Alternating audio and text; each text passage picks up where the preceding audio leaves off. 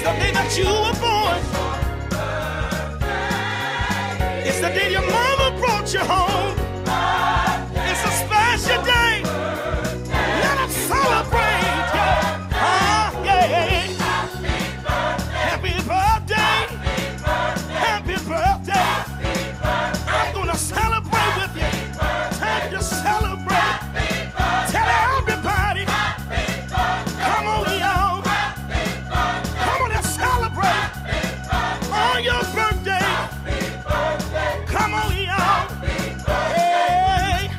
Fantastica.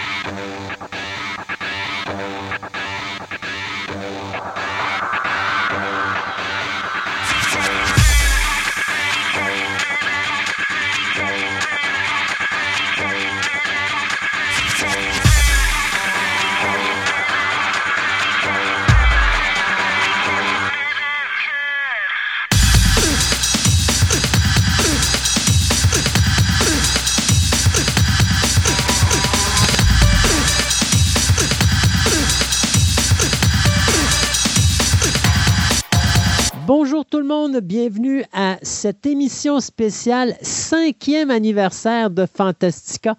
Mon nom est Christophe Lassens et euh, devant sa tornade chez lui, j'ai mon ami Sébastien qui est encore sur les contre-coups de Dame Nature, faut croire. Ben oui, ben hier, euh, j'étais en train de bricoler sur ma porte, mon ami a dit Viens, c'est qui qui me tire des roches par la tête? Ben non, c'était de la grêle qui me tombait sur la Ben oui, hier j'étais j'étais je travaillais et puis à un moment donné euh, dans le centre commercial, écoute, j'étais dans mon magasin puis là j'entendais ça tomber et euh, je je tends la tête dehors et je vois ça là, des gros j'ai comme fait mon dieu. Mais c'est ce qu'ils ont annoncé cette année. Ils ont dit ça va être un été hyper chaud et attelez-vous beaucoup beaucoup d'orages extrêmement violents. À date, Ah. j'attends le plus de super chaud. Ouais, ben, le Super Show, on l'a eu au mois de mai. Euh, si Ouais. tu te rappelles, là, on fini. a eu. Ouais, c'est fini. L'été fini. On est déjà pratiquement à l'automne, donc on s'en va à l'hiver. Euh, non, mais farce à part, on avait eu un été qui avait commencé, ben, un printemps qui avait été Oui. très chaud. Euh, D'ailleurs, moi, je me rappelle, euh, c'est une des années où j'ai défait mon garage le plus rapidement depuis que je reste ici, parce que, je te dirais, en dedans d'une semaine, ma neige a pratiquement toute fondu. Même mon épouse n'en revenait pas. Là. On se disait, voyons, ça n'a pas de bon sens qu'il fasse si chaud, si rapidement. là. je pense fin avril, on avait déjà des grosses chaleurs début mai. là. C'était, euh, incroyable de voir ça aller. Alors euh, là, ce qui est drôle, c'est qu'on a des, des euh, températures, je te dirais, froides, mais on a des orages de température excessivement chaudes. là. Tu sais, Ben quand oui. tu viens de te taper un plus 40, puis à un moment donné, tu as la grosse orage, puis là, ça, les gros vents, puis tu le quittes. Mais il fait froid dehors. Il- ben, enfin, il fait, fait froid. Il fait frais. Euh, donc Ah, il, fait, il fait pas chaud. Quand- hier, j'ai eu la visite de ma belle-sœur qui vient de Sherbrooke. Là. Elles ont dit on est parti en cours, on était à 21, on arrive ici, il fait, dix- il fait 12. Je dis Ouais. Voyons, c'est quoi qu'il fait à Québec? Dit, Regarde, dit, Encore dernièrement, on a eu des gels au sol dans la nuit. Dit, oui. Ah pas d'allure. Là. Ah. On est comme dans un. Un L'œil du microclimat. cyclone, l'œil du cyclone est sur Québec en ce moment. Là. Ah là là, que veux-tu? Mais on parlera pas de température aujourd'hui. On parle de ce cinquième anniversaire de Fantastica. Une émission vraiment spéciale parce qu'il n'y a pas de chronique aujourd'hui. Aujourd'hui, on va faire un tour de table. Puis je suis vraiment, vraiment content parce que euh, je te dirais, à part deux chroniqueurs que malheureusement, euh, à cause de, petites problématiques de temps, n'ont pas pu faire partie de ces regroupements-là, mais j'ai passé quand même tous les autres chroniqueurs de l'équipe. Euh, je parle les principaux. Euh, bien sûr, il y a des euh, chroniqueurs, euh, je te dirais, associés là, avec nous qui, malheureusement, euh, j'avais pas beaucoup de temps, donc je ne les ai pas glissés dans l'émission. Ça ne veut pas dire qu'ils sont plus avec nous autres, ils sont encore là, mais euh, je me suis vraiment concentré sur les réguliers. Donc, on a réussi à faire quelque chose comme cinq regroupements de personnes, là, puis j'ai essayé de, de- de rendre un petit peu hommage à ce qu'on fait depuis cinq ans, Fantastica.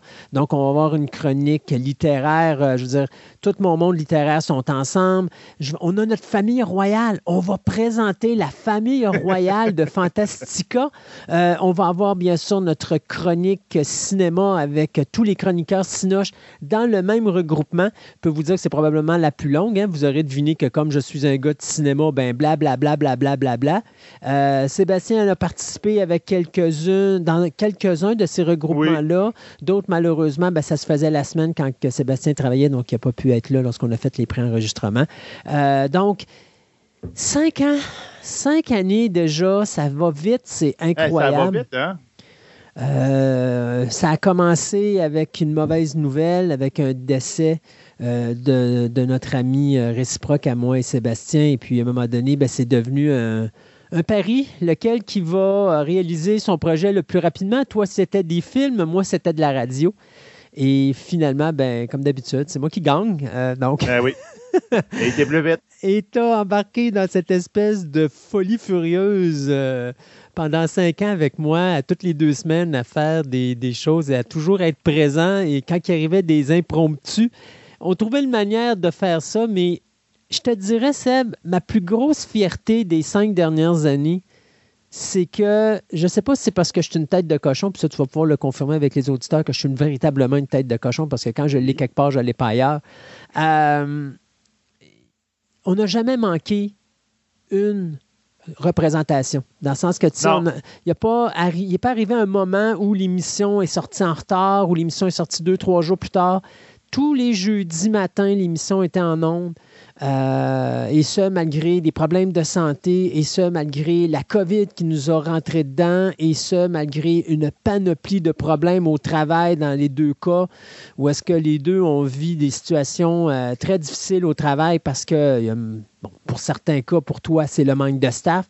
Dans Ah, mon cas, euh, ça peut être des, des- des cas reliés à la COVID parce que je suis dans une boutique, une une boutique qui travaille dans le public. Donc, si j'ai un employé qui tombe, ben, malheureusement, c'est pas une grosse équipe que j'ai, donc il faut que je remplace la majorité du temps. Donc, il faut ajuster nos horaires pour être capable de sortir l'émission. Là-dedans, il faut se dire que on fait, toi puis moi, de la production à tous les dimanches matins normalement, mais moi, après ça, il faut que je monte le show. Donc, Oui. euh, c'est- du travail. Puis, euh, ma fierté, c'est ça, c'est que dans les cinq premières années de cette nouvelle mouture de Fantastica, on n'a jamais manqué euh, un jeudi où l'émission devait être en ondes, soit une fois toutes les deux semaines. Et euh, je, je suis fier de ça, je suis fier du travail qu'on a accompli. Puis, avant d'embarquer avec les autres, je vais prendre le temps là, Seb, pour te dire à quel point j'apprécie tout ce que tu fais pour le show. Euh, je vais prendre le temps aussi pour dire à quel point j'apprécie que tu sois un bon perdant. ben, tu sais, Un bon perdant. ben oui, t'es un bon perdant parce que tu sais, t'aurais pu arriver et dire, ben là, ma femme, mes films pareil, puis au diable, le show de radio, après un an, t'aurais pu laisser. Mais ça fait cinq ans Ben que tu t'offres la run avec moi. Oui. Ça fait cinq ans que tu as cette espèce de bêta en informatique qui passe son temps à foutre tout à l'envers, puis toi, tu es obligé de tout remonter à l'endroit. Là, il faut dire qu'il faut que j'aille sur l'application parce qu'encore, Stuff a foutu la merde dedans et je sais pas quoi. Il va falloir que je m'attelle pendant une petite demi-heure, une heure, puis euh, j'essaie de regarder ça. Et c'est pas ma faute, je comprends pas pourquoi ça marche pas, mais enfin, C'est Laura. c'est Laura. Comme ça. je te dis, c'est euh, Terminator arrive, Skynet arrive, on envoie Totoche en avant. Ouais, On est sauvé. c'est ça.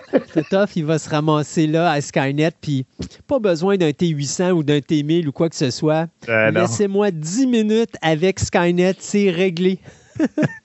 Moi, un clavier et puis du pitonnage, c'est réglé. Même si je connais pas l'informatique, j'ai pas besoin d'être un pirate de l'informatique pour foutre le bordel là-dedans. Donc, qu'est-ce qu'on va faire dans cette émission-là aujourd'hui? Bien, euh, d'abord, on va faire des entrevues avec des regroupements. Euh, tous des gens qui font partie de l'émission depuis le début, euh, qui vont nous parler un petit peu d'eux autres, qui vont se présenter parce qu'il y en a parmi vous qui nous écoutez depuis tout récemment, qui n'avaient pas suivi Fantastica depuis les débuts. Donc, il y a beaucoup de chroniqueurs que vous ne connaissez pas nécessairement ou que vous ne savez pas d'où ils viennent ou comment ils sont arrivés avec nous. Euh, ça va être une, vraiment une, une- une émission historique aujourd'hui, dans le sens qu'on va refaire l'histoire complète des cinq dernières années de Fantastica, comment ça a commencé. Et comme je disais tantôt, le projet de Fantastica, pour moi et Sébastien, ça a commencé avec le décès d'un de nos amis, euh, Stéphane. Ben ouais. Qui, euh, puis je me rappelle la journée où j'ai eu la nouvelle, je, je- je rentrais du travail, puis ma blonde m'avait dit ça, puis pour moi, ça l'avait cogné dur parce que je revenais de trois mois de pression parce que mon épouse venait de subir une opération au cœur sur lequel on avait attendu presque un an de cette opération-là. Donc, moi, pendant un an, j'étais sur le stress. Euh, j'étais le mur de béton à la maison parce que, bon, euh, avoir une opération au cœur pour une personne, là, c'est pas, Euh, c'est- c'est pas, facile. C'est extrêmement stressant. Les gens, ben, c'est normal. hein, il y a la, peur de mourir toujours qui est là. Et donc, pendant un an de temps, j'ai été le soutien pour mon épouse. Et après ça, même quand l'opération est finie, c'est pas terminé parce que il faut que tu attendes quand même un certain laps de temps parce qu'il peut toujours avoir un caillou qui va se créer, des choses comme ça, des complications. Donc, tu as encore un certain nombre de mois où tu dois rester à, l'affût, puis tu as toujours ce stress-là. Sauf que tranquillement, pas vite, le stress s'en allait, le stress s'en allait, puis bon, euh, on retrouvait une vie normale et soudainement, bang, euh, je reviens à la maison, ma blonde est en pleurs, et puis je dis qu'est-ce qui se passe, et elle me raconte la nouvelle, puis j'ai carrément écrasé par terre.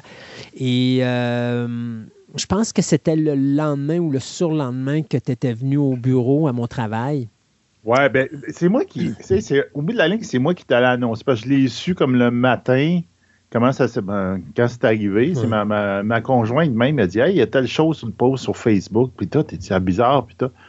Ah, j'avais fini par. J'avais fini par le savoir. Puis en soirée, là, puis tout, j'avais pris ma journée de congé, là, à cause de l'événement. Puis en fin de journée, il m'a mené, il m'a dit Hey, regarde, euh, c'est son frère. Puis il m'a dit Regarde, ben, y a-tu du monde, il faudrait avertir? Ben, regarde, il y a Christophe. Il dit Je vais m'en occuper. Il dit Regarde, euh, j'ai son numéro à quelque part. Puis là, j'étais tombé sur ta, euh, sur ta blonde. Puis là, il avait dit ça. Puis là, j'avais dit. Il dit, il n'est pas revenu encore quand il revient. Il dit, Puis là, tu m'avais appelé. Ben, Je peux te dire que cet appel-là, à date, là, je pense que c'est pas mal le plus dur que j'ai pu faire. tu sais. Ouais. Oui, parce que dans- pour les deux, je pense que pour toi et pour moi, Stéphane, c'était notre meilleur ami. Euh, Ouais. c'est pas mal les meilleurs amis. Puis garde du. Encore là, cette semaine, on, ma blonde puis moi, on fait encore des. On dit encore des affaires moi puis, euh, moi, puis, euh, moi puis elle par rapport à Stéphane. ouais. Est-ce que, regarde, à partir, là, il y avait une nouvelle sur scientifique sur ah, la, la, la sonde Voyager qui a, Ouais. qui a des signaux bizarres qu'elle a captés, puis tout. Puis là, je l'étais sur mon sel, puis là, je faisais Attends un peu, il faut, que- faut que je la garde à quelque part, qu'est-ce que je fais? Puis là, ma blonde a dit Ben, envoyez-la à Stéphane. Ouais. J'ai fait, c'est vrai, son, site- son Facebook est encore actif. Je vais y envoyer un messenger. Puis il dit, je dois récupérer le lien web après ça de la maison. Après, là, sur le coup, sur les deux, on a dit, Ah, de toute manière, il va aimer la nouvelle. Donc, regarde. Ouais, non, mais c'est ça. Puis c'est encore ce réflexe. Hein? Des fois, je vais être Ouais. dans ma voiture, puis je vais avoir l'impression qu'il est à côté. Puis je vais toujours me rappeler la journée où on était au service. Je pense que c'est arrivé à trois reprises que j'avais une voiture près de moi, puis que la personne qui était à l'intérieur de la voiture ressemblait exactement à Stéphane. Parce que Stéphane n'avait pas beaucoup de cheveux sur la tête. non, c'est ça. Un chauve dans une Matrix grise. Depuis ce temps-là, ça me fait tout le temps un, un petit pincement. Exact. et et c'est drôle parce que, comme je te disais, j'allais au service, puis trois véhicules pareils avec trois personnes qui ressemblaient à Stéphane. Puis là, tu dis, hey, écoute, ça, ça- tu sais, c'est- tu voudrais le faire, tu ne seras pas capable. Non, non, c'est ça. Euh, mais c'est ça. Et puis, tu étais venu justement, je pense que c'est le lendemain qu'on avait par- on s'était parlé. là, J'avais pris, euh, j'avais dit à mon boss, là, Ouais. sors, puis. euh, c'était, c'était, c'était difficile. C'était difficile. C'est, c'est, euh, puis moi, ça m'avait cogné dur parce que, comme je dis, je remontais d'un stress incroyable avec mon épouse. Puis là, j'avais baissé mes gardes. Puis ça, ça arrive, puis j'étais pas préparé à ça tout. Donc, Ben et, personne ne pouvait l'être parce que c'est, quelque chose de vraiment niaiseux qui est arrivé, c'est ça. fait que, puis c'est de là qu'est parti Fantastica. C'est de là que toi puis moi, on a Mhm. dit, euh, y a quelque chose que tu regrettes dans la vie d'avoir arrêté? Puis moi, dans ma tête, c'était toujours, j'adorais dans le temps qu'on faisait l'émission radio à Simi. D'ailleurs, c'est là que toi et moi, on s'est rencontrés. Oui, pas mal. Ouais. On Parce- s'était rencontrés un petit peu avant, mais Ouais. mettons qu'on s'est côtoyé plus. C'est ça. on s'est- C'est plus là, là, sûr. Et, euh, et c'est ça. Donc, à un moment donné, on a dit, ben écoute, le premier qui finit le projet, ben OK, on l'autre embarque. Puis c'est ça, je pense que ça a pris quoi, deux semaines? Ouais, à peu près. Ça n'a pas été long. Mais c'est ça, moi, écoute, euh, je suis arrivé avec le projet, puis tu as dit, OK, j'embarque. Euh, Et puis, on a parti cette histoire, cette aventure incroyable euh, où là, Ah j'ai oui. commencé à contacter plein de monde. Puis, tu sais, des fois, tu fais quelque chose, puis tout se place par soi-même. Et Fantastica, ça a été ça, hein, le, nouveau concept. Parce que l'émission radio existait de 2005 jusqu'à 2008. Je l'avais faite à 6137 à l'époque. Euh, mais à cette époque-là, on parlait de science-fiction, horreur fantastique.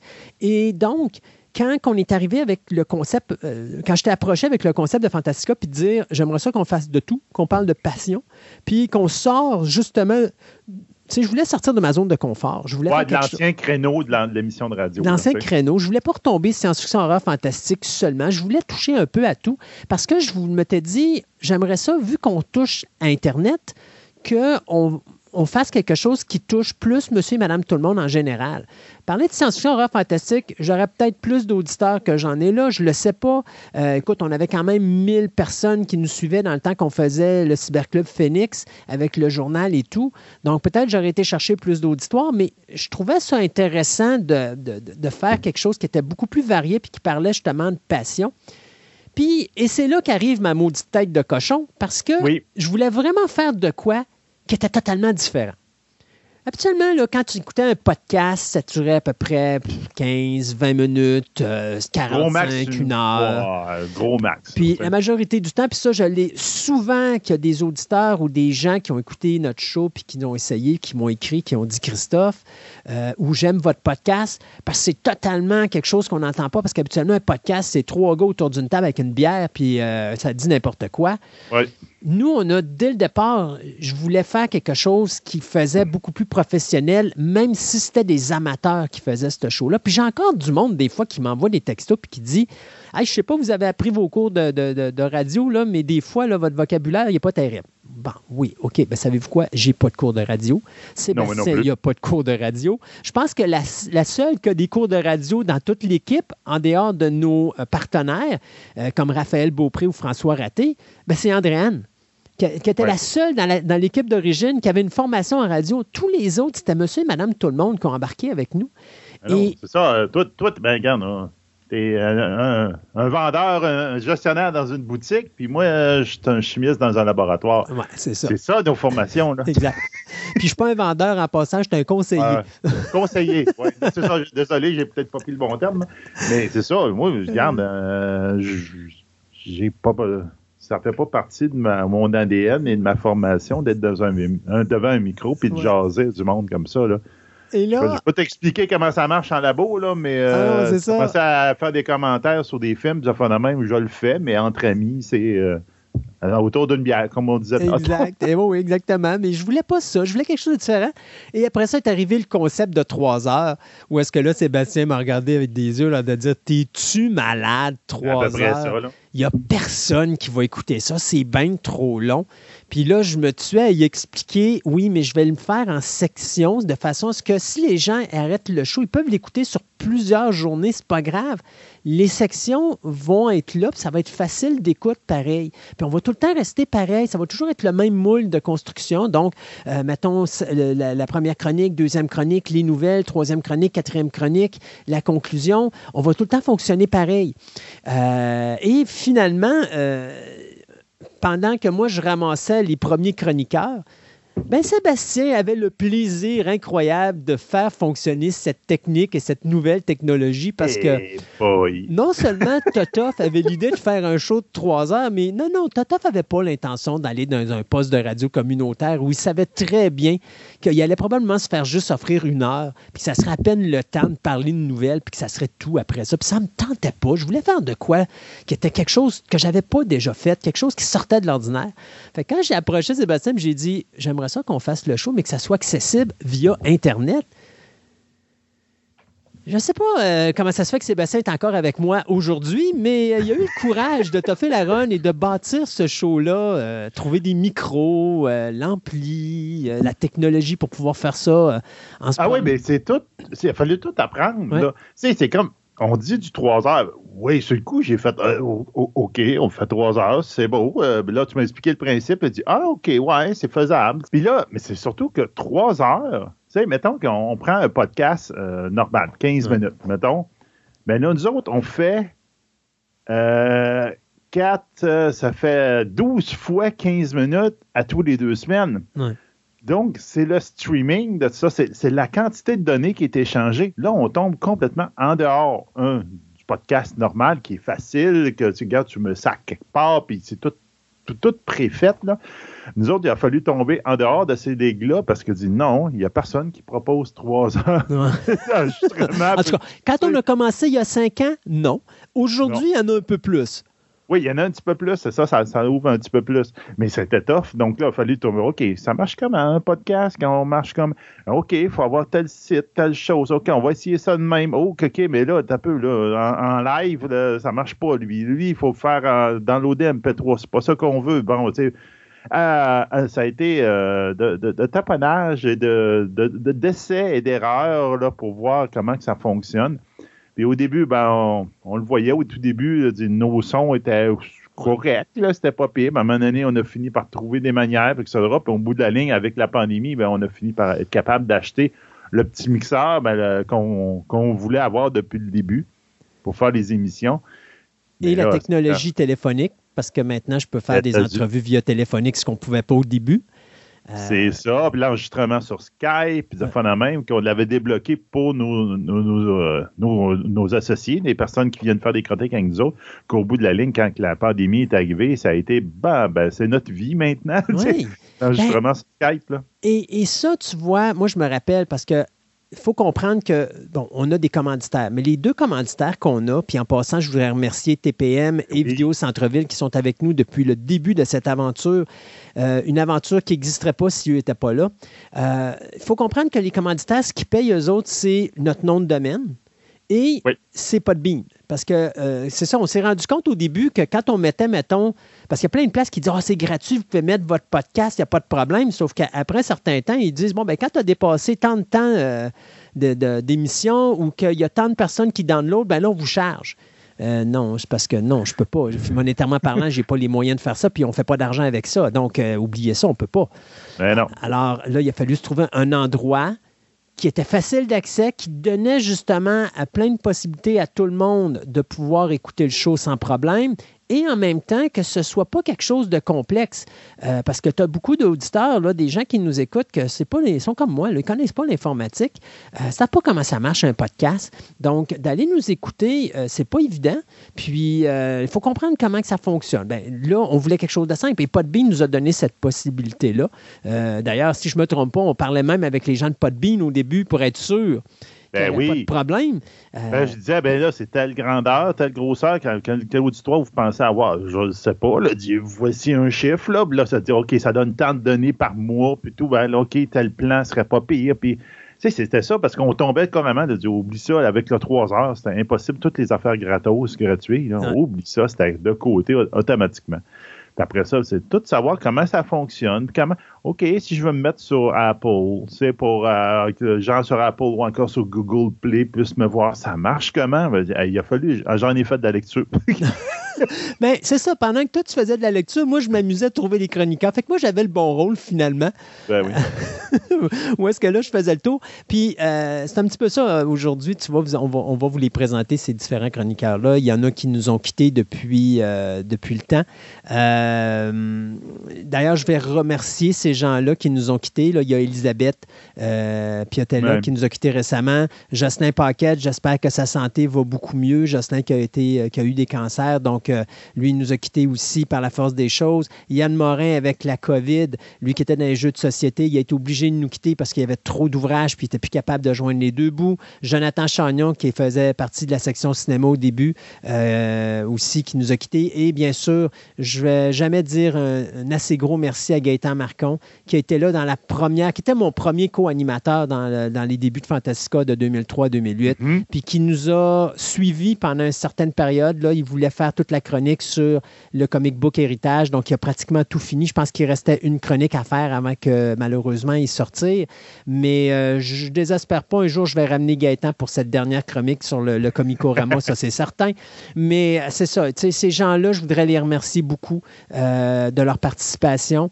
Euh, je remercie aussi tous les gens qui sont avec nous. Puis je veux remercier aussi ceux qui n'ont pas pu être là aujourd'hui. Donc Bertrand Hébert, euh, Bertrand qui malheureusement n'a pas pu joindre à nous, Luc Biron, Raphaël Beaupré, puis François Raté, qui sont des partenaires, mais des partenaires professionnels. Raphaël a son show à choc.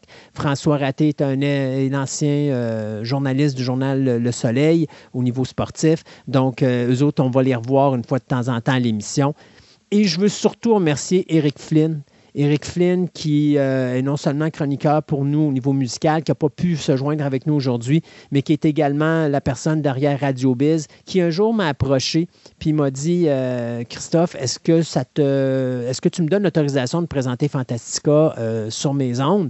Puis j'ai comme fait OK, mais c'est quoi Radio Biz? Puis c'est un poste de radio, mais Internet. Donc, il y a plusieurs programmations, plusieurs émissions qui sont diffusées là. Et Eric voulait avoir du talk. Et il dit Écoute, j'ai fait la recherche sur Internet et j'ai jamais trouvé rien d'autre d'aussi complet que ce que Fantastica offre. Donc, euh, je voudrais vous avoir sur mes ondes et j'ai accepté tout de suite. Euh, et depuis ce temps-là, ça va faire plusieurs années maintenant qu'on fait affaire avec Radio Biz, qu'on est diffusé sur les ondes de Radio Biz tous les jeudis à 13h. D'ailleurs, je salue l'auditoire de Radio Biz qui nous écoute présentement, surtout euh, les gens en Europe et tout. Donc, merci Eric de nous faire confiance. Et puis, c'est, écoute, on est parti encore. Hein? je te dirais, on a passé par des hauts et des bas, Fantastica. La COVID, à un moment donné, a fait peur. J'ai la chance ben d'avoir des chroniqueurs qui sont totalement incroyables. Donc, c'est des gens qui ont investi sur des micros. Euh, puis on, après ça, avec Skype, on a été capable de faire en sorte qu'on ait une qualité de radio qui est quand même vachement intéressante. Euh, d'ailleurs, ça me fait rire parce que euh, je passais justement à choix avec Robbie Moreau parce que là, ma Marceau a changé de, de, grille horaire. Donc, moi, je me suis retrouvé avec un autre animateur à Choix Radio X pour finir ma saison. Et Robbie, quand il, m'a entendu rentrer en onde avec mon micro, il a comme fait Barouette, on a l'impression que tu es à côté de moi, que tu es en studio parce que je me déplace plus malheureusement ben pour faire des chroniques. à COVID oblige. Euh, et là, j'ai comme dit Ben oui, ben ça, c'est l'avantage d'avoir un bon système à maison, c'est-à-dire un micro à 15$, puis un ampli qui vaut à peu près 60 à 90$. Donc, c'est des recherches euh, parce qu'on n'a pas beaucoup d'argent. Donc, à ce moment-là, tu dis euh, qu'est-ce qui donne la meilleure qualité radio à peu de prix? Puis grâce à toi, Sébastien, on a cette technologie-là qui est ici euh, et chez ah toi et chez moi. On été chanceux. C'est comme, c'est ça, c'est des micros, c'est pas des micros qui coûtent très cher, mais c'est des micros, justement, comme on dit tout le temps, ils capent juste la voix quand tu, manges le micro, mais ils capent pas le reste, mais c'est ça qu'il faut. Oui, puis c'était ça qu'on avait besoin parce qu'au début, quand on a commencé Fantastica, moi j'avais mon petit portable, puis je me promenais partout, puis je faisais des enregistrements chez tout le monde. Euh, donc, des fois, on a fait des émissions spéciales dans des librairies, on a fait des, des émissions spéciale dans les centres commerciaux, euh, il fallait pas entendre le bruit ambiant trop, trop. Et euh, il y a du monde, des fois, là, il, nous écoutait, puis il nous voyait avec des photos, puis on était en plein milieu d'un centre commercial, puis il disait Crime, on n'a pas l'impression que vous êtes là. On entend le bruit de, des annonces, puis la musique, puis tout ça, puis on sait qu'il y a du monde qui passe, mais on a l'impression que vous êtes comme isolé dans un coin alors que vous êtes carrément au milieu du monde. Euh, même les librairies, quand on était à Librairie Morancy, on était ben à travers le monde.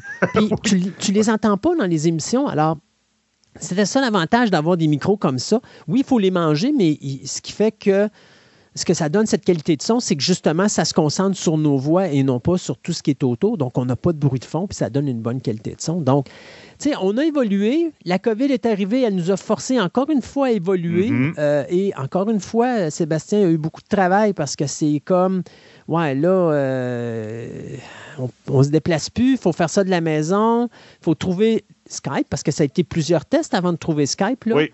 Euh, parce que c'est pas juste trouver Skype, c'est qu'il faut trouver le logiciel qui permet d'enregistrer le son, puis nous donner une bonne qualité de son d'enregistrement. Une bonne qualité de son, puis Skype, avec le logiciel qu'on utilise, ce qui est le fun, c'est que présentement, Christophe est sur, comme, mettons, une, bande stéréo. Donc, euh, Christophe est à gauche, moi, je suis à droite sur la bande stéréo. Mm. Et nous autres, ça nous permet d'isoler les deux sons. Et donc, mettons, un, micro, qui est défaillant ou un, chroniqueur qu'on fait une entrevue avec, son micro est moins bon, mais on est capable de réajuster son son indépendant d'une autre. Puis après ça, on les remixe ensemble, puis ça nous donne, tu sais, qu'on est, on est tous en stéréo. On est à gauche et à droite en même temps. Mais c'est des affaires de main qu'il a fallu chercher, puis etc. Puis tu dis, bon, OK, Skype, c'est correct. Tu dis, ah, ce logiciel nous permet de faire ça. Tu fais, oh, un peu, là, ça donne plein de possibilités pour faire du post-production après, puis essayer de patcher pour des problèmes que ben, les professionnels n'ont pas, mais nous autres, on a. Et à travers ça, bien, écoute, euh, je ne sais pas dans ton cas, mais dans le mien, durant les cinq dernières années, j'ai passé Choix Radio X, j'ai passé Choc FM, multitude de podcasts à droite et à gauche. Et à part la COVID, je me suis tapé deux labyrinthites. Euh, j'ai fait quelques visites à l'hôpital, dont en début d'année. Euh, ça a été cinq années euh, montagne russe. Montagne russe. le stress de, de, faire une émission, de toujours essayer de, de, poursuivre les, chroniqueurs pour leur dire hey, n'oubliez pas de faire telle affaire, de pousser les chroniqueurs à s'en aller dans des directions qu'ils ne voulaient pas nécessairement aller. Euh, vous allez en entendre parler un petit peu plus dans l'émission, là. Ben oui. Euh, notamment Andréane, que j'ai. J'ai pas tordu le bras, mais j'étais pas loin euh, pour faire faire plein de chroniques. Pour elle est avec six chroniques différentes dans le show. mais c'est ça. Je me considère vraiment chanceux parce que jamais j'aurais pensé, quand on a commencé ce, ce programme-là, Fantastica, cette moulure-là, il y a cinq ans, ou cette mouture-là, pardon, il y a cinq ans, qu'on aurait l'équipe qu'on a. Soit presque... ça, c'est tellement surprenant. Le monde qui a embarqué, puis comme tu dis, il y a des mondes professionnels là-dedans, il y a du monde très, très, très amateur. Puis il y en a aussi des, des, passionnés sur le, sujet X ou Y. Là. Mais c'est que ces personnes-là ont embarqué dans le bateau et ces personnes-là sont restées. continuent d'être dans le bateau. Puis malgré justement les embûches, le phénomène, c'est plus Christophe qui se déplace à leur maison chez eux pour leur donner une entrevue. C'est Ah, ben, faut que tu t'achètes un micro, il faudrait faire ça par Skype. Regarde, tu peux dire, là, ah, regarde, là, non. Laisse faire, c'est assez, je suis tanné. Comme il dit, voyons, euh, dans. Euh, I, have enough of this shit, là. Oui, c'est ça. Non, mais c'est ça. Il y, a eu un investissement, il y a eu. Euh, ça, on a, changé Puis oui, exactement. Et, c'est ce qui est plaisant. on a presque une vingtaine de chroniqueurs, si on ne l'a pas dépassé. On a presque une trentaine de sujets différents. Mm-hmm. Euh, jamais j'aurais cru, quand j'ai commencé Fantastica, qu'on s'en allait avec ça ou qu'on irait aussi loin. Et je vais aller plus loin que ça. C'est pas terminé. Il y a des affaires qui s'en viennent dans la prochaine année. Euh, je peux vous dire que d'ici la fin 2022, il va y avoir des nouveaux sujets, des nouveaux chroniqueurs. Euh, il y a des choses qu'on prépare. Et c'est surtout présentement un partenariat que je suis en train de travailler avec la Belgique qui va faire en sorte que là, encore une fois, on fait quelque chose que jamais on n'aurait pensé être capable de faire, c'est-à-dire de faire des partenariats avec des regroupements d'individus qui vont nous amener différents sujets intéressants mais ça vient d'un autre pays. Et c'est le plaisir présentement de, cette mouture-là de Fantastica, c'est d'être capable de faire des choses avec tout le monde à travers le monde entier. Parce que on n'a pas juste des gens de Québec, on a des gens de Montréal, on a des gens de l'Europe, on, a, on a des gens de partout.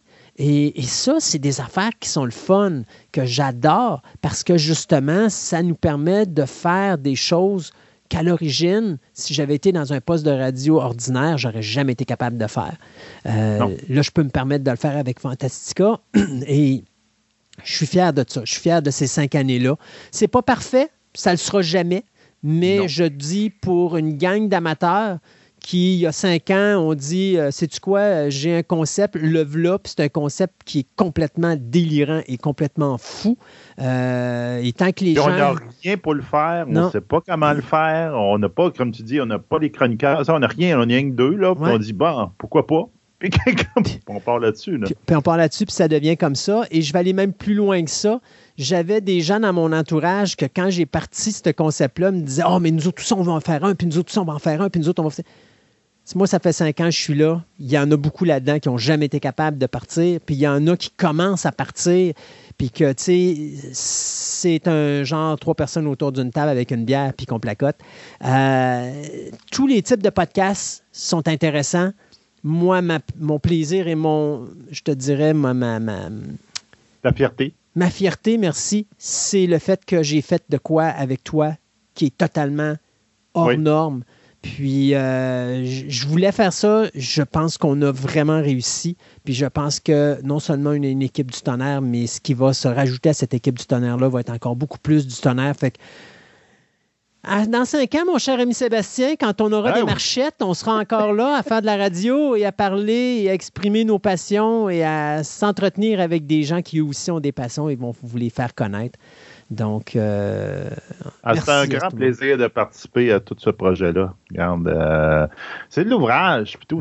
On, ne peut pas se rendre compte. Ben, moi, c'est sûr que j'en fais moins que toi, mais regarde, j'imagine même pas la quantité d'ouvrages que tu as besoin de faire, de faire la même. Puis là, c'est comme, tu sais, je regarde juste, mettons, la, chronique de science quand je la fais. Tu sais, je lis les affaires, je lis les chroniques, à un moment donné, je dis, bon, ben, un peu ça, c'est un principe bizarre, il faut essayer d'expliquer.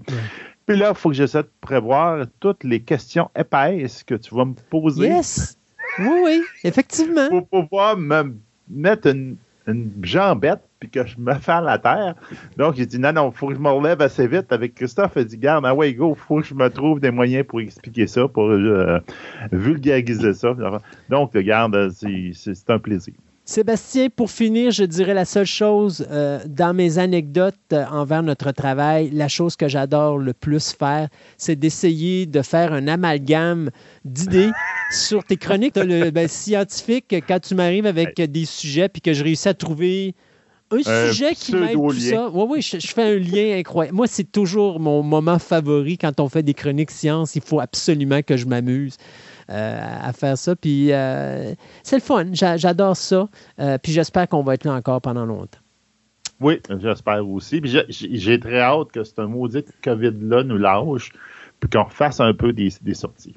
Oui, ça, ça serait le fun, effectivement. Ça, c'était un bout de fun d'aller, justement, comme on dit, essayer des nouvelles affaires, de faire la même, on, on va s'installer à tel place, on va mettre la technique là, puis tout. Dans les derniers temps, j'avais commencé à être capable de faire du live qui avait de l'allure. Donc là, j'aimerais ça en faire d'autres, mais sauf que, regarde, bon, la COVID, dans ce qu'elle est, là, elle nous a bloqué beaucoup.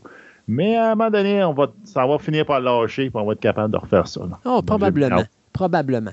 Euh, on va s'arrêter le temps d'un bloc de nouvelles et puis après ça, on va commencer ces différentes entrevues ou ces regroupements d'entrevues que j'ai fait avec tous les chroniqueurs euh, qui euh, sont avec nous depuis plusieurs années à Fantastica. Euh, c'est un genre de making-of aujourd'hui que vous allez vivre avec nous. Où est-ce qu'on va se rappeler d'anecdotes, où est-ce qu'on va vous parler comment qu'on fait le show, comment que toutes les complexités que les chroniqueurs passent et à quel point je suis véritablement un être détestable. donc, vous allez démoniaque. En ouais, démoniaque. Vous allez en apprendre plein des nouvelles à, cette, à ce spécial 5 ans de Fantastica.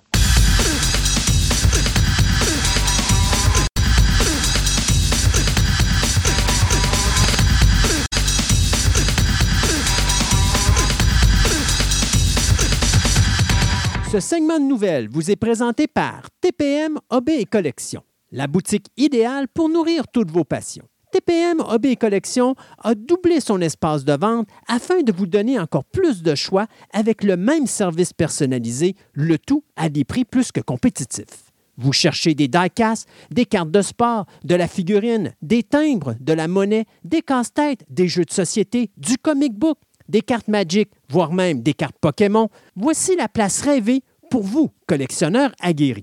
Allez donc les visiter dans leur nouveau local au centre commercial de Fleur de Lys au 550 boulevard Wilfrid Amel à Québec ou rendez-vous sur leur site web au www.boutique-tpm.com.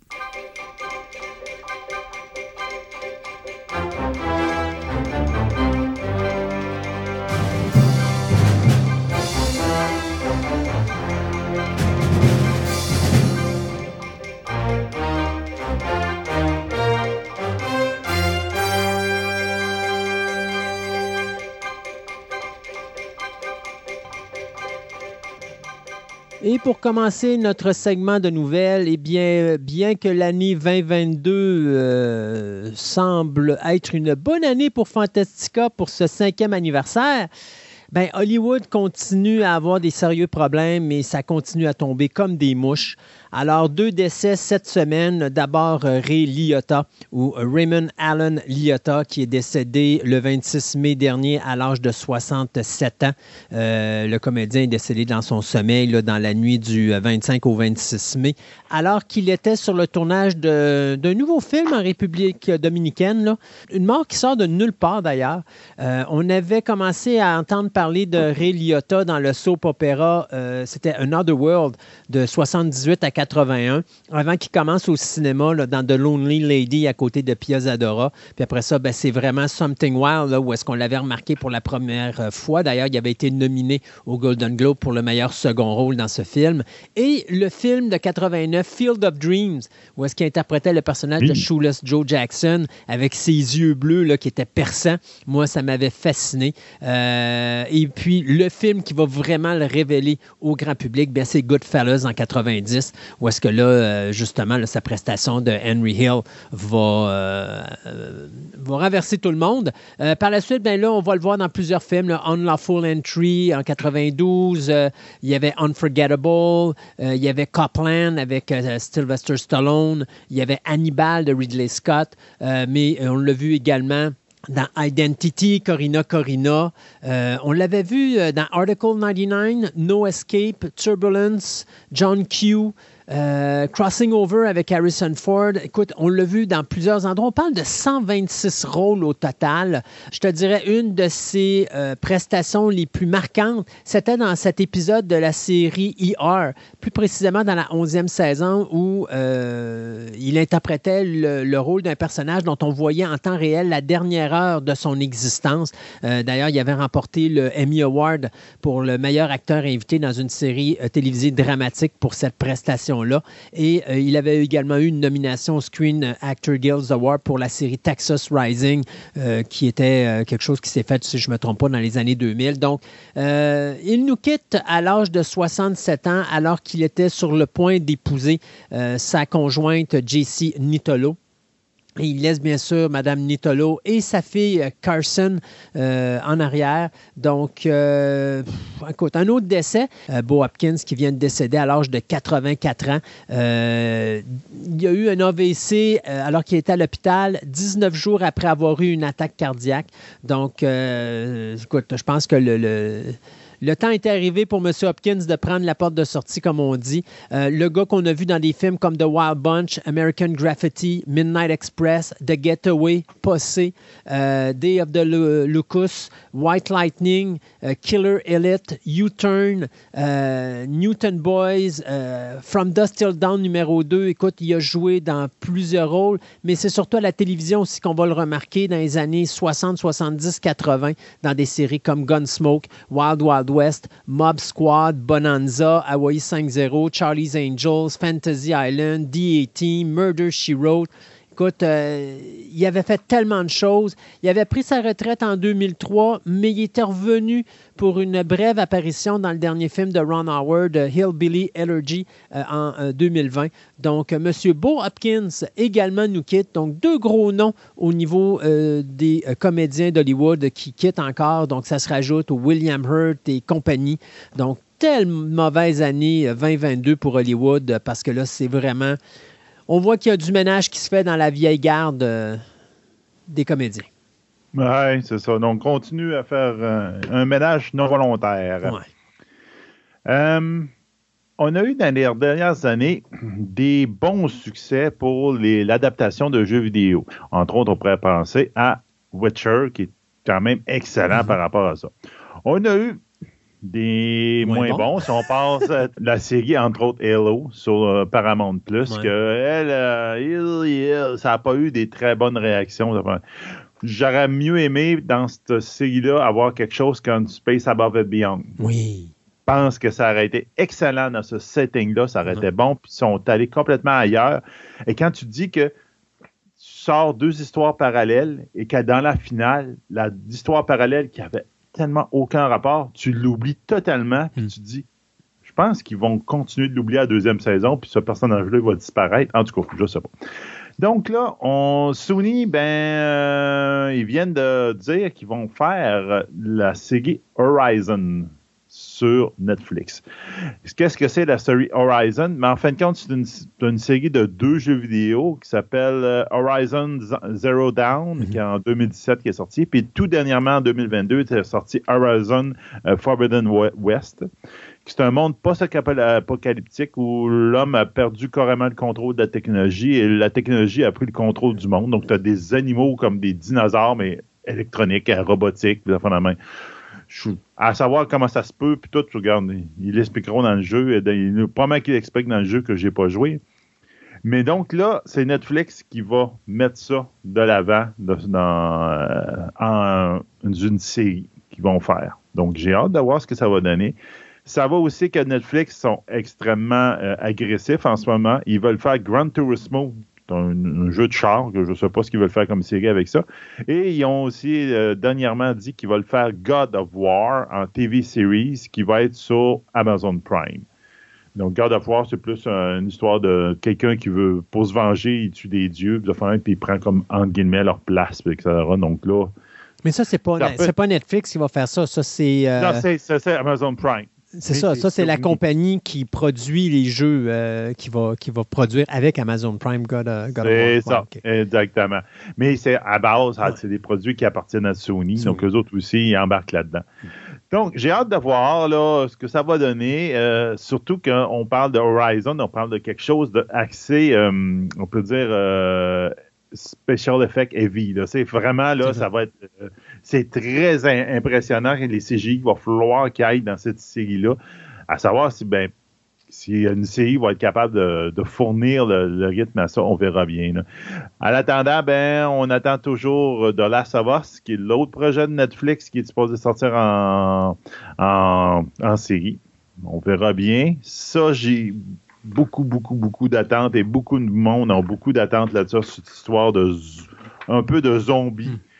Donc, euh, ça peut être très intéressant. On va voir, mais là, on va rendre tu vois que. De plus en plus. Pendant longtemps, c'était la malédiction. Moi, c'est ça. De plus longtemps, c'était une malédiction. Tu adaptais un jeu vidéo et c'était un flop. Puis là, dernièrement, il y en a eu quelques succès. Puis là, le monde font Oh, ben, t'as peu. Si c'est bien fait, on peut le faire quelque chose. Ben là, ben. J'aime beaucoup, j'aime beaucoup ce que Netflix ont fait avec Resident Evil.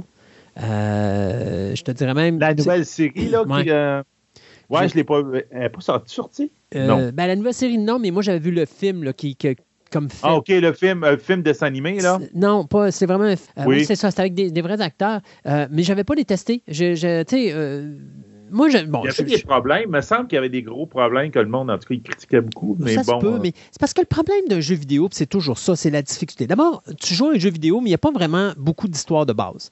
Donc, quand tu fais un film, c'est pas le même médium. Donc, il faut que tu acceptes qu'il va y avoir des changements. Maintenant, la question, c'est est-ce que les changements sont intéressants? Bon, moi, je ne suis pas un amateur de jeux vidéo. Resident Evil, le film que j'ai vu, moi, je l'ai aimé. Euh, mm-hmm. Mais je ne suis pas un fan de jeu. Donc, peut-être que ceux qui sont des fans de jeux disent Ouais, mais c'est pas ça l'histoire. Mais je m'en fous parce que le visuel du film de Resident Evil qui a été fait pour Netflix est quand même de bonne qualité. Alors, moi, je n'ai pas détesté. Euh, parlant de Netflix, euh, ça va pas bien. Euh, ça va pas bien, ça va pas bien. Donc, Netflix qui est rendu à avoir perdu 200 000 abonnés. On est rendu à 44% des actions qui ont chuté. Ça continue à tomber et alors qu'on a, on se maintient avec 221 millions d'auditoires, bien, on vient de se rendre compte que Disney, avec Hulu et ESPN, qui appartiennent tous, bien sûr, à Disney, eux autres sont rendus à 205 millions. Donc, euh, on commence à avoir un postérieur qui chauffe du côté de Netflix, ce qui fait que là, on a fait beaucoup de changements. Et un des changements, bien, après avoir liquidé 2 euh, de son staff, euh, on a fait sauter complètement la division de ce qu'on appelle le Family Live Action, c'est-à-dire des films faits pour la famille. Ça, ça vient de sauter. Avec des vrais acteurs, là, ça vient de sauter. on avait également la division des films originaux indépendants ça vient de sauter également. On a flushé tous les, projets qui étaient dans cette division-là. Et on vient de vraiment, parce qu'on avait parlé qu'on avait l'intention de liquider la section d'animation, bien là, on vient de downsizing. Donc, ça veut dire qu'on a réduit fortement la quantité de projets euh, d'animation. Euh, Netflix avait mis à un moment donné tous ses paniers là-dedans parce que l'objectif, c'était vraiment de compétitionner les streamers d'animés japonais, des choses comme ça, en mm-hmm. créant eux autres même les leurs. Alors là, on est en en train tranquillement, pas vite, d'éliminer des choses, ce qui fait que on regarde ça aller puis on se dit ouais là euh, je pense que l'époque où est-ce qu'on donnait des cartes blanches à tout le monde puis des gros budgets euh, c'est fini et là bien on vient d'annoncer une nouvelle très importante du côté de Netflix l'importante nouvelle qu'on vient d'annoncer c'est qu'on a dit qu'à partir de maintenant au lieu de faire deux films de 10 millions on va faire un film de 20 millions Donc, on va garder des gros projets, mais il va y en avoir beaucoup moins. Mais on va se concentrer sur moins de production, mais de meilleure qualité. Comment ça être temps? Euh, Ah oui. ça m'amuse parce que Netflix, quand même, nous donne de la bonne qualité de show. Les films, par exemple, quelquefois sont discutables. On n'a qu'à en penser à Underground Six, notre réalisateur favori Michael Bay, euh, qui était totalement horrible, qui allait de gauche à droite, qui n'avait aucune ligne directrice. D'ailleurs, il y a eu tellement d'achalandage, mais il y a eu tellement de mauvaises critiques que Netflix, malgré l'achalandage élevé, se sont dit on ne prendra pas la chance de faire une suite pour pas justement euh, qu'on se pète la gueule avec ça. Euh, on voit vraiment que Netflix là, va se concentrer beaucoup plus sur ses films, mais va essayer de, donner la qualité de show à ses films. C'est une très bonne décision. Euh, maintenant, il restera à voir les prochains changements qui vont être apportés à Netflix, mais on voit vraiment le coup de barre est donné. Puis là, on va changer de, façon de procéder. Mais il était temps, je pense que c'est trop tard, mais euh, mieux vaut tard que jamais, comme on dit. Oui, c'est ça. Il va falloir qu'il se, repositionne. Je suis pas sûr, ben, c'est un choix. C'est comme il dit, il coupe telle division, telle division. Ouais. Tu dis, ah, OK, on fera plus tel genre de film. Ben, peut-être que tu as besoin de variété, mais peut-être, comme on disait à un moment donné, il y a, longtemps, on dit, ah, ça va peut-être tomber à être le, pour ceux qui sont euh, de Québec, le clap Ouais. le- de- des, des streamers euh, du Netflix. C'est du foutage dans le film indépendant, dans Ouais. le film euh, de répertoire, on peut dire. Puis ça peut être une belle porte de- pour lui. Mais bon, en tout cas, on verra bien qu'est-ce qu'ils vont faire. Puis, mais regarde, la compétition est féroce. Ah oui. Euh, les, euh, les lions commencent à se manger entre eux autres. Et Discovery qui vient d'acheter HBO euh, et Warner Brothers, je peux vous dire que HBO Max, là, je leur donne pas longtemps avant que ça change de bord parce que déjà, on voit que Discovery Oui. est excessivement agressif. Puis eux savent ce qu'ils veulent. Fait que je pense qu'HBO va reprendre, de- va reprendre du, du- du temps perdu, là, puis ils vont, ils vont devenir un gros compétiteur dans le marché. là. Ah oui, oui, ça, on avait parlé il y a quelques po- podcasts précédents que ben il y a beaucoup de, fran- euh, de pas de, de personnages ou de, de livres qui tombaient dans le domaine public. On Mhm. parlait de Batman, de de Mickey Mouse même euh, qui allait à un moment donné tomber dans le domaine public. On avait, ben, on s'entend que Disney a peur de Mickey Mouse qui tombe dans le domaine public, puis qu'on on- on joue avec l'image du Mickey Mouse qui est l'emblème de Disney. Mais il y a eu d'autres. Il y a quelque chose qui est tombé dans le domaine public récemment. Puis là, on voit un peu les effets de ça. Donc, c'est notre ami Winnie the Pooh. Winnie the Pooh est tombé dans le domaine public. Ah ouais! Et donc, qu'est-ce qu'ils vont faire avec Winnie the Pooh? Ils vont faire un film qui va s'appeler Winnie the Pooh, Blood and Honey. Et oui, vous avez bien entendu, Winnie the Pooh va tomber dans le monde de l'horreur. Et lui et son ami Piglet, le petit, le petit cochon, euh, après avoir été abandonné euh, quand Christopher Robin va, être parti au, co- au collège, vont tomber dans un- une rage totale. Ils vont devenir, euh, comment on peut dire, en, ils vont venir euh, bougons et euh, un petit peu euh, retourner à leur nature primale d'ours et de cochons. Et ils vont essayer de se trouver des, des proies euh, probablement découpées en petits morceaux. Donc, N'importe quoi. Oh gosh. Et faites-vous-en pas, Tiger n'est pas là. Parce que Tiger est arrivé beaucoup plus tard dans, le- dans Winnie the Pooh. Et donc, lui, il n'est pas encore dans le domaine public. Mais il sera bientôt peut-être dans Winnie the Pooh Blood 1 et 2. Ouais. On verra bien. Mais on a confirmé une chose, qu'on va voir, euh, comment il s'appelait? Et, et, Eeyore, en, en français, je ne sais pas comment il s'appelle. En tout cas, c'est le bourriquet. Oui. Donc, le fameux Hound, ben, on va avoir une tombe à quelque part avec Bourriquet euh, dans, Ah. dans ce film-là. Donc, Bourriquet, il n'a pas survécu à la transition de euh, Christopher Robin qui est parti au collège. Il est décédé, puis dans le fond, lui, il probablement qu'il est tombé dans une dépression, puis il s'est pendu à quelque part, si je vois le, le principe du show. C'est ça où il s'est arraché pas les tripes, mais tout le, le, le rembourrage qu'il y avait à le l'intérieur. rembourrage qu'il y a à l'intérieur. Donc, c'est le directeur euh, Rhys Frake Waterfield qui va coécrire, produire et diriger ce film-là. Donc, N'importe quoi. N'importe quoi. tu as des projets, tu te dis pourquoi? Oui, pourquoi? Définitivement. Pourquoi? Ça, c'en est un, pourquoi ça? Mais des fois, on a des, euh, des projets qui sont plus intéressants, dont notamment la série True Detective, qui est Ben oui. produite depuis HBO depuis 2014. Et, tu sais, on a eu une saison en 2014, on a eu une saison en 2015, on a eu un hiatus de 4 ans. On est revenu avec une troisième saison en 2019. Et là, la COVID est arrivée. On vient de reprendre un hiatus. Et là, on décide de faire une quatrième saison. Donc, qui sera la vedette de cette quatrième saison? Parce qu'à chaque saison, tu as toujours des gros noms. La première saison, c'était Matthew McConaughey puis Woody euh, Harrelson.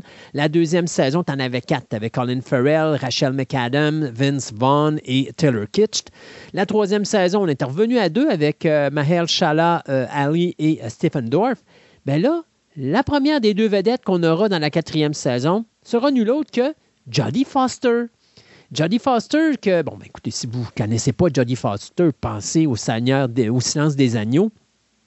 Euh, vous pouvez pas, je pense que c'est assez clair, là, elle va vous revenir, c'est Clarisse.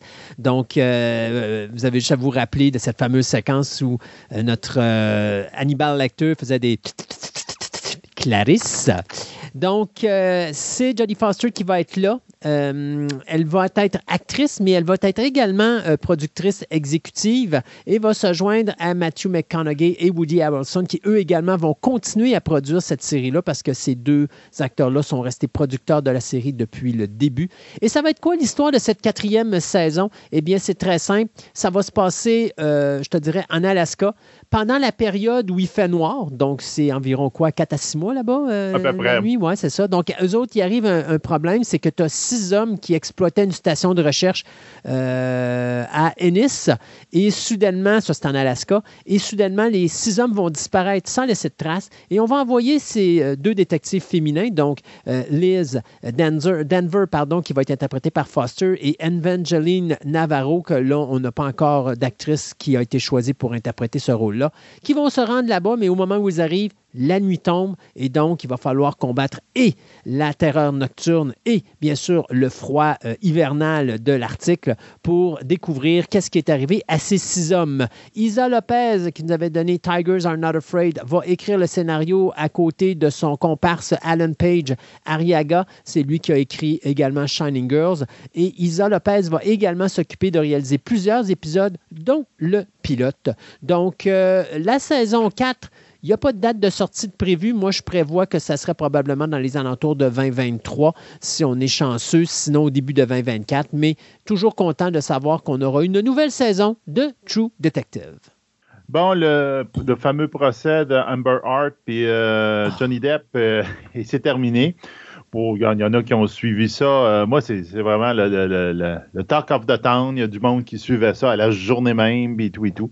Amber en a mangé une sincère. Ah, une sincère. En tout cas, dans le procès, on s'en doutait tout un peu que peut-être que ça allait arriver, mais en fin de compte, dans le procès, elle a avoué qu'elle était euh, libérée de son contrat pour euh, avec DC. Donc, euh, à partir de là, elle est plus obligée, elle, elle sera probablement plus dans les Aquaman et compagnie. Même que, en tout cas, il y a bien des rumeurs comme quoi que son, Mais son rôle dans Aquaman 2 va être euh, choppé par beaucoup, beaucoup. Puis ça a l'air qu'il était pas très gros, puis garde, il va il probablement. est dur à peut-être 10 minutes. Mais honnêtement, tout ce que Amber Heard dit, je le crois pas. Alors, Ah, tu sais, je l'ai vu, euh, j'ai vu quelques extraits. Elle, quand même, elle a quand même menti à trois reprises sur le stand.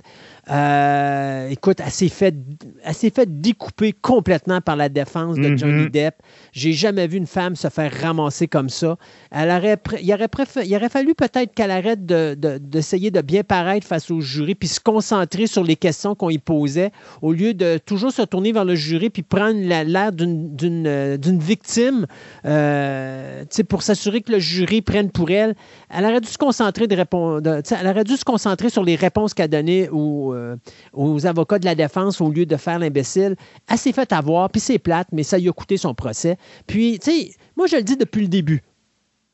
Johnny Depp a ses torts, mais Amber Heart a ses torts également. Ah, oui. Je faisais partie de ceux qui étaient vraiment fâchés lorsque euh, Johnny Depp a perdu son poste pour les Pirates des Caraïbes, euh, puis qu'on l'a exilé d'Hollywood, mais que Amber Heard n'était pas touchée par cette affaire-là, alors qu'il n'y avait aucune preuve que Johnny Depp avait effectivement agressé euh, Amber Heard. Je dis pas que ça s'est pas fait. Je dis pas que ça s'est fait. Ce que je dis, c'est qu'il n'y avait pas de preuve. Et encore là, devant le tribunal, dans ce, dans ce dossier-là, la preuve, c'était quoi?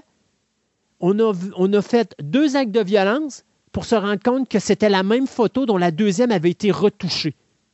Ouais. Ça n'avait pas de sens. Puis, tu sais, moi, je me dis, elle est chanceuse de s'en être sortie comme ça parce que moi, avoir été le juge, avoir vu qu'on avait manipulé des Des preuves informations, des preuves. pour faire mal paraître Oui. un individu. Moi, je pense que Amber Heard, elle aurait eu d'autres comptes à rendre là-dedans. Puis moi, je pense que cette situation-là n'est pas finie. là. Ah non, non, ça, probablement pas. Donc, elle a été relâchée de son contrat. Euh, les grands bons de Disney, ils disent Oui, oui, euh, Johnny Depp va revenir sur. On va, on, on va le rengager pour euh, Pirates des Caraïbes, puis Yeah. tout. Regarde, euh, regarde, Johnny Depp l'a dit, puis à moins que euh, l'argent l'appelle bien gros, parce que ça, ça a dû coûter cher, ces, ces avocats-là. Là. Ben, écoute, Euh, ça a coûté dit 6 que millions lui- à Amber Heard. Ça fait que lui, ça doit être à peu près euh, plus cher que ça, là, le double. Parce que dis-toi que lui, il y a, deux, il y a eu deux, euh, deux poursuites. Là. Ouais, oui. Donc, euh, à moins que l'argent l'appelle beaucoup, là, je te dirais que lui, il en a fini avec Disney pour ça. Là, il leur euh, en veut beaucoup. Ouais. De justement d'y avoir pilé dessus sans avoir de preuves ou quoi que ce soit, selon des rumeurs. Puis il garde, dit, euh, pour, pour un personnage emblématique de, de Disney. Là. Donc, eh, on verra bien, mais pour le moment, là, attendez-vous que ça va continuer, puis on va en entendre parler par un bout de temps, ben, heureusement. Ah ben oui, ben ça va retourner en appel, c'est sûr et certain. À moins que, à moins que Amber Heard joue le rôle encore de la victime pour dire ben là, j'ai Ah, pas les moyens de payer. victime? Ben oui, c'est sûr qu'elle joue la victime. C'est juste Ah ça, oui. une victime. Euh, Puis tu sais, il y a du monde là, qui doivent présentement dire Hey, vous êtes donc bien cruel. Regardez, là, je vais vous donner une idée. Là. Moi, j'ai pas de respect pour une femme qui est euh, sur un. tu sais, qui est devant la cour, puis qu'à un moment donné, elle parle de Hey, j'ai entendu une rumeur d'une amie, d'un ami, d'une amie qui a dit que Kate Moss avait été poussée dans les escaliers par Johnny Puis Depp. j'avais peur de lui, puis j'avais peur de lui à Puis cause de j'avais ça. peur de lui à cause de ça. Oui, parce que Kate Moss est arrivée en ondes le, le- le- quoi, le surlendemain pour dire ben, excusez, mais Johnny Depp m'a jamais poussé en bas des escaliers. Et Je suis tombé en bas, puis il est venu m'aider, puis il m'a emmené à l'hôpital, il, m'a secouru. ben, il sais. l'a pas amené à l'hôpital. Il l'a ramené dans sa chambre puis il a Ouais. appelé les gens euh, pour justement ça, venir s'occuper d'elle. Mais tu sais, c'est parce que tu voulais te scraper ta réputation, tu as, bien fait. Et d'ailleurs, Ben oui. ça l'a changé complètement la vision de Johnny Depp Hollywood parce que oui, maintenant les acteurs puis les, les producteurs puis tout ça sont tous là à dire bah oui, ben là Johnny Depp on va retravailler avec lui. Puis là tout le monde sont là puis dit ouais, mais là c'est pas sûr qu'on va vouloir retravailler avec Amber Heard. Donc, tu sais comme quoi que ça change vite là. Fait que moi j'ai pas de respect pour Amber Heard, pas parce qu'elle est une victime ou pas, parce qu'elle ment. Et malheureusement, comme elle ment, tu sais pas ce qui est vrai puis ce qui est pas vrai. Et ça, c'est. Tu sais, moi, je l'écoutais après le, le- le- le- après le tribunal où est-ce qu'elle disait Oh, mais là, cette, cette défaite-là que j'ai, ça, ça va, ça va repousser le mouvement MeToo. Madame Hart, vous êtes la personne qui allait repousser le mouvement MeToo parce que vous avez menti. Et en mentant, c'est comme faire croire aux gens que quand il y a quelqu'un qui est attaqué ou qui est atteint d'ab- d'abus sexuels ou qui est, qui est une victime de violence sexuelle, qu'à chaque fois que cette personne-là va parler, on va la considérer une menteuse. Pas parce que les hommes ont raison puis les femmes ont tort, parce que vous avez menti puis vous avez donné une mauvaise visibilité au mouvement MeToo puis une mauvaise vi- visibilité aux femmes atteintes de, atteintes de victimes. Quand tu es victime, tu n'as pas besoin de mentir. Si tu es réellement une victime, tu dis ce que tu as à dire, tu vas être une victime parce que tu en es une. Mais si tu commences à mentir, aux minutes, tu n'es pas une victime. Tu te fais penser pour une victime, mais tu n'es pas une victime. Et c'est dommage, Amber Heard, elle a menti, pas une fois, pas deux fois, à trois reprises. Désolé, mais cette femme-là, moi, je considère qu'elle est vraiment chanceuse, que le juge n'ait pas été beaucoup plus dur à son égard au niveau de, ce- de cette, euh, de ce procès-là, parce que ça aurait pu vraiment mal tourner pour elle. Oui, ça l'a mal tourné, mais moi, je pense qu'on n'a pas fini de voir ça. Il va y avoir d'autres choses. Puis je pense que là, présentement, elle fait juste, je vais aller en appel juste pour faire diminuer, dire en sorte que les avocats de, de- de Johnny Depp vont arriver et dire regardez là, euh, payez-nous notre pourcentage, payez les frais d'avocat à Johnny, là, puis euh, on va laisser ça aller. De toute façon, nous autres, c'est pas une question d'argent, c'est une question de nom. On voulait que Johnny retrouve son nom. Ben là, euh, tu sais. Ah, il l'a reste- retrouvé. Même pendant le procès, déjà là, c'était Junior, l'acteur qui jouait à Iron Man, excusez-moi. Robert Downey Jr. Un junior qui a dit, il dit, garde, Depp, j'ai des projets pour toi. Ah oui. Dit, viens-t'en, on va, on va travailler ensemble. Mais Johnny Depp est un des meilleurs acteurs à Hollywood. Ben oui. On dira ce qu'on voudra. Oui, il y a des problèmes, des problèmes de Ah oui. drogue, des problèmes de consommation d'alcool. Et c'est un acheteur, c'est un acheteur chronique. Le gars, il faut qu'il dépense son argent. Il n'est pas capable de la garder. Tu, sais, tu disais, Non, à moins qu'il ait des besoins d'argent, oui, il va en avoir des besoins d'argent parce que dès qu'il a 5 piastres, il dépense 10. Euh, ça, ça, tout le monde le sait dans le milieu. C'est un acheteur compulsif. Mais il y a des limites avec ses défauts, peut être un batteur de femmes. Tu sais, il a été avec Vanessa Paradis pendant des années. Il y avait des problèmes de drogue, des problèmes d'alcool. Il n'a jamais Oui. battu Vanessa Va- Paradis. Il n'a jamais battu Kate Moss. Pourquoi qu'il commencerait avec Amber sais, à un moment donné, un batteur de femmes, c'est un batteur de femmes. Il, c'est pas il devient un batteur de femmes, il est, il va le rester.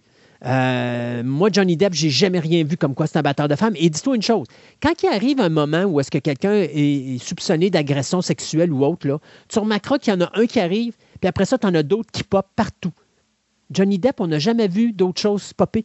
Tu n'as jamais vu d'autres personnes dire Oh oui, c'est vrai, il m'a battu, il m'a violenté, je veux aider Amber Heart. Jamais. Ce serait juste Amber Heart. Je pense pas. Un batteur de femmes, c'est un batteur de femmes. Quand il bat une femme, il n'en bat pas juste une, il en bat plusieurs. Fait que moi, je suis désolé. Johnny Depp n'a pas le profil d'un batteur de femmes. Euh, Puis c'est dommage, mais Amber Heart est Ils la l'ont pas personne. prouvé. Non, ils ne l'ont pas prouvé. Puis il ne sera jamais encore. capable de le prouver parce qu'il ne l'a pas fait. Non. Si- S'il l'avait fait, il y aurait des preuves. Il y aurait des preuves là. Tu n'aurais pas été obligé de prendre la même photo puis de la retoucher au numérique pour faire Ouais, croire que tu as deux images. là. C'est totalement, totalement loufoque. Allez, on s'en va au Star Wars Celebration qui avait lieu à Anaheim du 26 au 29 mai, dans lequel oui. on a annoncé plusieurs projets. D'abord, Mandalorian saison 3. Bien oui, euh, gros coup va être de retour et euh, la série va être diffusée en février. Euh, Endor, le prequel, bien, on nous annonce que le 31 août 2022 sera la diffusion de la première saison de 12 épisodes et qu'il y aura une deuxième saison qui complétera la série. Il y aura également 12 épisodes dans cette deuxième saison-là. C'est la plus longue série sur Disney Plus de Star Wars. C'est celle qui va durer le plus longtemps en épisode en, en- en temps. Là. Ben, Mandalorian est plus que ça. Tu as trois saisons de quoi? 10 non, non, épisodes? mais je parle par une saison. Pour une saison. Ah là, oui, OK, une saison le- de 12, ouais. La grosseur de, Ouais. de, de, de- de- de tous les épisodes en, collés ensemble, ça va être la plus grosse. Euh, Rosario Dawson a annoncé que la série Ahsoka devrait être diffusée euh, dans les alentours de 2023. Moi, je dis que ça devrait être vers l'automne. Mais les Pas nouvelles qui sont intéressantes sont les suivantes. D'abord, Jude Law, qui, euh, qu'on avait vu dans le film Existence, qui était Sky Captain in the World of Tomorrow, AI ou Intelligence artificielle de Steven Spielberg, va faire partie d'une nouvelle série qui va s'appeler Skeleton Crew, qui va être produite euh, et euh, conçue par John Watts, le réalisateur de la dernière trilogie de Spider-Man avec euh, Tom Holland. Donc, euh, ça va être la toute première série faite pour des personnages adolescents euh, et ça va se passer un peu après, avec la, après la période de l'histoire de Return of the Jedi. Donc, on va euh, se retrouver dans une période où, justement, après la défaite de l'Empire, on va voir arriver, justement, le nouvel Empire, la Nouvelle République. Euh, donc, bien hâte de voir, bien sûr, Dave Filoni et John Favreau sont derrière cette série-là qui va être développée par John Watts et le scénariste Chris Ford. Une autre série qui a été annoncée, c'est Star Wars Young Jedi Adventures, une série qui est d'animation qui va être centrée sur un groupe de jeunes euh, qui vont suivre un cours co- sur comment devenir un Jedi avec nul autre que Yoda.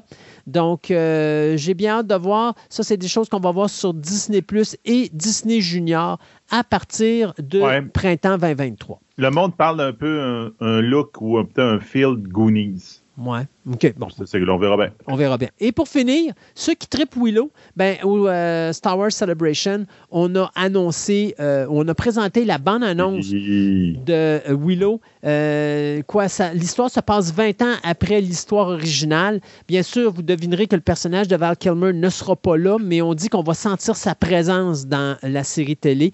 Mais par exemple, je suis content de revoir réapparaître Johan Wally Kilmer, qui va reprendre son personnage de Sorcha, et bien sûr Warwick Davis qui revient dans le rôle euh, principal. Donc, euh, Willow, la série télé qui va être diffusée sur Disney Plus en novembre de cette année.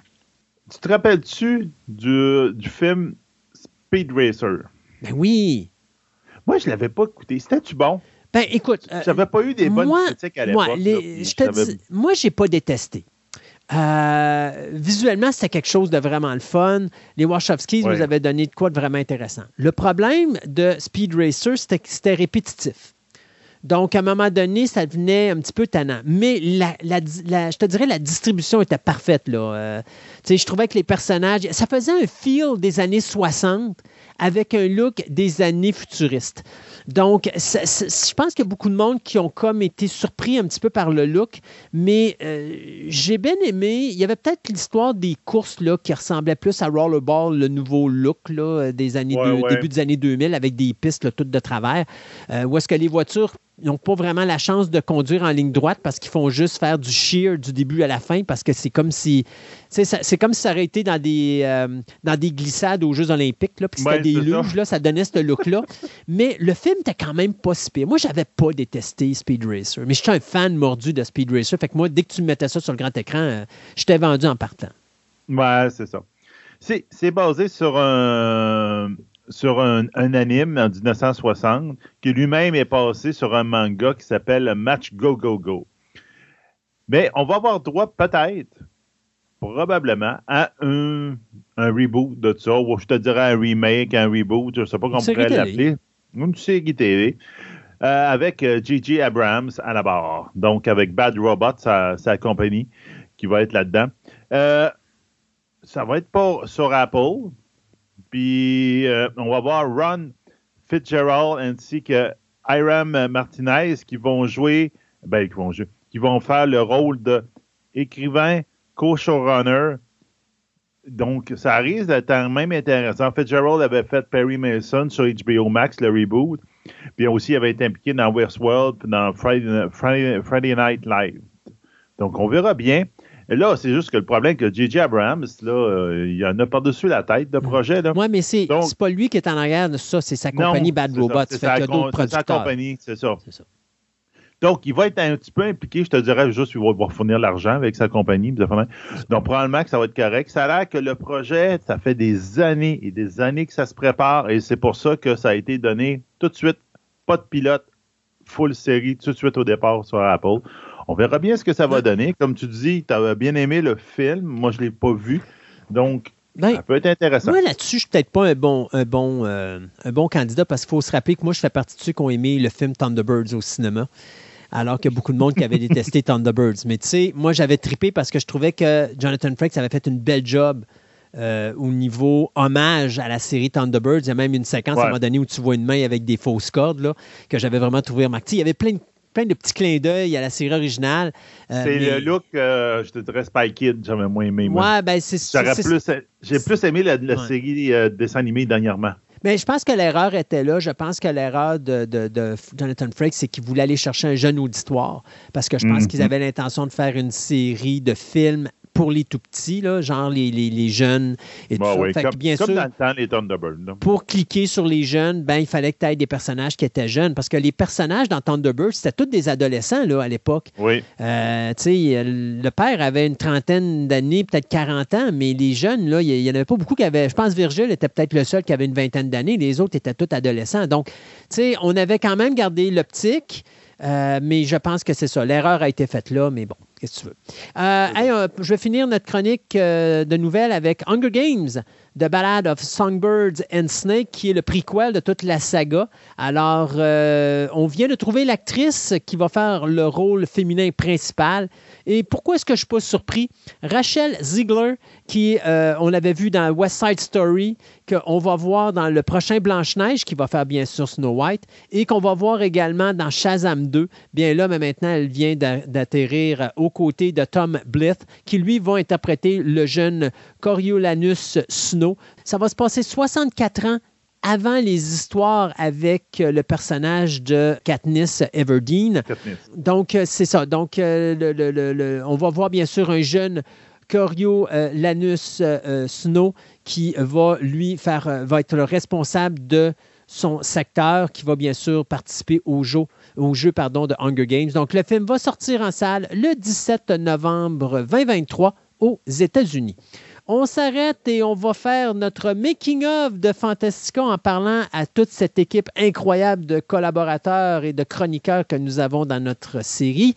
Et euh, on s'en vient en fin d'émission avec, bien sûr, nos nouvelles express et ce que Sébastien a eu le courage de mettre sur notre Twitter.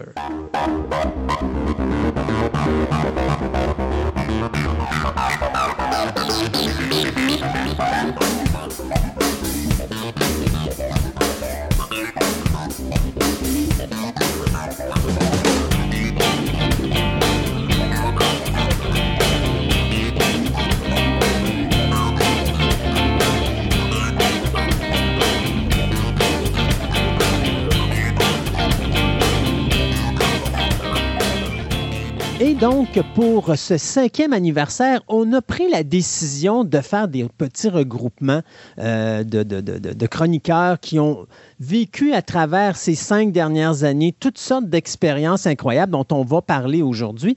Et euh, j'aurais pu avoir carrément toute l'équipe au complet, mais ça aurait été compliqué de jumeler tout ce monde-là ensemble. Déjà, j'essayais d'en avoir trois parce que je voulais faire un segment, euh, comment est-ce qu'on pourrait dire, Astrologie, astronomie, pas astrologie, Ouais. astronomie, euh, zoologie, non, c'est un J. Le segment des A en réalité. Euh, tu sais, anthropologie, astronomie et anthropolo- ben, anthropologie, archéologie et astronomie. Puis finalement, ça- notre, notre archéologue a été parti sur des fouilles puis elle n'a pas pu euh, arriver là. Alors je me suis dit, ben, je vais réaliser mon deuxième rêve qui était d'avoir un segment Tintin à l'émission. Alors euh, je vais avoir, euh, tu sais, Tintin a les Dupont et Dupont. Nous, on a François et François. Alors François Houle, François Simard, bonjour. Bonjour. Allô, allô? Et bien sûr, il ne faut pas oublier l'anthropologue favori du groupe. On en a juste un. C'est Martin. Bonjour, Martin. Bonjour. Et Alors- Tintin étant un diminutif de Martin, ben, Voilà. Et voilà. Là, tu fais mon bonheur aujourd'hui, Martin. Euh, donc, comme vous avez deviné, euh, on, est en train de revivre l'émission de, du Poisson d'avril, c'est-à-dire qu'on a l'intention de faire une émission qui n'est pas sérieuse pour Saint-Saëns, euh, et puis s'amuser. Et donc, pendant les trois heures, si ce n'est pas les quatre prochaines heures, parce que je pense que si je mets tout le monde là, ça va être très long comme émission, on va s'amuser à, un, vous représenter ces chroniqueurs-là qui font partie de toute notre équipe, puis en même temps parler de la façon dont ils travaillent leur chronique, de la façon qu'on a euh, travaillé l'émission et tout ça, peut-être même des anecdotes amusantes. On va voir ça. Puis je vais commencer avec mon mon vétéran, l'un des trois premiers à avoir été, euh, après Sébastien, au contact de cet événement-là ou au sujet de cet événement-là, qui était bien sûr Martin Hébert. Parce que Martin, quand on s'en était parlé, c'est vraiment drôle comment que la vie est faite des fois. Euh, à un moment donné, moi et Martin, on parle de choses et d'autres, puis Martin m'annonce que c'est un ancien membre du Cyberclub Phoenix, qui était un club que j'avais à l'époque. On faisait de la science-fiction avec ça. On faisait un journal qu'on envoyait euh, sur Internet gratuitement. J'étais fou comme ça à l'époque, puis je le suis encore aujourd'hui. Et euh, à un moment donné, bien, Martin, il me parle de ça, puis euh, il me parle justement qu'il trouvait ça le fun, l'émission, puis là, que lui faisait de l'anthropologie. Puis à un moment donné, j'y parle que, ben écoute, on est justement en train de travailler sur un concept d'émission de radio parce qu'on veut ramener Fantastica, l'émission radio, en ondes, vu qu'on avait fait ça à 6137 de 2003 à 2008, mais on veut le faire différemment. Je veux sortir de ma zone de confort et j'ai envie de faire quelque chose qui est beaucoup plus... euh, qui est un peu plus grand déploiement, c'est-à-dire que là, on ne va pas juste toucher à science-fiction, l'horreur, le fantastique, mais on va toucher à toutes les passions. Euh, et euh, Martin est arrivé, il a dit ben, J'ai peut-être l'idée de faire de quoi en anthropologie qui toucherait à anthropologie et science-fiction. Mais j'ai dit Écoute, pense à ça et puis reviens-moi avec ça. Alors, à un moment donné, Martin m'en revient, euh, une semaine ou deux après pour me dire ben, J'ai les idées. Alors, on s'en va au Normandin, on commence à regarder ça. Et mon ami Martin arrive avec un calepin qui est à peu près la grosseur d'un menhir. Fait qu'imaginez-vous Obélix qui met son menhir sur le bord de la table puis qui se met à pencher d'un bord. Il y a à peu près quelque chose comme 400 pages dans son petit, son petit calepin sur lequel il a déjà fait toutes les idées de, de, de, de concepts, de chroniques. Je pense que tu avais quelque chose comme trois ou quatre années d'avance sur tout ce qu'on avait parlé. Et, et c'est là que je me suis rendu compte, OK, je pense que là, le projet de Fantastica va marcher parce que là, je suis en train de m'entourer de gens plus que, plus que passionnés. C'est des gens qui sont aussi fous que moi à réaliser des projets comme ça. Et, euh, et, Martin, qui est un professeur d'anthropologie, euh, est depuis ce temps-là avec nous depuis les, tout débuts. Alors, Martin Hébert, présente-toi donc un petit peu pour les gens qui ne te connaissent pas, faire une petite présentation de toi rapidement. Oui, bon, ben merci Christophe pour cette euh, introduction historique. En fait, première chose que je devrais dire, c'est que j'ai connu Christophe, je pense, pendant six ou sept ans avant de faire la connexion avec Le Cyberclub Phoenix. C'est possible. Euh, la- et là, ça a cliqué que la première fois que je t'ai rencontré, c'était au Congrès boréal à, à Montréal en 2000 ou 2001 à peu près. Donc, euh, euh, un de ces deux-là. Et euh, il y avait la salle d'exposition et, et je me rappelais juste d'avoir resté pris à une table pendant je sais pas combien de temps à jaser une fois euh, avec la personne qui animait, qui animait ce club-là. Euh, et finalement d'avoir dit OK, je vais mettre mon, euh, mon courriel sur la liste, etc. Et ça, ça avait roulé comme en arrière-plan. Euh, et le, le croisement, c'était pas fait dans ma tête jusqu'à temps qu'on en parle. euh, C'est ça, après six ou sept ans de, de fréquentation.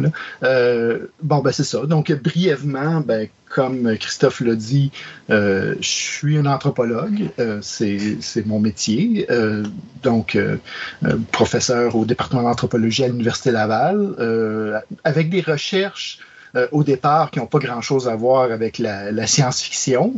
C'est-à-dire que mon aire de spécialité, c'est euh, ce qu'on appelle la Mésoamérique, donc le sud du Mexique, euh, Amérique centrale, euh, et l'é- l'étude des conflits dans, cette région du monde-là, et bon, de la politique en général, mais depuis toujours, j'ai un, intérêt pour la science-fiction, donc je, suis, de la génération Albator, comme ils disent en France, là, qui, représente tout un ensemble de, de séries qui, qui sont sorties, bon, que, que beaucoup de gens connaissent. Là.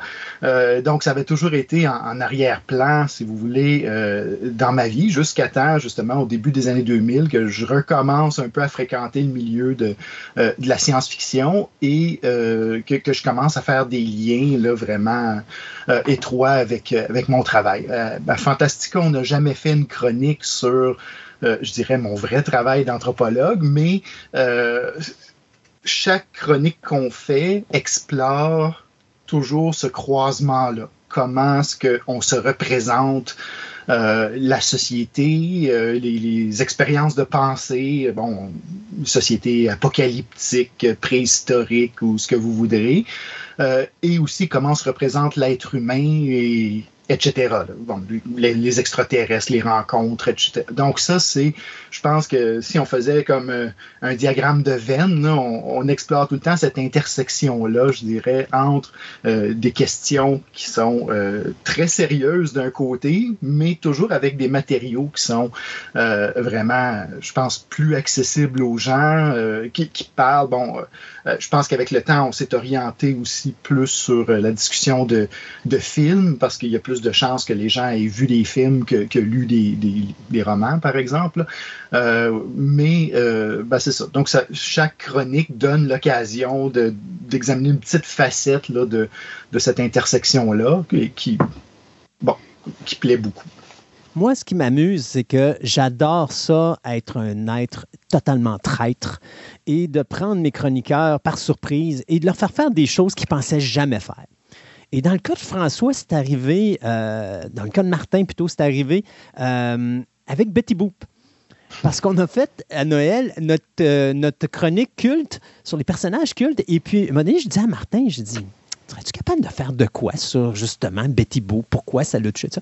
Et il n'avait jamais fait ça. Et là, ben, il a découvert que, hey, il y a autre chose que de la science-fiction puis de l'anthropologie dans l'univers. Il y a Betty Boop.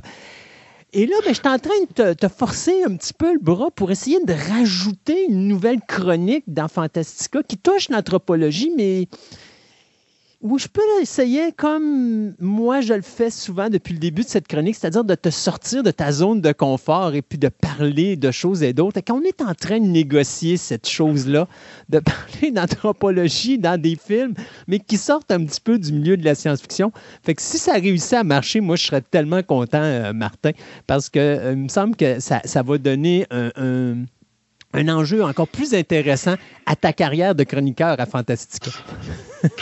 Oui, ben, Fantastica, une chose que j'aime beaucoup de, cette émission et du format de chronique qui reviennent tout le temps, c'est que ça donne justement l'occasion d'explorer des choses. On fait une chronique, après ça, on se dit, ben, OK, euh, ça nous mène ailleurs, ça nous mène à autre chose et, ça permet tout le temps d'explorer des nouvelles dimensions des, de notre champ d'intérêt. Euh, Christophe est, excellent pour ça, même dans nos, euh, dans nos chroniques standards science-fiction, tu arrives avec des questions du champ gauche auxquelles on n'a jamais pensé.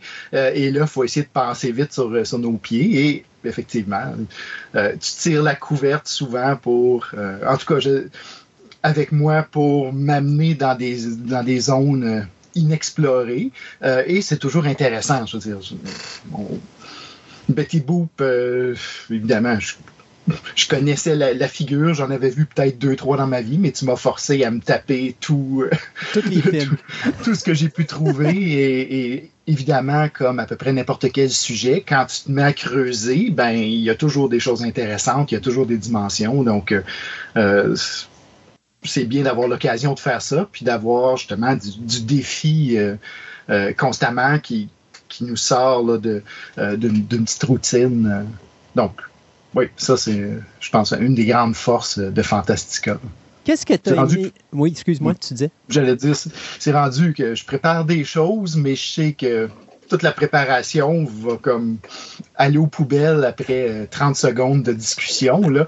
Euh, mais au moins, c'est là. Puis j'ai comme la bonne conscience d'avoir fait mon travail, d'essayer de me préparer. Mais dès la première question, ça part sur une tangente. on explore autre chose. Qu'est-ce que tu... C'est habituel, ça.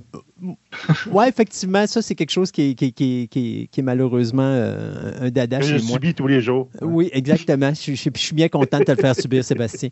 Euh, qu'est-ce que tu as apprécié le plus dans les cinq dernières années euh, avec Fantastica?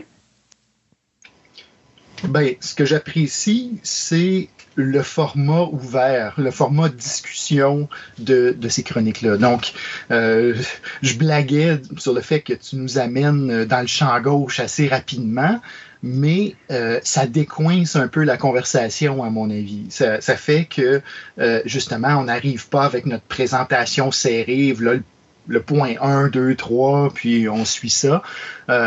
donc, mais ça nous amène plus sur le terrain d'une conversation ouverte, d'une euh, vraiment qui, est la force de, ce genre euh, de format là, et surtout euh, une des raisons, en tout cas moi, pourquoi je me suis intéressé à, participer à Fantastica puis que, je reste aussi, c'est que tu aimes le format long.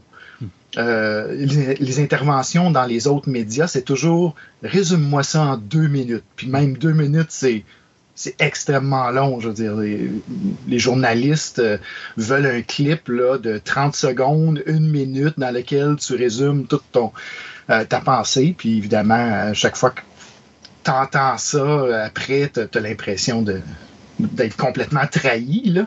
Euh, alors que là, on a vraiment un format qui, qui est confortable, qui donne de l'espace, qui, euh, où on dit quelque chose, on le corrige, on, reformule, euh, etc. Puis je pense que euh, l'auditoire, il gagne beaucoup cette capacité-là d'aller en profondeur un peu, même si on reste grand public puis accessible, ben, au moins on, fait le tour du sujet. Comme Fantastica est un programme où est-ce qu'on parle de plein de choses, on va passer de l'anthropologie puis on va s'en aller à la zoologie n'est-ce pas, mon ami François?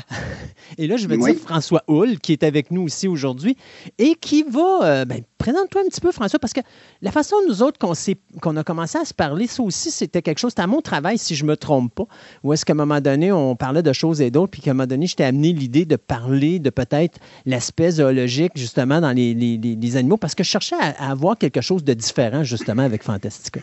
Oui, en fait, euh, moi, je connais Christophe, pour faire un début, là, je connais Christophe depuis euh, fort longtemps, mais rien à voir avec la radio, mais beaucoup plus la boutique dans laquelle ils vendent des objets de collection culte et dont j'ai mis pas mal trop de mon salaire, trop souvent, à collectionner des figurines d'Hellboy et la collection complète des dragons de McFarlane. Euh, voilà. Donc, d'entrefilets, c'est là que je connais Christophe. Et un adon, Christophe, connaissait aussi ma copine actuelle sans que je la connaisse encore. Et c'est Marie-André, tu avais parlé à Marie-André lorsqu'elle passait à ton magasin, parce qu'elle aussi, elle dehors ton magasin. Puis là, tu, cherchais des chroniqueurs. Et là, elle m'arrive, elle dit Tu veux-tu faire les chroniques avec Christophe? Là, je dis OK, faire quoi? Il s'est pas supposé d'être des films d'horreur sur son affaire. Elle dit Non, non, non, c'est plus large, un truc comme ça. Puis là, bon, c'est appelé. Et euh, je dis, bah oui, OK, d'accord, go, on, saute dans la dans l'aventure. Et euh, on a fait les premières chroniques. Et je suis récent par rapport aux autres euh, en bas de l'écran de moi, Martin, Sébastien et l'autre François. J'ai fait peut-être 4-5 chroniques à date là, sur les. Durant la pandémie, la première fois qu'on devait se voir, Christophe, tu devais venir chez moi.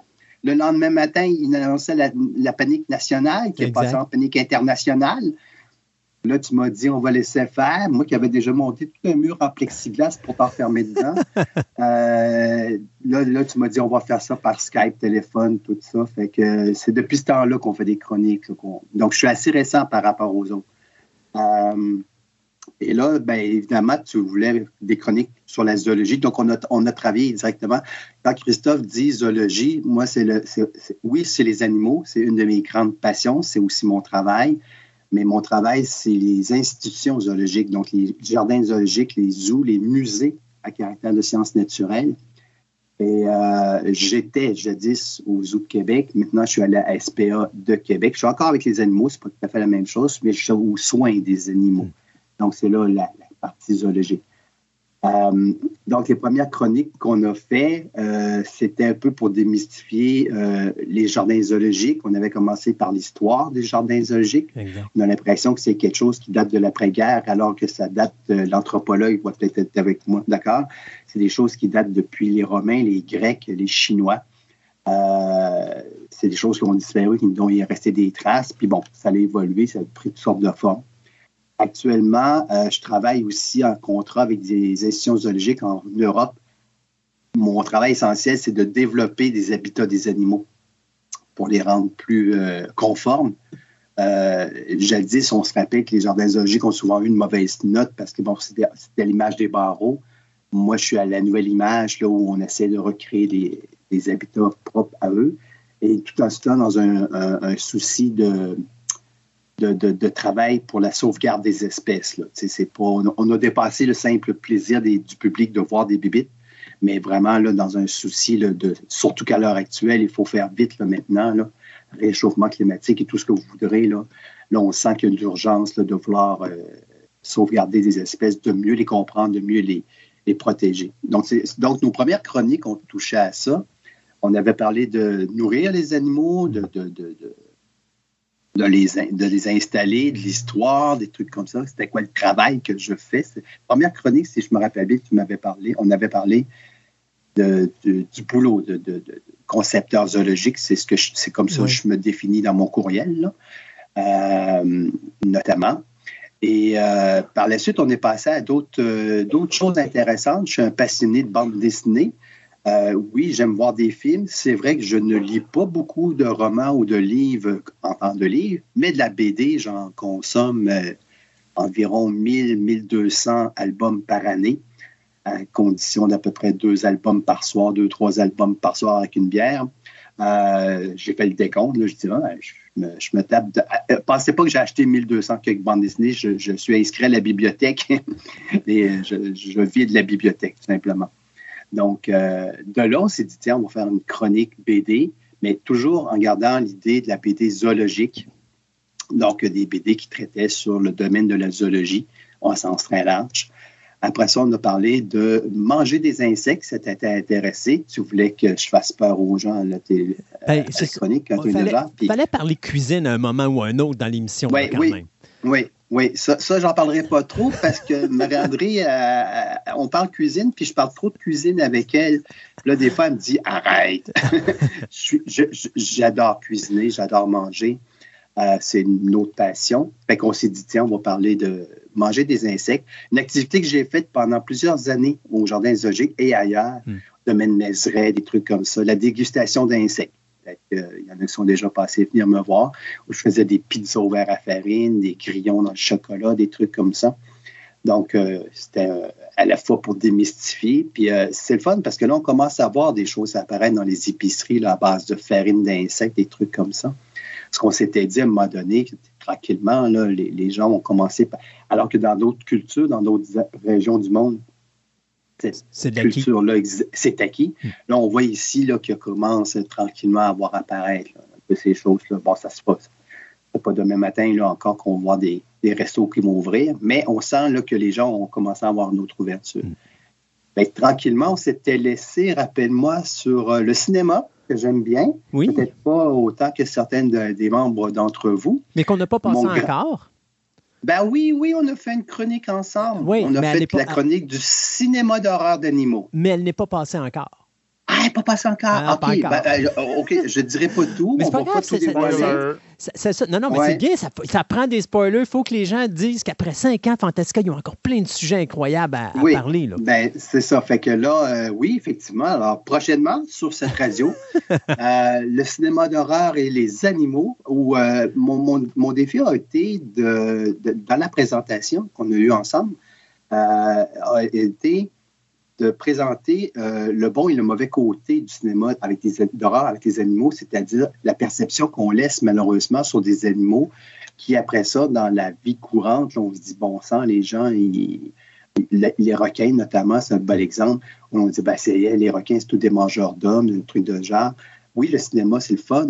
Là, à un moment donné, les gens ne font plus la différence entre ça et ça. Là, on avait parlé de toutes sortes de films d'horreur euh, qui ne se tenaient pas debout, dont les fameux castors vampires zombies. Ah oui, euh, si Zombie Beaver, je pense. Zombie Beaver, vous devez vous taper ça. C'est un petit chef-d'œuvre de teenage en vacances. Il y a toujours des teenage en vacances dans un camp isolé quelque part. Qui là, à Déjà là, ça part mal, ça. Oui. Qui à défaut d'ours ou à défaut de loup ou de tigre dans la forêt, tout ce qui restait, c'était des castors. Ah, ils ont trouvé le moyen de contaminer les castors. Fait que les castors ont trouvé le moyen d'éliminer les teenagers dans le chalet. le chalet est en bois, donc c'est pas prudent d'être dans la forêt avec un castor zombie un chalet en bois, ça, passe mal. on s'était laissé sur cette dernière chronique-là. Là, je, t'avais dit, je vais peut-être travailler sur d'autres chroniques. J'ai des idées. J'ai des idées que je vais laisser de côté aussi. Euh, mais ça, on s'en reviendra.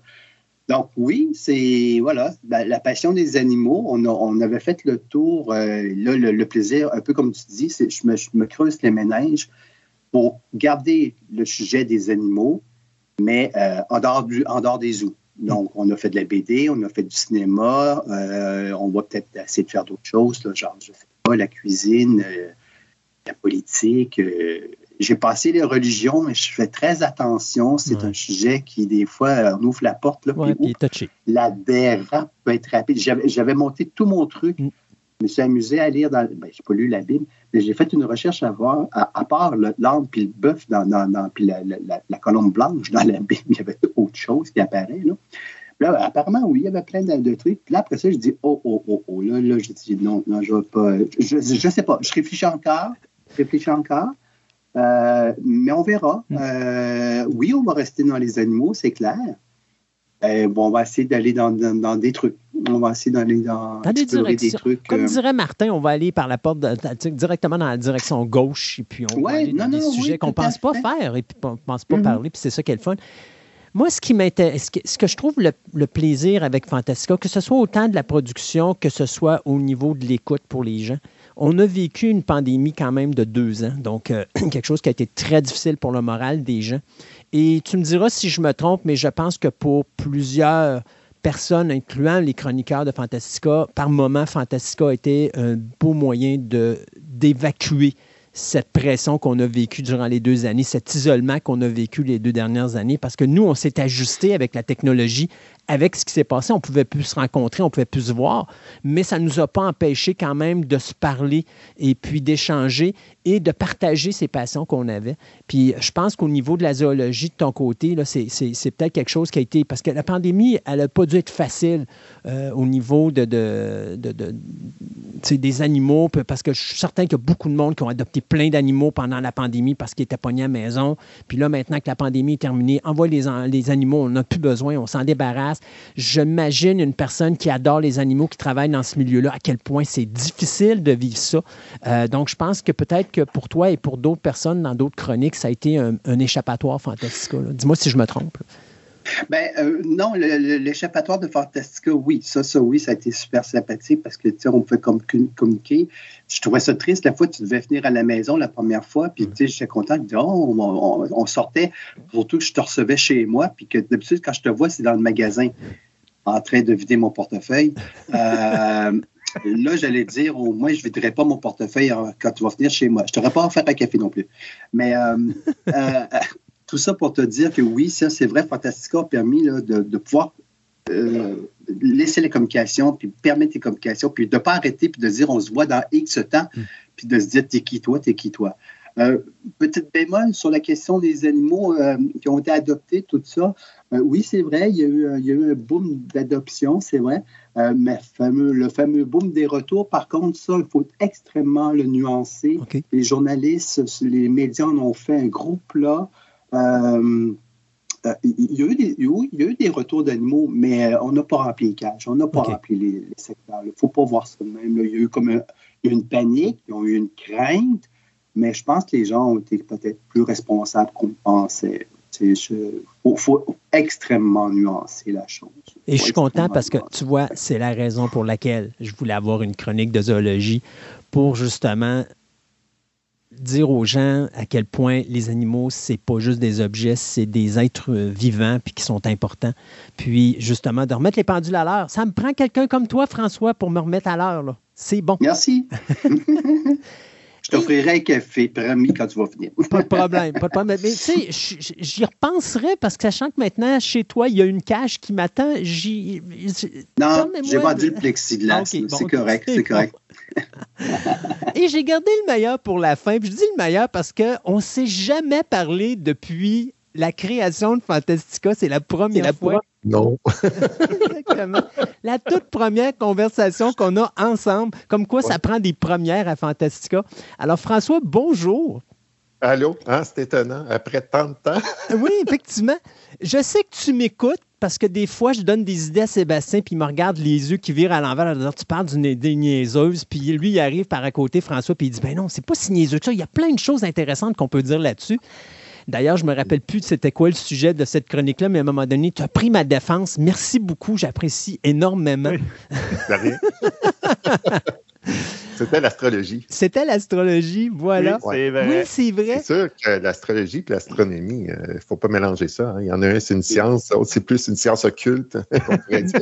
Mais, euh, seulement qu'il y a des recoupements qu'on peut faire, puis on peut essayer de euh, de regarder euh, l'astrologie à travers euh, un œil astronomique. Puis on peut découvrir des choses intéressantes. D'ailleurs, l'astronomie est, comme partie de là. Avant, il y avait comme un mélange entre les, deux. Là. Les, gens étaient astrologues aussi. Fait qu'ils essayaient de prédire des choses. Puis ben, ça s'est détaché. Là. Fait que donc, c'était loin d'être inintéressant. en cinq années, tu as eu la malchance d'avoir à parler continuellement avec Sébastien. Euh. on, peut dire que, on peut dire que ça va peut-être 48 ans qu'on se parle. Là. Ben non, on peut, dire, on peut dire 46, on va te donner au moins deux ans avant que tu commences à parler. Là. Ouais. Mais pour que les gens apprennent à connaître qui est euh, François Simard, parle-nous un peu de toi. Ben, euh, à la différence des autres, euh, je suis pas arrivé avec Christophe, comme vous pouvez le constater. je suis arrivé avec Sébastien. fait que, donc, j'ai euh, j'ai parti avec deux collègues en 2015. On fondait un club d'astronomie. Fait qu'un club d'astronomie amateur. Et là, Sébastien, lui, était dans. Je le voyais aller avec le projet de Fantastica, puis essayer de trouver une façon de mettre ça sur le web, tout ça. Fait que tout en parlant, ben, on dit ben, tu pourrais peut-être présenter ton club d'astronomie, tout ça. Ah, pourquoi pas? je, je vais encourager ça. Je trouve que c'est un beau projet, tout ça. Je vais participer. Que, et c'est comme ça que ça a commencé. Puis là, ben, ça a comme enchaîné de fil en aiguille. Parce qu'on a. Euh, dis-moi si je me trompe, tu es professeur, je crois? Oui, c'est ça. Euh, aussi, à la différence des deux autres chroniqueurs, euh, moi, je suis, euh, c'est pas mon domaine premier, l'astronomie. Je suis pas astronome professionnel, je suis vraiment astronome amateur. C'est ma passion. moi, dans la vie, je suis professeur en éducation spécialisée au Cégep. OK. Fait que tu sais, tu as quand même cette, cette, facilité théorique de parler d'un sujet. Puis c'est ce qui est plaisant avec l'astronomie, c'est justement de pouvoir extérioriser puis de pouvoir parler un petit peu de ça pour que les gens puissent comprendre. Et euh, je trouvais ça parfait. Là, quand Sébastien m'a parlé, écoute, là, on a, on, a, un professeur qui va nous parler d'astronomie, puis tu vas voir, ça va être comme fait, écoute, c'est vendu tout de suite, c'est sûr et certain. Euh, et puis de t'écouter et nous parler de ça, de, de, de, chronique en chronique, parce que tu es, là depuis le début, si je ne me trompe pas. Euh, donc, ouais, pas mal. Pas, mal. on l'a parti comme euh, Ah, quelqu'un part un club d'astronomie, on va le rentrer de même. Puis là, en fin de compte, de fil en aiguille, il dit Ah, ben, Christophe, il dit Ah, ben, ça sort bien, hein? Ça serait peut-être intéressant d'autre chose. Là, on est parti là-dessus. ça sort tellement bien qu'à un moment donné, comme je c'est mon accoutumé, j'ai lancé cette idée de mixer l'astronomie et l'exploration spatiale. Euh, mhm. D'ailleurs, on va s'en reparler en dehors des ondes tantôt parce qu'il y a quelque chose de bien qui arrive. Oh, oh petit mhm. spoiler encore pour Fantastica, mais il y a des belles choses qui s'en viennent pour ceux qui adorent l'exploration spatiale à Fantastica. Et euh, à un moment donné, ben, j'ai dit, ça serait peut-être le fun d'en parler. Puis bien sûr, ben, comme j'ai fait avec Martin, c'est-à-dire je l'ai sorti de, son, euh, de sa zone de confort, ben, je suis en train de sortir François de sa zone de confort. Oui, oui, complètement. complètement. Parce que j'ai suivi l'astronautique, évidemment, hein, parce que les, toute l'évolution des connaissances en astronomie sont liées aussi à toutes ces sondes qu'on envoie dans l'espace. Là, euh, fait que qui nous et les, même les télescopes, là, on a vu là, dernièrement le James Webb là, qui, qui, est hmm. envoyé, là, il va avoir des, des découvertes incroyables qui vont être faites avec ce télescope-là qui est vraiment extraordinaire, mais seulement que euh, l'aspect technique de tout ça, c'est moins quelque chose que je maîtrise. Il va falloir que, oui, je fasse euh, beaucoup de lectures. Et, et, comme on disait, on va faire ça en deux, à deux. Là, c'est ça. tu ne seras pas tout seul. Euh, techniquement parlant, ce serait la, quand on va commencer le sujet, ça serait la deuxième chronique. Parce que la première, c'est quand on a parlé des, euh, des déchets, dans... des, déchets dans l'espace. Euh, je te dirais que ça serait certainement ma, ma, plus, euh, ma plus marquante et ma, ma meilleure chronique avec François. Mais c'était une chronique, oui, que je voulais comme vraiment sortir de, ce ah, qu'on faisait habituellement. Mm. Mais c'est à cause que, d'un côté, on n'y pense pas. une façon de montrer que Mm-hmm. C'est étonnant, tu sais, les, ingénieurs, tu sais, ça, ça me fait penser quand j'animais avec euh, les scouts, là, euh, là, on prépare, puis c'est les jeunes qui, qui, préparent euh, leur expédition, tout ça. Fait que, puis là, toi, l'animateur, encore tout ça. Puis là, à la fin, quand ils ont tout préparé, ils ont pensé à tout. Là, toi, tu lèves ta main, tu dis, c'est qui qui apporte le papier de toilette, tu sais? Mm. Il n'y a personne qui a pensé à ça.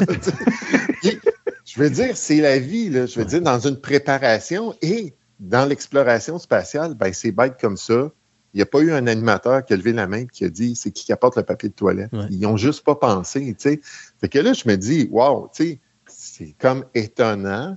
Puis ensuite, ben, toute cette histoire-là de comment ils ont géré ça, puis jusqu'à aujourd'hui, où il y a encore de la science qui peut être faite avec ça, tu dis, ça a l'air niaiseux comme sujet, là, mais c'est incroyable. Écoute, tu veux trouver ça niaiseux comme sujet, mais il faut se rappeler qu'Alan Shepard, quand il est arrivé pour être le premier homme, le premier Américain dans l'espace, il a quand même fait ça dans sa soute parce que ça faisait ben des heures qu'il était pas Ah oui, il, était supposé de faire un petit vol balistique. C'est ça. Il, tirait puis redescendait tout de suite. C'était une histoire de quelques minutes. Là. Puis finalement, c'était quelques heures.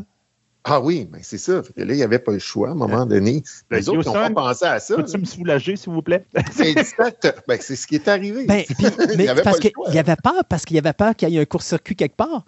Alors, euh, ah j'ai vu, j'ai vu un programme où justement, il montre comment que ça se passait, puis il y avait, il y a des senseurs dans sa soude. Fait quand il a fait ça dans sa soude, c'est parce que là, ils ont déconnecté les senseurs quand il l'a fait, puis après ça, il fallait que doucement, il reconnecte les senseurs en espérant qu'il n'allait pas l'électrocuter, le pauvre bonhomme dans sa capsule avant même de partir dans l'espace. Fait que, euh, il me semble que ça aurait été euh, une drôle de nouvelle à dire dans les médias. Euh, le premier Américain dans l'espace ben, s'est électrocuté à travers. euh, Faisant pipi dans sa soude. voilà.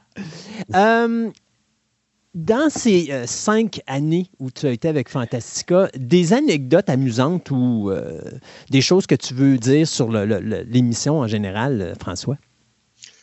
Ah, ben, euh, comme telle anecdote, je ne sais pas trop. je prends au dépourvu un petit peu. Je dirais, euh, euh, ça a été comme justement de l'ajustement. Tu sais, contrairement à, à vous tous qui êtes de, la région de Québec, moi, je suis de Mirabel. Mm.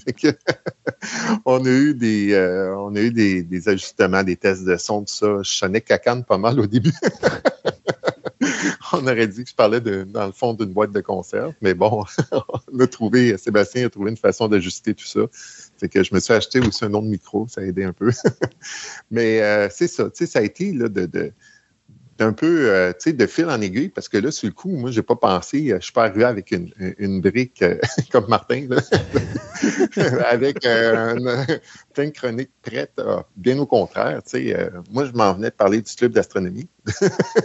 Puis là, finalement, ben, de fil en aiguille, ben, un autre chronique, un autre, on continue, on continue. on- fait que là, je cherche d'un bord puis de l'autre, puis euh, on regarde aussi, euh, il y avait des événements astronomiques là, à travers les cinq ans là, qui se passaient, puis là, on s'inspirait de ça. Les gens parlent de ça actuellement, ou ah, il y a ça qui s'en vient, tu sais, fait que donc on pourrait faire un, un petit segment là-dessus, puis fait que ça a été là, comme ça, là, on, on jasait, là, puis euh, tu sais, à chaque fois que je parlais à Sébastien, ben, il disait Ah, on pourrait peut-être parler de ça. Ben oui, on va parler de ça. Que, bref, ça a été aussi simple que ça. là. Ça a été euh, bien plaisant. Puis, ben, c'est ça. Ça a été. euh, je suis embarqué là-dedans, là, euh, comme ça. là. Une nouvelle carrière. Tu vois, comment, regarde comment que je suis. Moi, je pense tout le temps à vous, mes chroniqueurs. Alors, j'ai un sujet oui. pour toi. On vient de découvrir dans notre galaxie un trou noir. Ça serait le fun d'en parler à l'émission. Ben, ben, ben, Voilà. Oui, euh, surtout que les trous noirs, on en a parlé un peu, Oui. euh, surtout à travers des films. Parce que ça, Oui, c'est une autre vrai. affaire, un peu comme, euh, comme l'autre François en parlait, là, des animaux dans les- le cinéma. Puis euh, on, on a évidemment une vision déformée des choses. Ben, euh, en science-fiction aussi, là, ça arrive fréquemment que euh, soit parce qu'on manquait des connaissances, soit parce que les, les, les scénaristes n'ont pas voulu faire trop de recherches, ou, euh, mais ça arrive souvent que et on, on a une vision déformée des choses. on- les représentations, entre autres, du trou noir sont souvent euh, inexactes. Fait que dans, dans plusieurs films, fait qu'on avait fait le tour un peu de ça, mais euh, Oui. on n'est pas allé en profondeur sur euh, c'est quoi un trou noir, qu'est-ce que, comment c'est c'est généré, comment ça arrive dans l'univers, puis c'est quoi un peu l'évolution de tout ça. Là. On n'est on n'est pas allé là-dedans, puis on n'est surtout pas allé dans euh, ce qu'on est aujourd'hui, dans notre capacité maintenant à photographier l'horizon des événements. Fait que là, ça, c'est euh, un exploit. Les, les gens peuvent difficilement se représenter euh, c'est quoi la, la, la, prouesse que les gens viennent de faire. Juste pour dire deux, deux informations qui peuvent un peu nous situer par rapport à ça, c'est que la quantité de données que ça a pris pour photographier le premier trou noir, c'était tellement de données qu'au lieu de les faire passer par le web, ils ont pris les disques durs et ils les ont envoyés en avion. Mon Dieu, OK. Fait que tellement que c'était énorme, là, ils ne voulaient pas envoyer ça par le web parce qu'il y avait juste trop de données. Ouais. Puis, une autre chose, une autre façon de se représenter un peu l'exploit qu'ils ont fait, là, c'est photographier le trou noir là, qu'ils viennent de photographier là, au centre de notre galaxie. C'est comme photographier une balle de tennis à la surface de la Lune. Ouais. Fait que ça, sais pas là, si euh, ça peut vous donner un ordre de grandeur, là, mais Puis quand on une fait la photo- c'est pas mal petit. Puis la photo, est-ce qu'on la prend sur la Terre? C'est ça? Oui, Ouais, oui, la oui, princesse oui, à c'est ce que je, ce que je pensais. Ouais. photographier Mais, euh, une balle de tennis à la surface de la Lune. Je veux dire, c'est, c'est vraiment incroyable. là. C'est un exploit. Là. Et pour réussir cet exploit-là, c'est pas un radiotélescope, c'est qu'on forme une espèce de gros radiotélescope à la surface de la Terre. Fait qu'on combine les radiotélescopes ensemble, ce qui fait que les données additionnées de l'ensemble de ces radiotélescopes-là, c'est comme si on avait un radiotélescope à, à la grandeur de la surface de la Terre. C'est vraiment, c'est- démesuré là, comme projet. Là. Et tout ça pour aller chercher une image. Après ça, on prend un JPEG, copier-coller, qu'on met dans un document. Mais c'est cinq ans de travail. Le dernier, là, qui est la dernière image qu'ils ont Ouais. prise, là, c'est cinq ans de travail. là. Wow. C'est vraiment, c'est hallucinant. Messieurs, ça fait cinq ans qu'on fait Fantastica. Euh, cette émission-là n'existerait pas sans vous. Euh, je tiens du fond de mon cœur à vous remercier. Vous êtes euh, des confrères incroyables, même si j'ai pas eu la chance, dans certains cas, comme dans le cas de François, de le connaître en personne. Euh, tout, ce que vous faites pour l'émission, tout ce que vous faites pour les, euh, ben, auditeurs, euh, pour, nous, c'est vraiment, vraiment très, très, très apprécié. Et puis, je rêve dans cinq ans qu'on fasse encore une rencontre comme ça. Mais là, là on aurait plein de petits carreaux, puis on serait 100 chroniqueurs dans l'émission. Ça serait vraiment bien. En tout cas, on est bien parti pour ça. Après cinq ans, on en a 30. Fait que je me dis, un autre cinq ans, on devrait au moins pogner le 60. Mais faire sa part, euh, vos sujets sont toujours super intéressants. Votre façon de, la, de, dicter, la façon de réaliser vos, vos, euh, chroniques sont vraiment superbes. Euh, J'apprécie énormément tout le temps que vous y mettez. Et puis, un verre à 5 ans de Fantastica, à vous tous. Et puis, on se dit un autre 5 ans incroyable avec des chroniques incroyables de votre part. Merci beaucoup, messieurs. Merci. Merci.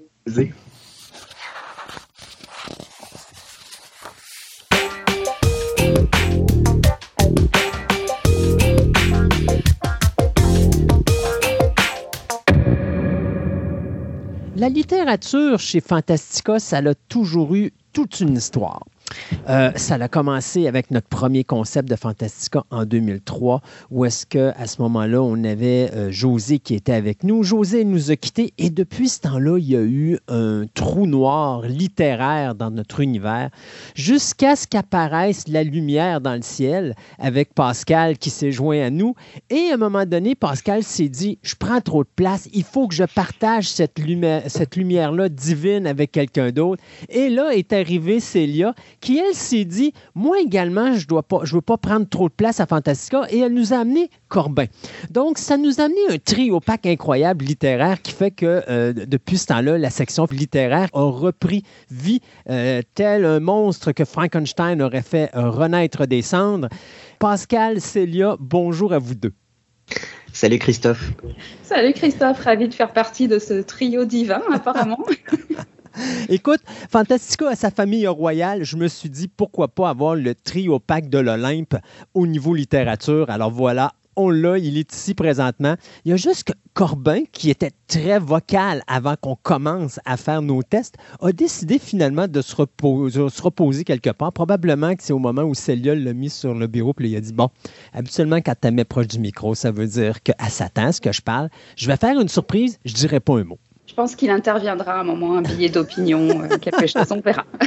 Bon, moi, pour moi, je pense qu'il est en train de recharger ses batteries et il va revenir en force. Et voilà. Pour ceux qui ne savent pas qui est Corbin, c'est le chat à Célia que l'on peut entendre dans certaines chroniques parce que, bon, il est assez vocal comme Minou, euh, mais toujours intéressant d'en- d'entendre ce qu'il a à dire. Donc, en 2003, on a commencé le premier concept de Fantastica, où est-ce qu'on faisait de la radio communautaire à 6137. Et est arrivée cette charmante jeune dame, Josée, qui a commencé à nous parler de l'univers littéraire. Malheureusement, pour des raisons personnelles, je pense que Josée a quitté euh, la ville de Québec et donc on l'a perdue comme animatrice. Et on a eu cet énorme euh, trou où est-ce qu'on cherchait je te dirais, difficilement quelqu'un à trouver pour euh, remplir le segment littéraire. On a essayé de communiquer puis de, faire des partenariats avec plein de monde. Ça n'a jamais vraiment fonctionné. Puis à un moment donné, euh, on est allé faire un événement à la librairie, euh, c'était la librairie Morancy. Et c'était leur nouvelle librairie parce qu'ils avaient déménagé. à un moment donné, qui n'arrive pas sur cette place qu'est la librairie Morancy? Bien voilà, l'homme qui présentement tasse sa tête de gauche à droite en disant c'est moi, c'est moi, c'est moi. Et c'était Pascal. Et c'est comme ça qu'on a appris à se rencontrer. Est-ce que c'était la première fois qu'on se voyait, Pascal, ou on s'était déjà rencontrés avant? On s'était vaguement croisés, je pense, dans une autre activité de la librairie Morancy, mais on s'était pas parlé. Puis je pense qu'on s'est croisés dans le temps, à Boréal, du temps où le congrès Boréal était euh, couplé au congrès Concept, Ouais. à Montréal. Mais on s'était effectivement jamais parlé. Et puis là, ben, à un moment donné, on a été. euh, c'était, mon Dieu, c'était euh, Julie Liouli, donc, euh, parce que je me rappelle de son nom à cause de cette phrase incroyable, avec qui on avait commencé à parler pour justement faire de quoi, mais malheureusement, Julie avait déjà beaucoup de choses, puis elle avait, je pense, son émission radio aussi dans une radio communautaire de Québec, ce qui fait qu'à un moment donné, ça fonctionnait pas. Puis c'est elle qui euh, nous a présenté, euh, et comme quoi qu'on dit souvent que la ville de Québec est une petite ville, puis que c'est un petit village, puis que tout le monde se connaît sans se connaître, bien effectivement, on s'était déjà rencontrés à, plusieurs reprises, mais on n'avait jamais croisé le fer. Et puis, euh, je pense que c'est quelques semaines après, après t'avoir partagé cette, idéologie-là de, faire la, section littéraire et que Julie avait mis beaucoup de pression, je crois, sur Pascal, que Pascal a finalement accepté. Et bon, il y a des gens qui commencent à nous écouter, on- il y a des gens qui ne te connaissent pas, Pascal, mais un petit peu, qu'est-ce que tu fais dans la vie qui fait en sorte que tu es un divin au niveau de la littérature?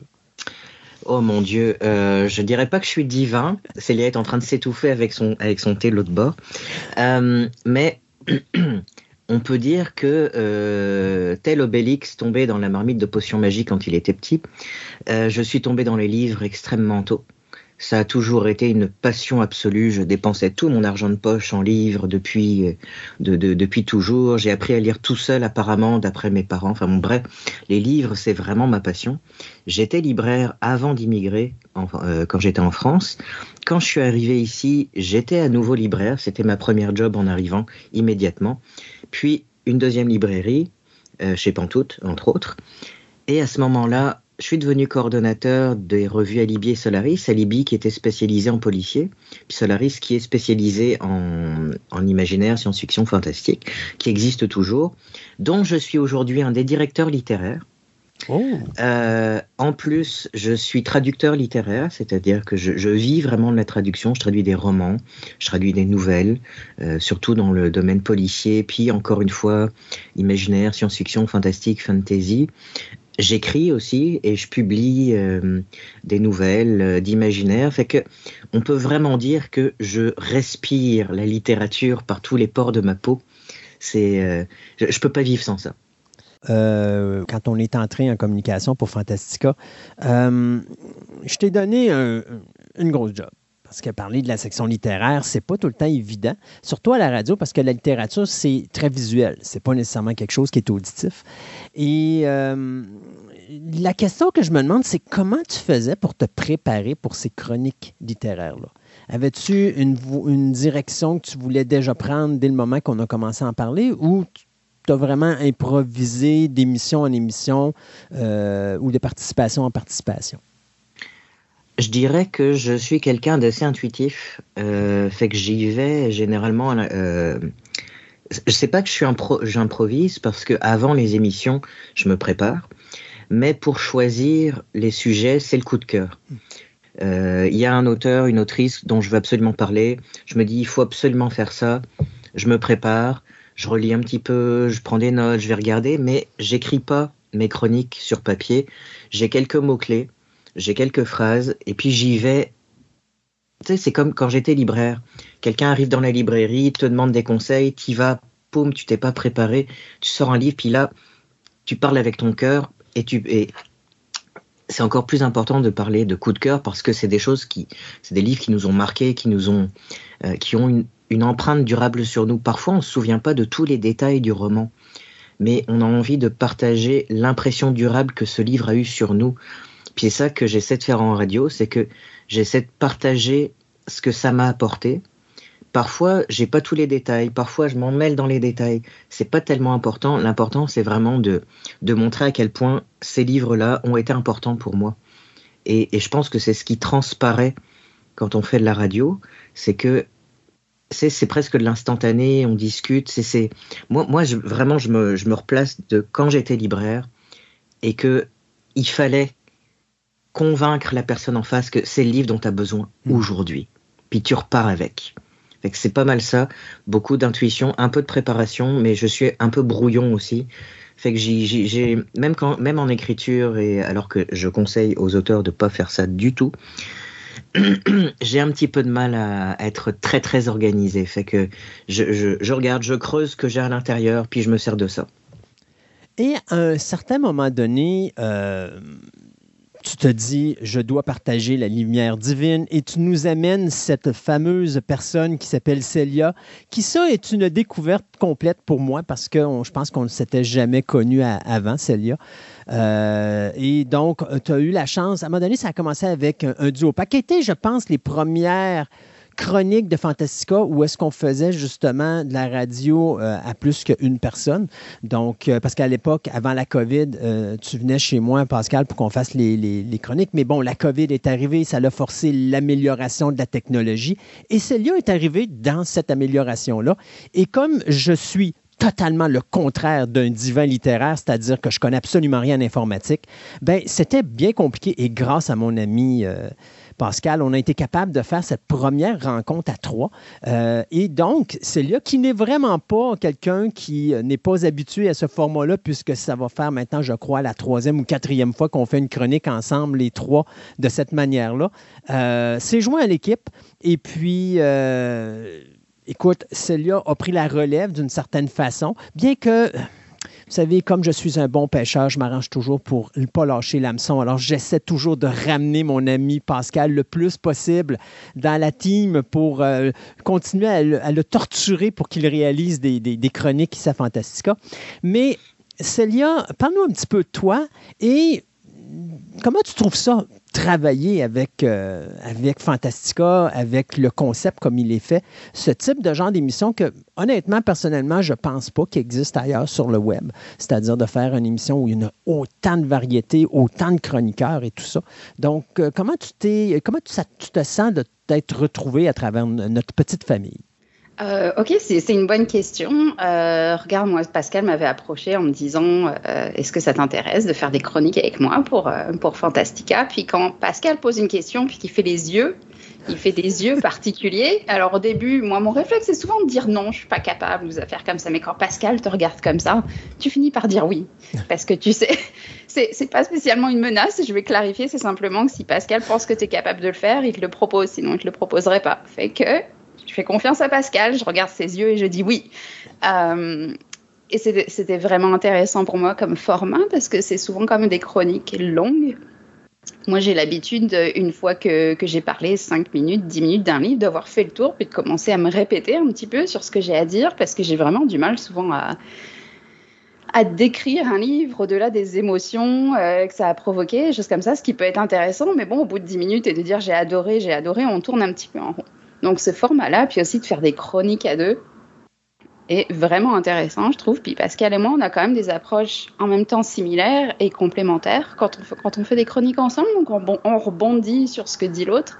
Et puis on partage aussi des choses différentes sur chaque euh, œuvre, sur chaque auteuriste, etc. Donc ça donne vraiment quelque chose de qui marche bien, je dirais. Je suis pas très objective sur la question. Euh, avais-tu déjà travaillé sur un concept comme Fantastica, c'est-à-dire avais-tu déjà fait de la radio ou est-ce que c'est la première fois que tu en faisais avec? Euh, oui, j'ai déjà fait de la radio, donc j'ai participé pendant, euh, je dirais, un an, un an et demi à l'émission de Julie Lioli, justement, Bouquin et Confidence. C'est comme ça que j'avais commencé la radio, euh, grâce à Pascal qui me l'avait proposé aussi. Avec ses yeux? Voilà, puis donc c'est ça, Bouquin et Confidence. Je faisais des chroniques qui en général faisaient du 10 minutes sur, sur un livre que j'avais vraiment aimé, en général des littératures l'imaginaire, parce que c'est quand même euh, ça qui m'inspire le plus. Euh, donc c'est ça, c'était, je venais avec cette, euh, euh, légère expérience en radio quand je suis, quand je suis arrivée à Fantastica. Ce qui me fascine avec vous deux, c'est la connexion qui s'est faite tout de suite. Bon, on- on dit que je suis une personne très facile à vivre parce que j'ai cette tendance à m'adapter facilement avec les gens avec qui je travaille. Mais je pense qu'avec nous trois, ça a comme cliqué très rapidement. Parce que euh, ça paraît drôle, mais quand tu fais de la radio, euh, il faut que ça clique avec la personne avec qui tu vas faire ça. Euh, tu, vois, tu peux faire des chroniques avec des gens, mais il n'y a pas de vie, il n'y a, pas- y a pas rien qui est échangé entre les deux. Puis, je le cache pas, moi, pour moi, la littérature, c'est un domaine qui est totalement inconnu parce que c'est difficile pour moi de lire parce que je suis quelqu'un d'hyperactif.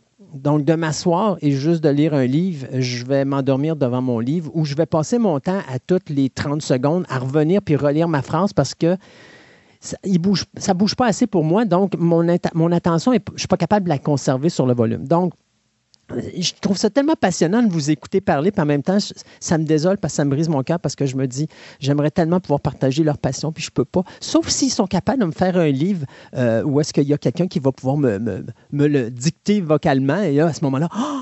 OK, là, je vais pouvoir euh, écouter le livre en question parce que là, je vais pouvoir faire autre chose, puis activer ma tête, puis me concentrer et tout et tout, euh, ce qui est bien bizarre.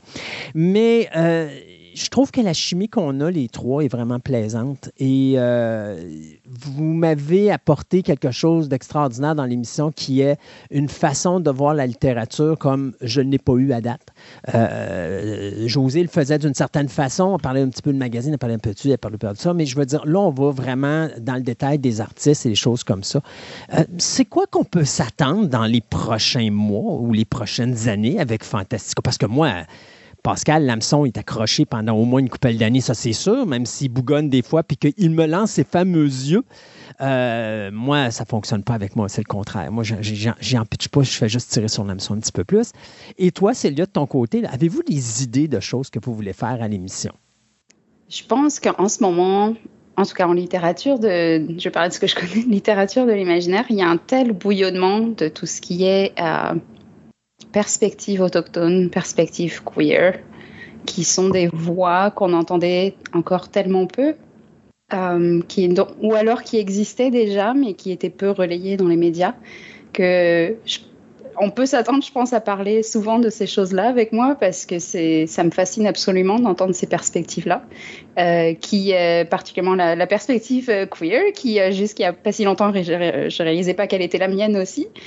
Euh, la littérature, l'imaginaire, de manière générale, te fait réfléchir au monde qui t'entoure. On a souvent tendance à penser à tort que ça parle juste de, vaisseaux spatiaux qui sont vraiment cool, puis de futur, etc. Mais la science-fiction, ça parle de, ça parle de nous, ça parle de qui on est et ce qu'on pourrait devenir et pourquoi.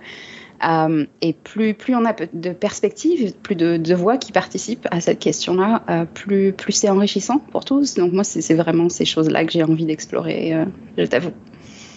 Et toi, mon ami Pascal, qui semble vouloir taire son futur à Fantastica, je suis sûr que tu nous prépares des petites surprises à droite et à gauche.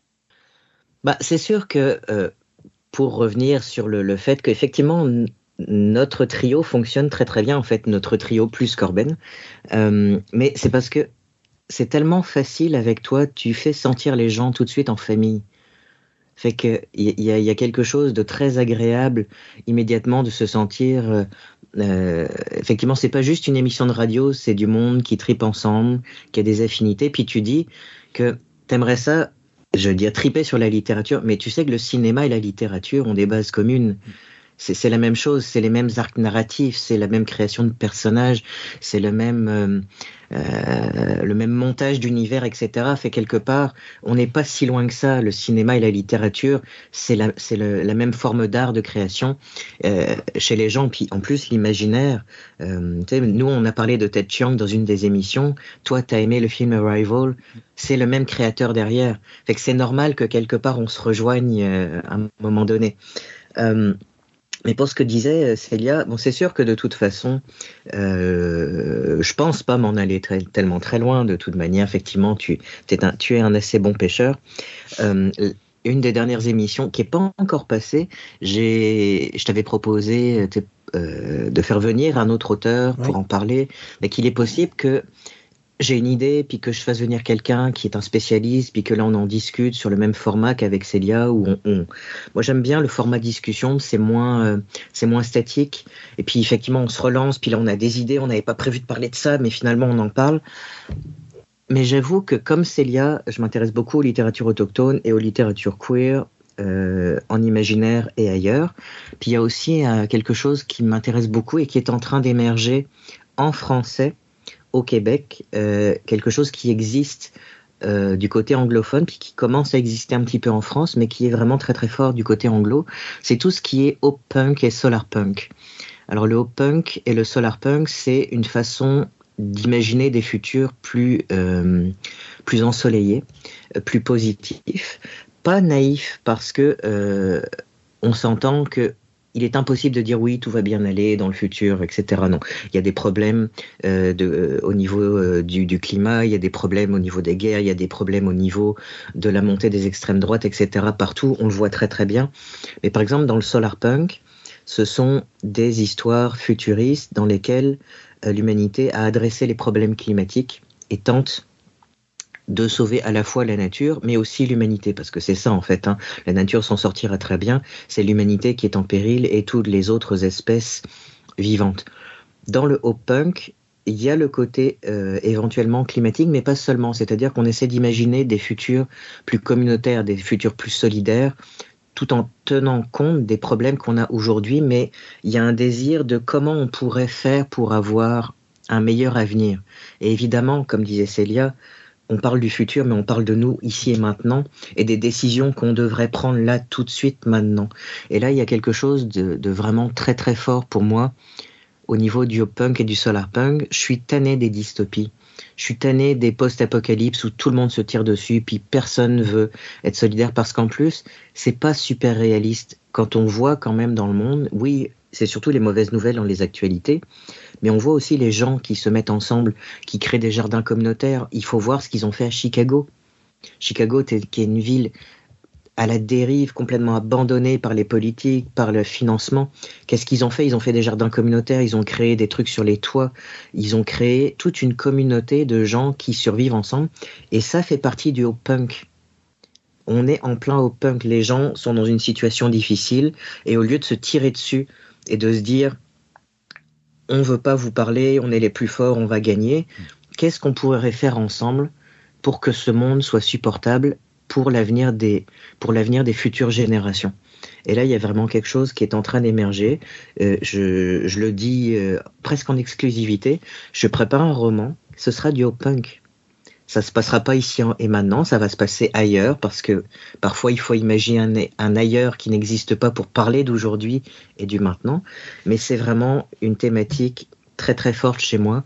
Euh, comment on peut imaginer un futur où l'humanité ne se déteste pas et où on essaye en fait de sur, pas de survivre, mais de vivre de manière, euh, c'est ça, de manière plus solidaire. Vraiment, il y a vraiment quelque chose d'important pour moi là-dedans. Et c'est sûr que les thématiques queer et identitaires jouent parce que ça va en faire partie. Ça, c'est, je vois pas un avenir euh, positif au punk sans prendre en compte toute la diversité de l'humanité dans son ensemble qui essaye de, qui essaye le vivre ensemble. Probablement, euh, va y avoir des affaires comme ça. Parce que tu vas réussir à me faire rester, je le sais. oui, j'ai cette qualité incroyable de, de, de, de, vous retenir à Fantastica le plus longtemps que je peux. Mais c'est toujours pour le bien-être de l'auditoire parce que quand j'ai des gens avec qui justement ça clique et je sais qu'il y a des belles choses qui peuvent ressortir, je trouve ça triste quand j'ai des gens qui vont, mettons, euh, quitter parce que des fois, je trouve que c'est dommage parce qu'ils ont tellement à partager. Euh, puis des fois, bon, écoute, la situation, on ne va pas se le cacher, là, on vient de vivre la COVID, tout le monde est tanné, tout le monde est fatigué, puis ça a été très difficile moralement, euh, physiquement, psychologiquement pour tout le monde.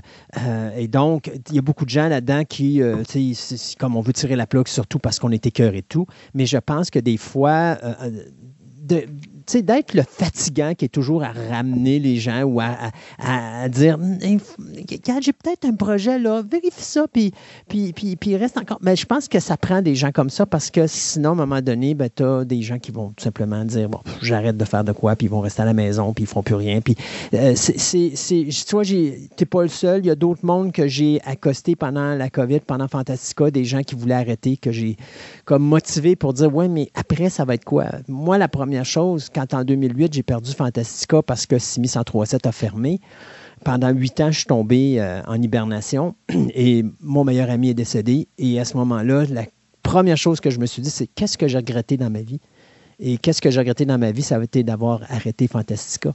Et depuis que j'ai reparti Fantastica, euh, le nouveau concept en, 2017, euh, ça a toujours été la même chose. J'ai passé à travers deux labyrinthites, problèmes de santé, problèmes de ci, problèmes de ça, mais je me suis embarqué à Choix Radio X, je suis embarqué à Choc FM, j'ai embarqué dans des podcasts, ce qui fait qu'à un moment donné, au lieu de ralentir parce que probablement qu'il aurait fallu que j'arrête ou que je ralentisse, j'ai continué à persévérer parce que je me dis, à bout de la ligne, je risque de le regretter. Puis j'ai une opportunité qui est là. Puis même a des fois, j'ai le goût de tirer la plaque parce que je suis fatigué, parce que je suis épuisé mentalement, parce que euh, je ne suis pas dans le mood de le faire, je ne regrette pas quelque part, d'être celui qui me suis motivé moi-même à me botter le derrière, à dire non, sais-tu quoi? Non, tu vas rester, puis tu vas trouver d'autres façons de procéder. Et c'est toujours été ça que j'ai dit à mes chroniqueurs. Si des fois, il y a des moments où il y a des moments difficiles qui passent, des choses comme ça, je suis toujours là pour en parler. Et des fois, si les chroniques deviennent trop lourdes, ben, c'est toujours de trouver une façon de la rendre plus facile. Euh, avec vous autres, c'est ça qui est plaisant parce que tu vois, toi, l'adaptation d'aller chercher un autre artiste, c'est génial. J'adore le concept parce que justement, ce n'est pas quelque chose qu'on voit ailleurs. Et ça permet de présenter un autre artiste, puis qui va peut-être parler d'un sujet qui n'a aucun rapport avec ce qu'il fait, mais en même temps, on peut parler avec lui de ce qu'il fait, en plus de le voir dans d'autres domaines que normalement tu ne le verrais pas parce que tu es habitué de le voir écrire dans cette direction-là, alors qu'il s'en va dans l'autre direction. Donc, j'adore le concept, puis j'étais tellement content quand tu me l'as proposé à l'origine avec euh, la, chronique, dont je ne nommerai pas le nom pour garder une surprise un petit peu à des, aux auditeurs, mais c'est quelque chose qui va s'en venir quand même assez bientôt je trouvais ça le concept intéressant, puis je me dis oui, c'est le fun de continuer dans cette direction-là. Euh, et c'est le fun parce que les deux vous n'allez pas dans la même direction. Donc, toi, tu vas dans cette direction-là, Célia va avoir sa direction elle. Donc, ça va amener beaucoup de variété dans la chronique littéraire, euh, ce qui fait que ça devrait plaire vraiment à tout le monde parce que autant il y a des gens qui vont aimer lorsqu'on parle d'un auteur, ben, autant il y a peut-être des gens qui vont aimer entendre parler un auteur sur quelque chose. Donc, je pense qu'on a quelque chose de bien ici. Là à moins que vous ayez d'autres choses à rajouter, dire à quel point que je suis un être euh, totalement cruel et euh, inhumain par moment. Euh, bah, écoute, moi je dirais que tu parles de communauté, de créer une communauté, puis de, de, de, de, créer une famille. Tu es totalement dans le hop punk. C'est ce que, c'est ce que à l'avenir, moi, en tant que personne et en tant qu'écrivain, c'est ce que j'ai envie d'écrire, des gens qui créent des communautés, qui créent des familles choisies, pas, pas forcément de sang, et qui rendent le monde meilleur. Tu es totalement dans le hop punk. Euh, donc tu vois, finalement, tu es dans la littérature. Voilà, alors je suis l'avenir. Alors vous êtes les divins, vous m'avez créé pour être votre vision du futur. Euh, écoutez, euh, un, je voudrais vous remercier beaucoup du temps que vous avez pris avec nous aujourd'hui pour souligner ce cinquième anniversaire de Fantastica. Euh, deux, je voudrais vous dire à quel point je suis je vous remercie énormément du fond du cœur de tout ce que vous faites pour euh, et pour l'émission et pour les auditeurs. Euh, c'est plus que très apprécié. Et j'espère dans cinq ans faire un spécial dixième anniversaire, puis de vous avoir comme ça un trio pack, puis on pourra euh, se rendre compte à quel point vous êtes vraiment divin parce que vous n'aurez pas vieilli d'une seconde. Euh, et Corbin sera toujours là à nous faire son speech silencieux, lui qui n'a pas dit un mot alors qu'on est habitué de l'entendre régulièrement à l'émission. Bah, on va fêter, on va fêter ces 10 ans-là, j'en suis certaine. Mais merci à toi, Christophe, de, m'avoir invité, de nous avoir invités dans la famille de Fantastica. Puis euh, c'est ça, Fantastica sera au punk ou ne sera pas. On t'a manipulé depuis le début pour en arriver là. Voilà. Et voilà. Mais c'est pas grave, c'est une belle création. On l'aime comme ça. Merci beaucoup à vous deux et puis euh, on se dit à une prochaine chronique sans faute. À la prochaine. Merci. Bye.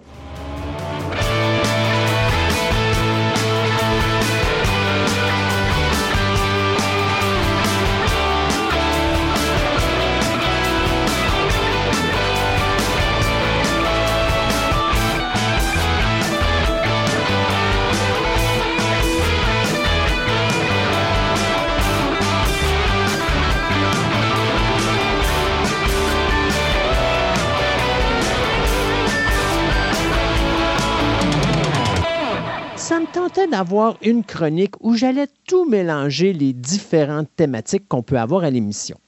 Euh, parce que Fantastica, la force, je crois, de l'émission qu'on a, c'est qu'on a près d'une trentaine de sujets différents avec près d'une vingtaine de chroniqueurs, tous ayant le courage de pouvoir me supporter à chaque fois qu'on fait une chronique ensemble. Donc, dans cette chronique-là, on va mélanger plein de choses. D'abord, on va parler histoire avec notre ami Pascal. Bonjour Pascal.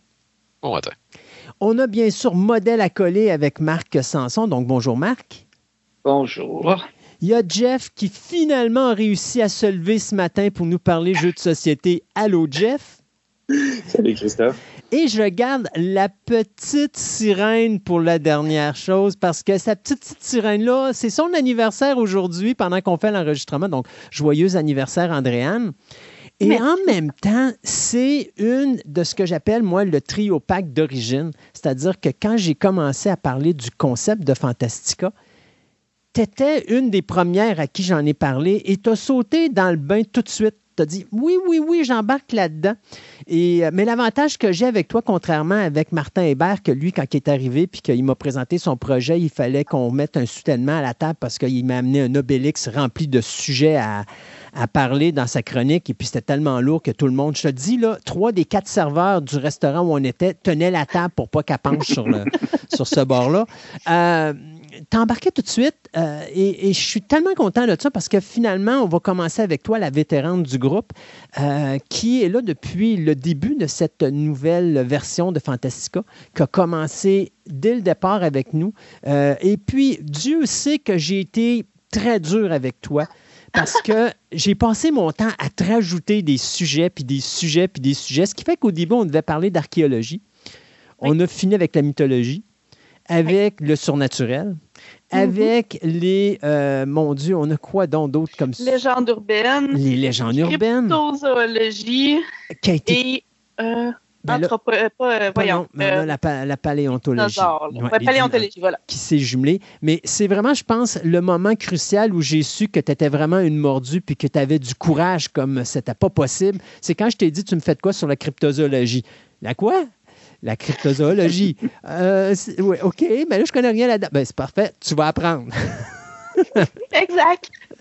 Tout s'apprend. C'est ça qui est le fun à faire des chroniques comme ça. Je trouve que ça nous permet de, un, nous apprendre, puis de deux, de, d'élargir aussi notre domaine de passion. En tout cas, dans mon cas, c'était, euh, ça beaucoup. Comme quoi, euh, moi, je suis pas capable de m'arrêter à une chose dans la vie, mais je suis comme ça aussi dans la vie de tous les jours. Un, un sujet, une activité par jour, c'est pas assez. Il faut que qu'on empile ça toujours jusqu'au plafond. D'ailleurs, Christophe, des fois, c'est dur de réussir à se croiser. Hey, À c'est incroyable. Eh oui, effectivement. Mais euh, c'est euh, pour moi, c'était quelque chose de naturel, quelque chose que j'aurais toujours voulu faire. J'ai voulu faire de la radio longtemps, j'ai voulu être journaliste. Je me passionne de plein de sujets qui n'ont aucun rapport ensemble. Donc, euh, pour moi, c'était naturel. Puis, euh, juste, euh, ça faisait partie euh, de la vie normale d'embarquer dans un euh, dans un trip comme ça, là, ça c'est sûr. L'évolution. Euh, Ouais. Écoute, moi, je me rappelle que, bon, toi, tu es une, de formation, tu es une archéologue. Oui. Et ce qui est amusant dans ça, c'est que je t'ai amené dans plein d'autres directions. Mais je- mon anecdote à moi avec notre participation des cinq dernières années, c'est que justement, tu me disais que tu étais la personne qui. Tu es la seule dans l'équipe, à ma connaissance, qui a étudié dans le domaine de la radio. Et euh, quand j'ai eu cette chance unique à Choix Radio X, à un moment donné, j'ai Raphaël qui m'a contacté puis qui m'a dit Connais-tu quelqu'un que ça pourrait intéresser de faire des chroniques avec Mars au soir? Et la première personne à qui j'ai pensé, c'était toi. Et pour que les gens, tu sais, des fois, on, dit que Fantastica, c'est comme ma famille, puis que vous êtes comme mes enfants, entre guillemets, là, Euh, pour dire à quel point que je suis quelqu'un qui est très euh, passionné de son monde, puis qui va s'assurer que tout va bien. Je m'étais déplacé pour ta première à Mars au soir Oui. pour être certain qu'il ne te maltraiterait pas en ondes. Et je me rappellerai toujours Yannick qui avait fermé mon micro parce qu'il avait peur que j'embarque dans le show. Puis j'avais dit à mais Yannick, mais l'intention pour moi d'être là, c'est pas d'être présent. C'est juste parce que c'est la première en ondes. la- Je veux être là. Parce que pour moi, c'était comme quelque chose d'important. C'était comme la continuité de ce qu'on avait bâti ensemble depuis le début de Fantastica, c'est-à-dire que euh, justement, tu avais cette chance-là de faire de la radio professionnelle, ce que tu avais toujours voulu faire, mais que tu n'avais jamais Oui. été capable de faire jusqu'à présent. Exact, c'était même un rêve pour moi quand j'ai commencé. Moi, je ne mentirais pas sur mon âge. Bon, j'ai eu 40 ans aujourd'hui. Ça fait que moi, dans mon adolescence. T'es donc bien vieille. Ouais, hein?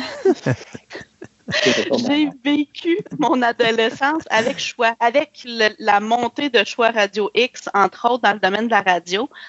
Puis du plus loin que je me rappelle, j'ai toujours écouté. ça a toujours été ça qui m'a dit ça, c'est de la radio que j'aimerais faire un jour, de la radio parlée. Mm. Oui, c'était des passionnés de musique, c'était des passionnés de plein de choses, mais c'était de la radio parlée, chose qui avait pas tant que ça à l'époque. À part Radio-Canada peut-être, mais qui rejoignait pas obligatoirement tout le monde, je mm. dirais. Donc, euh, c'est même pour ça qu'à la base, j'étais en communication publique. Bon, j'ai probablement pas fait les bons cours, j'ai pas été vers la bonne école en partant, mais bon, c'est pas grave. C'était dans un objectif un jour de faire de la radio et pour moi, faire de la radio à choix, c'était un rêve qui dans ma tête était complètement impossible d'atteindre. Donc, avant de rencontrer tu m'as contacté, quand tu m'as dit, écoute, est-ce que ça te tenterait d'aller à choix? Pour moi, c'était euh, un rêve impossible qui s'est réalisé. Puis j'ai réussi à faire, je pense, deux ou trois chroniques en tout euh, à choix avant le gros remis-ménage de tout. des, mhm. différents animateurs qu'il y a eu. Donc, pour moi, c'était euh, vraiment quelque chose d'exceptionnel. Puis en plus de pouvoir le faire là-bas, euh, dans les studios, aller voir les studios, chose que j'avais jamais pu. Pour moi, c'était le, le top, je dirais, de ce qui pouvait m'arriver à cette époque-là. Euh, on a passé à travers plein des choses, toi puis moi. On a vu, écoute, tu venais ici, puis tu restes sur la rive sud de Québec, fait que c'est quand même une drive pour toi de venir ici. Euh, mm-hmm. Si je me trompe pas, on a-tu fait des chroniques aussi à Fleur de Lys? Oui, euh, oui une, on a fait... une fois de mémoire où est-ce que euh, à l'époque, je pense qu'on n'avait pas la technologie pour pouvoir en faire plusieurs en même temps, de mémoire, ben euh, où on avait fait deux ou trois. On en faisait, habituellement, si tu te rappelles, les premières, on en faisait six d'une shot. Oui, J'étais oui, malade mais mental comme ça. Oui, oui, oui, mais je veux dire, en même temps, deux ou trois chroniqueurs en même temps qui oh pouvaient échanger, là. C'était pas possible, mais c'était le fun parce que quand on avait été à Fleur de Lys, on avait pu se croiser entre nous. Oui. Ça, c'était le spécial qu'on avait fait sur le 20e anniversaire du nom de Fantastica, euh, qui est dans les premières émissions, là. Euh, d'ailleurs, qui était, qui était un, show où j'ai dépassé volontairement le 4 heures. Je pense qu'on avait fait 5 heures moins quart comme show, mais écoute, ça c'était 20 ans du nom de Fantastica. Euh, d'ailleurs, qui c'est drôle parce qu'on va avoir le, comme le 20e, le, 5e anniversaire de Fantastica, l'émission radio, nouveau concept, mais ça va être bientôt le 25e anniversaire du nom Fantastica, qui a été un mm-hmm. événement avant d'aller d'être un show radio. Donc, euh, oui, effectivement, ça avait été plaisant, puis on avait fait plein de choses là-dedans. Mais tu es la première, je pense, et la seule dans le groupe avec Martin Hébert où vous avez fait, et Julien, justement, où vous avez fait le, tri, comme les trois versions de Fantastica, c'est-à-dire mm-hmm. version où est-ce qu'on est à l'extérieur, euh, dans un temps commercial ou dans un local. Quand vous veniez chez moi, c'était la deuxième version. Et maintenant, avec l'avenir de la COVID, où on s'est tous ajustés au niveau technologie, ce que j'aime beaucoup parce que maintenant, je peux faire plus de chroniques euh, dans le même laps de temps. C'est sûr qu'on se voit moins souvent, sauf que ça nous permet, un, de réduire la quantité des chroniques qu'on fait. Fait qu'on fait plus des mhm. six chroniques à la fois comme on faisait avant, là, qui était fou. Écoute, c'était un 3 heures, 3 heures et demie d'enregistrement de, en, ligne. Et puis, en même temps, ben, ça permet de le faire euh, d'une façon plus détendue. On est à la maison, on se relaxe, et puis mhm. euh, c'est pas stressant plus qu'autre chose. Puis ça permet aussi de faire des contacts avec des gens qui sont de l'extérieur, comme justement Marc, là, que je vois qui est en train de s'endormir. Mais Marc, réveille-toi, on se m'en vient à toi. Ça s'en vient, ça ne sera pas trop long. Euh, mais c'est ça, donc ça permet justement de participer avec des gens qui sont de l'extérieur et tout ça. Euh, Andréane, j'adore notre participation. Je pense que la plus belle chose que j'ai faite dans ma vie, ça a été de te demander de participer à Fantastica. Parce que tu es un véritable ange. Euh, et en plus, tu es quelqu'un qui n'a pas peur justement d'en prendre plus. Euh, je sais que je t'en ai demandé beaucoup. J'ai pas fini de le faire. Mais c'est pour ça que euh, tout le monde m'adore d'ailleurs, parce que j'arrête pas de vous pousser à l'extrême. exact, exact. C'est parfait, c'est ça. C'est ce que j'aime de si c'était trop facile, si c'était toujours pareil, il n'y aurait plus de fun. Le mm. fun, c'est de se dépasser puis d'essayer d'autres choses puis euh, de se lancer tête première vers des nouveaux défis. Moi, ça me, ça me je carbure à ça. Demande-moi pas de passer une passerelle à 100 pieds du sol, ça, jamais que je vais te le faire. Mais m'amuser à faire des chroniques sur plein de sujets, j'ai aucun problème. Tu viens de briser mon. Parce que tu vois, j'avais un rêve justement de faire une émission radio live sur un- une échelle qui était à 153 pieds du sol. Non, c'était- tu ne feras pas partie du projet? Non, je vais utiliser l'option euh, à distance, par Bon, OK, c'est correct. Comme quoi, il y a certaines euh, chroniqueuses qui ont des limites. Ah oui, ça, c'est ma, ma seule limite presque. Mais face à part, euh, merci beaucoup parce que je sais qu'avec deux enfants euh, et puis la COVID, ça n'a pas été facile. Euh, D'ailleurs, ça a été un petit peu plus compliqué depuis le début de la COVID pour nous de faire des, des- des chroniques ensemble parce que justement, tu as beaucoup de pain sur la planche, beaucoup de stress probablement relié à tout ça. Donc, beaucoup, merci beaucoup pour l'implication. Puis, je t'oublie pas, mais là, je suis obligé d'aller à Marc parce que là, je le sens, là, il, est- il est- là, il est en train de, de- de- de se gifler le visage pour rester réveillé. On parlait de gens qui sont de l'extérieur de Québec. Marc Sanson, euh, tu fais partie de ces gens-là avec qui on communique puis qu'on fait des chroniques. Euh, on se connaît depuis plusieurs années. Oui, Mais très quand- longtemps. oui, mais sauf que quand j'ai parlé avec toi la première fois, j'avais pas une Moses d'idée qu'on se connaissait depuis des plusieurs années parce que je m'en rappelais juste plus. Mais ça, c'est comme, comme euh, puis je te le dis tout de suite, Andréane, quarantaine, là, moi j'en ai la cinquantaine passée, là, puis la mémoire est une faculté qui oublie à un moment ou à un autre. Et, et j'ai complètement oublié cette période-là où est-ce que je faisais de l'événementiel et que tu faisais partie d'un groupement de modélisme. Oui, le club euh, Astriex ou euh, la Finéchelle aussi. Exact. Euh, c'est ça, j'essaie de calculer euh, depuis quand qu'on se connaissait. Puis, euh, c'est entre 25 et 30 ans. Parce Oui. Je me souviens, pas- je me souviens de Fantastica à la place de liste, on avait été. Mais la, une des euh, événements que je me souviens qui était présent, c'était à la pyramide, mais je ne sais pas si c'était fa- Ça, Fantastica. c'était 2000. C'était Fantastica. Ça a été ma dernière édition parce que j'essayais de garder l'événement en vie. Puis finalement, la Donc, ça pyramide. fait entre 25 et 30 ans qu'on qu'on- s'est croisés. Mais je suis originaire de Québec. Je ne suis à Québec, mais je suis originaire de Québec. Mon cœur est toujours à Québec. Bon, et c'est pour ça qu'il participe à Fantastica. Donc, Max Sanson nous parle de modélisme. Euh, Pour les gens qui ne te connaissent pas encore, parce qu'il y a des gens qui encore nous découvrent comme ça en ondes, euh, comment tu as commencé dans ce domaine-là? Euh, c'est un défi entre amis. Euh, on était euh, au cégep, puis c'était la, la, à la télévision, c'était il y avait beaucoup de nouvelles émissions science-fiction. Moi, le, modélisme, oui, mais c'est surtout le modélisme de science-fiction qui, m'a attiré. Voir à la télévision les gros vaisseaux comme Galactica et fait qu'on essayait de, reproduire ça, mais on n'était pas riche, donc on faisait ça en carton avec des, des alimentaires. C'était vraiment euh, n'importe quoi. Tout, tout ce qu'on trouvait sous la main, on l'utilisait. C'est ça. Puis on se faisait euh, une guerre entre trois amis, celui qui construirait le, plus gros vaisseau, celui qui serait le plus armé. Euh, puis on avait, euh, à la fin, on avait chacun notre vaisseau qui mesure au moins 4-5 pieds de long par 2-3 pieds de large. C'était énorme. Euh, ça prenait tout le sous-sol. Mais on avait beaucoup de plaisir. C'est comme ça que j'ai commencé. Puis là, les, euh, j'ai j'ai plongé dans le monde du modèle réduit. J'ai découvert qu'il y avait des concours, expositions. Donc là, j'ai changé mes techniques. J'ai toujours été, j'ai toujours été en évolution. Puis je suis toujours en évolution parce que là, je commence à regarder l'impression 3D parce que c'est vers là que tout le monde s'en va pour le modélisme aussi. Donc, c'est, c'est- ça arrête pas. C'est toujours de l'apprentissage. Essayer des nouvelles techniques. C'est une façon de, de créer des nouvelles choses. C'est vraiment, j'adore ça. On a fait Fantastica ensemble et tu as changé de milieu. Tu es tombé dans l'émission radio. Euh, Qu'est-ce qui t'a fait embarquer avec nous autres pour l'émission? Euh, ben, quand tu m'as contacté pour ça, par l'intermédiaire d'un ami conjoint, euh, j'avais déjà en tête, j'avais déjà commencé à faire des, des petites chroniques vidéo que je voulais mettre sur YouTube pour les débutants. Parce que moi, c'est surtout ça, mon, mon but, c'est de- d'aider les débutants, ceux qui débutent. Parce que sur YouTube, des vidéos pour les techniques, il y en a beaucoup pour les personnes qui sont plus avancées, puis qui sont comment faire des choses euh, plus poussées. Mais pour les débutants, quelqu'un qui ouvre une boîte pour la première fois, il n'y a rien. Puis c'était ça mon but. Puis tu m'as contacté justement dans cette période-là. J'ai dit, ah, ben, je, ça va me permettre de commencer peut-être à structurer des, des- des chroniques qui pourraient devenir des vidéos éventuellement. C'est pour ça que j'ai plongé. Ça, ça a été comme une- une porte d'entrée pour ce que je veux peut-être faire, peut-être à ma retraite.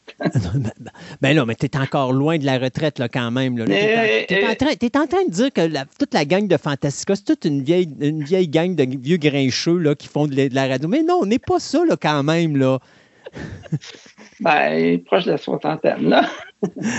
Ben, c'est là, on dit que l'expérience est quelque chose qui s'apprend, donc tu as beaucoup d'expérience, mon cher ami Marc. Euh, des choses. Est-ce que tu peux déjà nous annoncer des. Parce qu'on a commencé avec la chronique modélisme pour justement les gens qui commencent. Donc, ceux qui écoutaient le début de la chronique, puis qui sont déjà des gens avancés dans le domaine du modélisme, c'est peut-être pas des chroniques qui étaient intéressantes pour eux autres. Non, Mais pour les débutants, c'était plaisant parce que ça leur permet d'avoir une, une bonne base. Est-ce qu'on va s'en aller dans le plus pointu au niveau du modélisme avec cette chronique-là, de façon à aller peut-être justement vers une évolution où est-ce qu'on va rejoindre euh, ces modélismes professionnels qui, euh, qui, eux autres, ils font plus ce qu'il y a dans la boîte, ils construisent eux autres mêmes. Oui. Euh, éventuellement, oui, je dirais que oui, parce qu'une des deux chroniques que j'ai préparées, la dernière, c'est justement sur l'impression 3D. Donc, euh, j'ai commencé à regarder ça, puis ça, ça, c'est une introduction. C'est sûr que moi, je me suis jamais considéré comme un modéliste professionnel, puis j'ai toujours, euh, pour moi, je suis toujours un débutant. Donc, si peut-être on va aller dans des choses plus poussées pour les personnes plus évoluées, mais là, peut-être que je demanderai de l'aide à certains membres de mon club, parce que je suis plus maintenant le président du club de modélisme ici, mais je suis encore participant. Et euh, ça serait peut-être une façon d'intégrer peut-être de nouvelles personnes une fois de temps en temps. Mhm. Très bonne idée, très bonne idée. On cherche de la relève à Fantastica un peu plus jeune pour justement euh, revigoter cette équipe qui semble, d'après Marc, vieillir à vue d'œil. Euh, Marc, un gros merci pour ce que tu fais pour nous. Mais je vais relancer mes remerciements à la fin. Je vais garder ça parce que je vois que là, présentement, euh, Jeff est en train de couler de plus en plus dans son fauteuil. Fait que lui aussi, je pense qu'on est en train de le perdre. Jeff, es-tu réveillé? Oui, je suis tout à fait réveillé. Merveilleux. Hey, Jean-François, euh, nous aussi, ça fait un méchant bout qu'on se connaît. Euh, là, les gens vont penser que c'est toute une affaire euh, organisée avec du monde que je connais depuis des années, mais c'est comme ça. La vie, à un moment donné, nous fait rencontrer des gens qu'on a connus, mais qu'on ne pensait pas partager ces passions-là de cette manière-là. Et euh, Jeff, j'ai appris à le connaître dans le temps que je travaillais dans, dans, la boutique où je travaille. Puis à ce moment-là, ben, Jean-François était un adorateur de comic book. Et puis par la suite, ben, on s'est rendu compte qu'on a d'autres passions ensemble, dont le jeu de société. Et euh, c'est, je pense, par l'entremise d'un ami conjoint qu'à un moment donné, je me suis euh, fait proposer la présence de Jeff au niveau du jeu de société parce que justement, bon, il y avait Yann qui, euh, tranquillement, pas vite, allait laisser sa place et ça me prenait une relève. Et voilà que Jeff est arrivé, telle une lumière dans la noirceur totale du jeu de société. Il est il est apparu et a éclairé euh, cet univers-là qui est passionnant. Comment t'es entré, toi, dans le jeu euh, de société? T'es-tu comme la majorité tombé dans la marmite quand tu étais tout petit? Oui, pas mal. Dans le fond, euh, quand j'étais petit, je jouais au classique. Puis, de fil en aiguille, j'ai découvert ce qu'on appelle les jeux de société moderne. Donc, autre que le Monopoly, Destin, Taboo, Scattergories, puis tout ce qu'on voit dans les Walmart du monde. Puis, euh, en en découvrant un petit peu par petit peu, ben, à un moment donné, je me suis dit, j'aimerais ça comme m'investir plus, en faire plus. Et c'est là que je suis devenu animateur pour euh, euh, des, compagnies, des, distributeurs de jeux de société.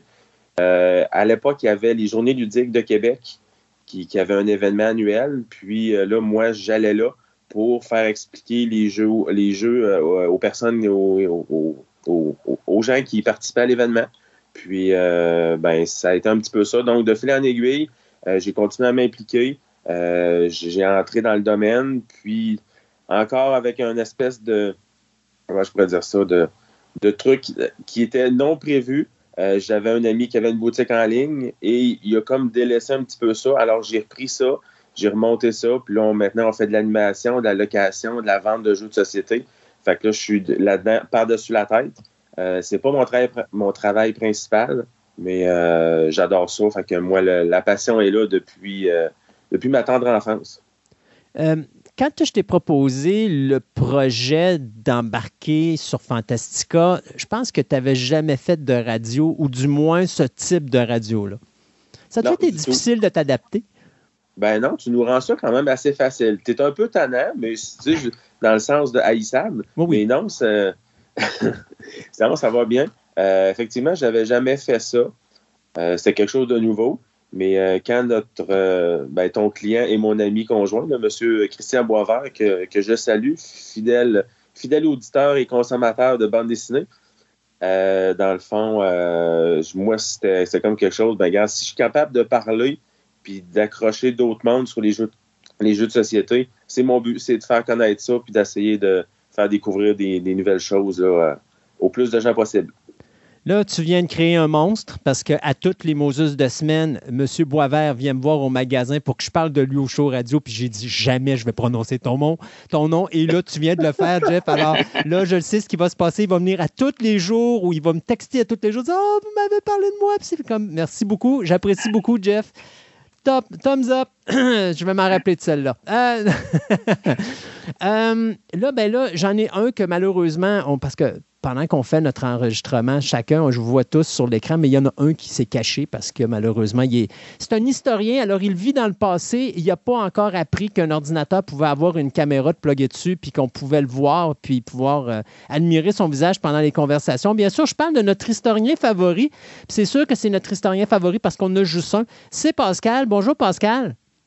Bon matin. Comment ça va? Pas pire et toi? Ben oui, ça va bien. Alors, Pascal, on a travaillé ensemble et moi, j'ai une petite anecdote qui est vraiment amusante avec Pascal parce que pendant des mois et des mois et des mois et des mois, je cherchais un historien pour faire une chronique histoire, sachant très bien que le gars qui travaille à mes côtés est un gars qui étudie en histoire. Mais j'ai jamais cliqué puis de dire Hey, t'as-tu déjà pensé faire de la radio? Et c'est la c'est pas loin avant qu'il nous annonce qu'il allait nous quitter parce qu'il allait trouver un travail dans son domaine que, à un moment donné, j'ai comme fait Hey, c'est vrai, tu fais de l'histoire, toi, t'étudies là-dedans, ça te tente-tu de faire de la radio? Je suis un, je suis un être ingrat, n'est-ce pas, Pascal? Oh, c'était pas si pire, voyons.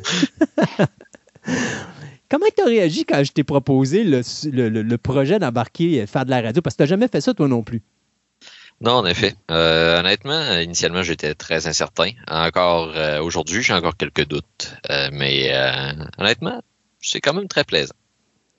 Comment tu prépares une chronique? Parce que, tu sais, l'histoire est quelque chose que on, est, on, on va souvent dire l'histoire est écrite par les gagnants. Donc, quand tu vas présenter de l'histoire, il y a beaucoup de gens qui vont dire Bon, c'est pas comme ça que c'est passé, c'est passé de même. Puis il y a beaucoup de fausses nouvelles, il y a beaucoup de gens qui font de l'élaboration et tout ça.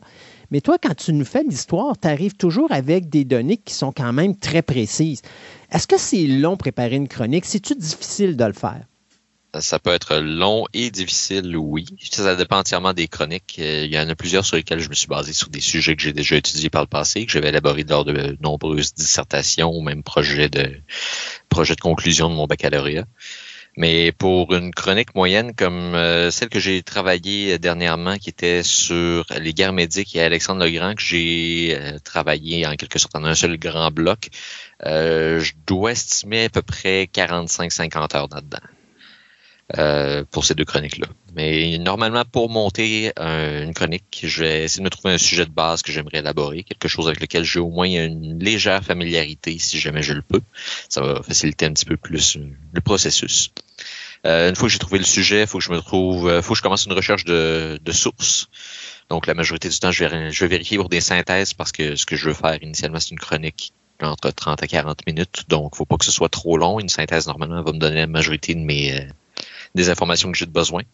Euh, je vais aussi trouver des sources qui vont, euh, si on peut dire, aller chercher l'envers de ce que va m'offrir euh, euh, la source initiale, comme Keegan, qui est une très bonne, John Keegan, qui est une très bonne source d'informations sur la Deuxième Guerre mondiale, et malheureusement plus axé côté politique, côté militaire, donc ça me prend une source pour compenser du côté social. donc, ça va être de lire des comptes rendus critiques euh, découvrir des sources qui ont de l'allure de ce côté-là, qui se tiennent. Donc, les comptes rendus critiques vont critiquer la source par rapport au reste des papiers scientifiques qui sont sortis autour. Il faut que je vois s'il y a eu des, euh, des nouvelles découvertes ou du moins des nouveaux, euh, des nouvelles euh, dissertations qui sont sorties qui offrent des points de vue différents. Une fois que c'est fait, je trie mon information et là, je travaille sur l'enchaînement d'idées de la chronique, histoire de rendre ça non seulement assez bref pour fitter dans la chronique, mais en plus, euh, au moins avoir un bon enchaînement d'idées pour que, que ça suive et que ce soit au moins écoutable. Et des fois, ben, tu as ton détestable petit Christophe qui s'en vient avec des sujets qui n'ont vraiment pas rapport dans tes branches, mais que je te dis, ben, ça serait le fun qu'on fasse des choses là-dessus, là-dessus, là-dessus.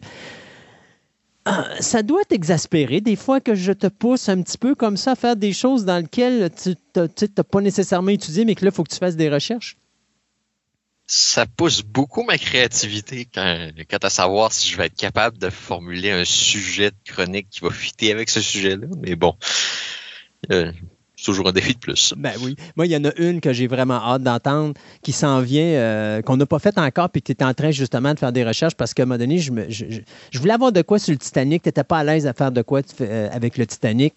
Euh, puis finalement, je me suis je me suis raccroché avec le Hindenburg.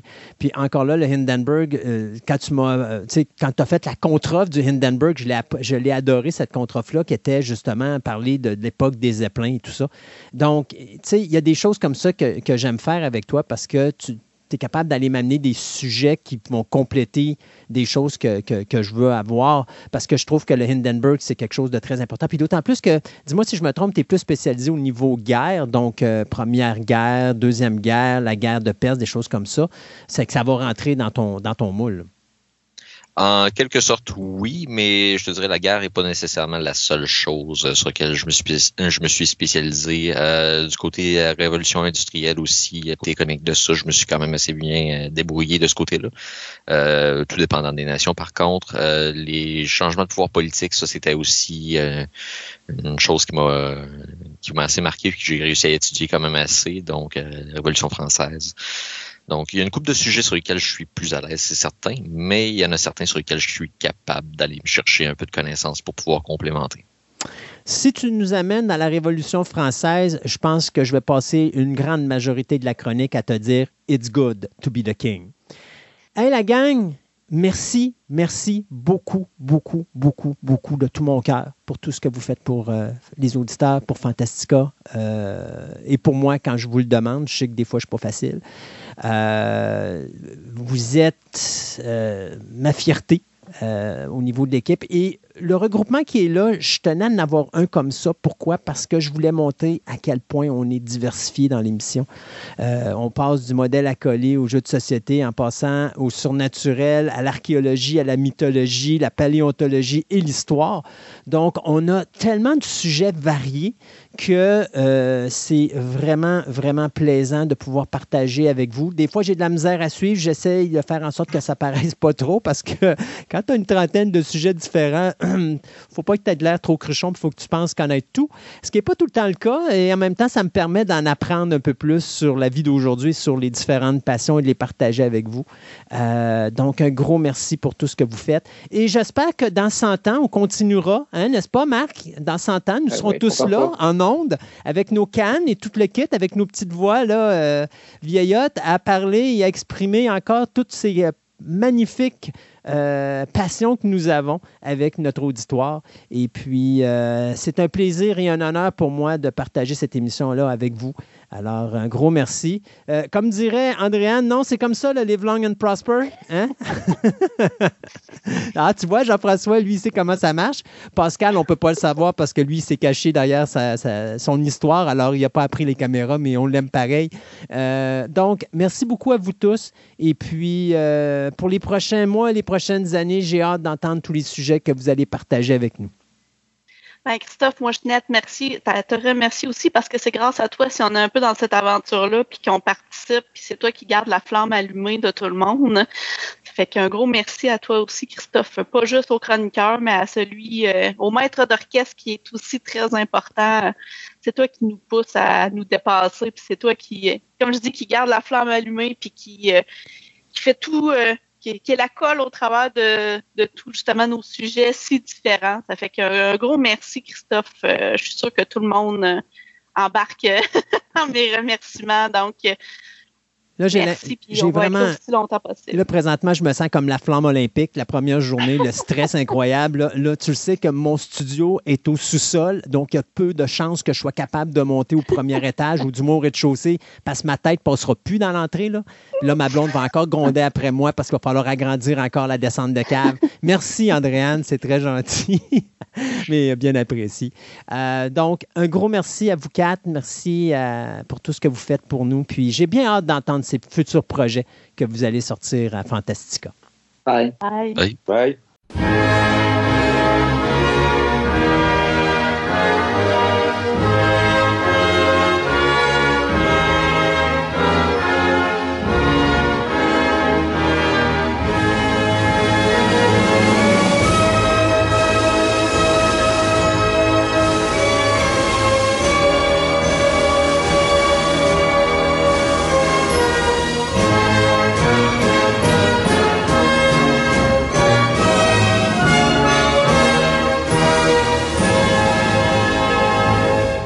Britanniques ont leur famille royale. Nous, à Fantastica, on a notre famille royale. et je vois, et je vois Wow. Julien lever les yeux vers le ciel en disant Qu'est-ce qu'il est en train de dire là, lui? Euh, Bonjour, Julien. Bonjour, Marie-Camille. Allô? Alors, Et c'est moi. eh bien, il y a Arthur également. Et il ne faut pas oublier Sirius également, qui est caché quelque part, qu'on ne voit pas à l'écran. Euh, ouais, il fait une bêtise. Non, il se promène, garçon, là. Donc, euh, vous avez deviné qu'à Fantastica, nous avons notre famille royale.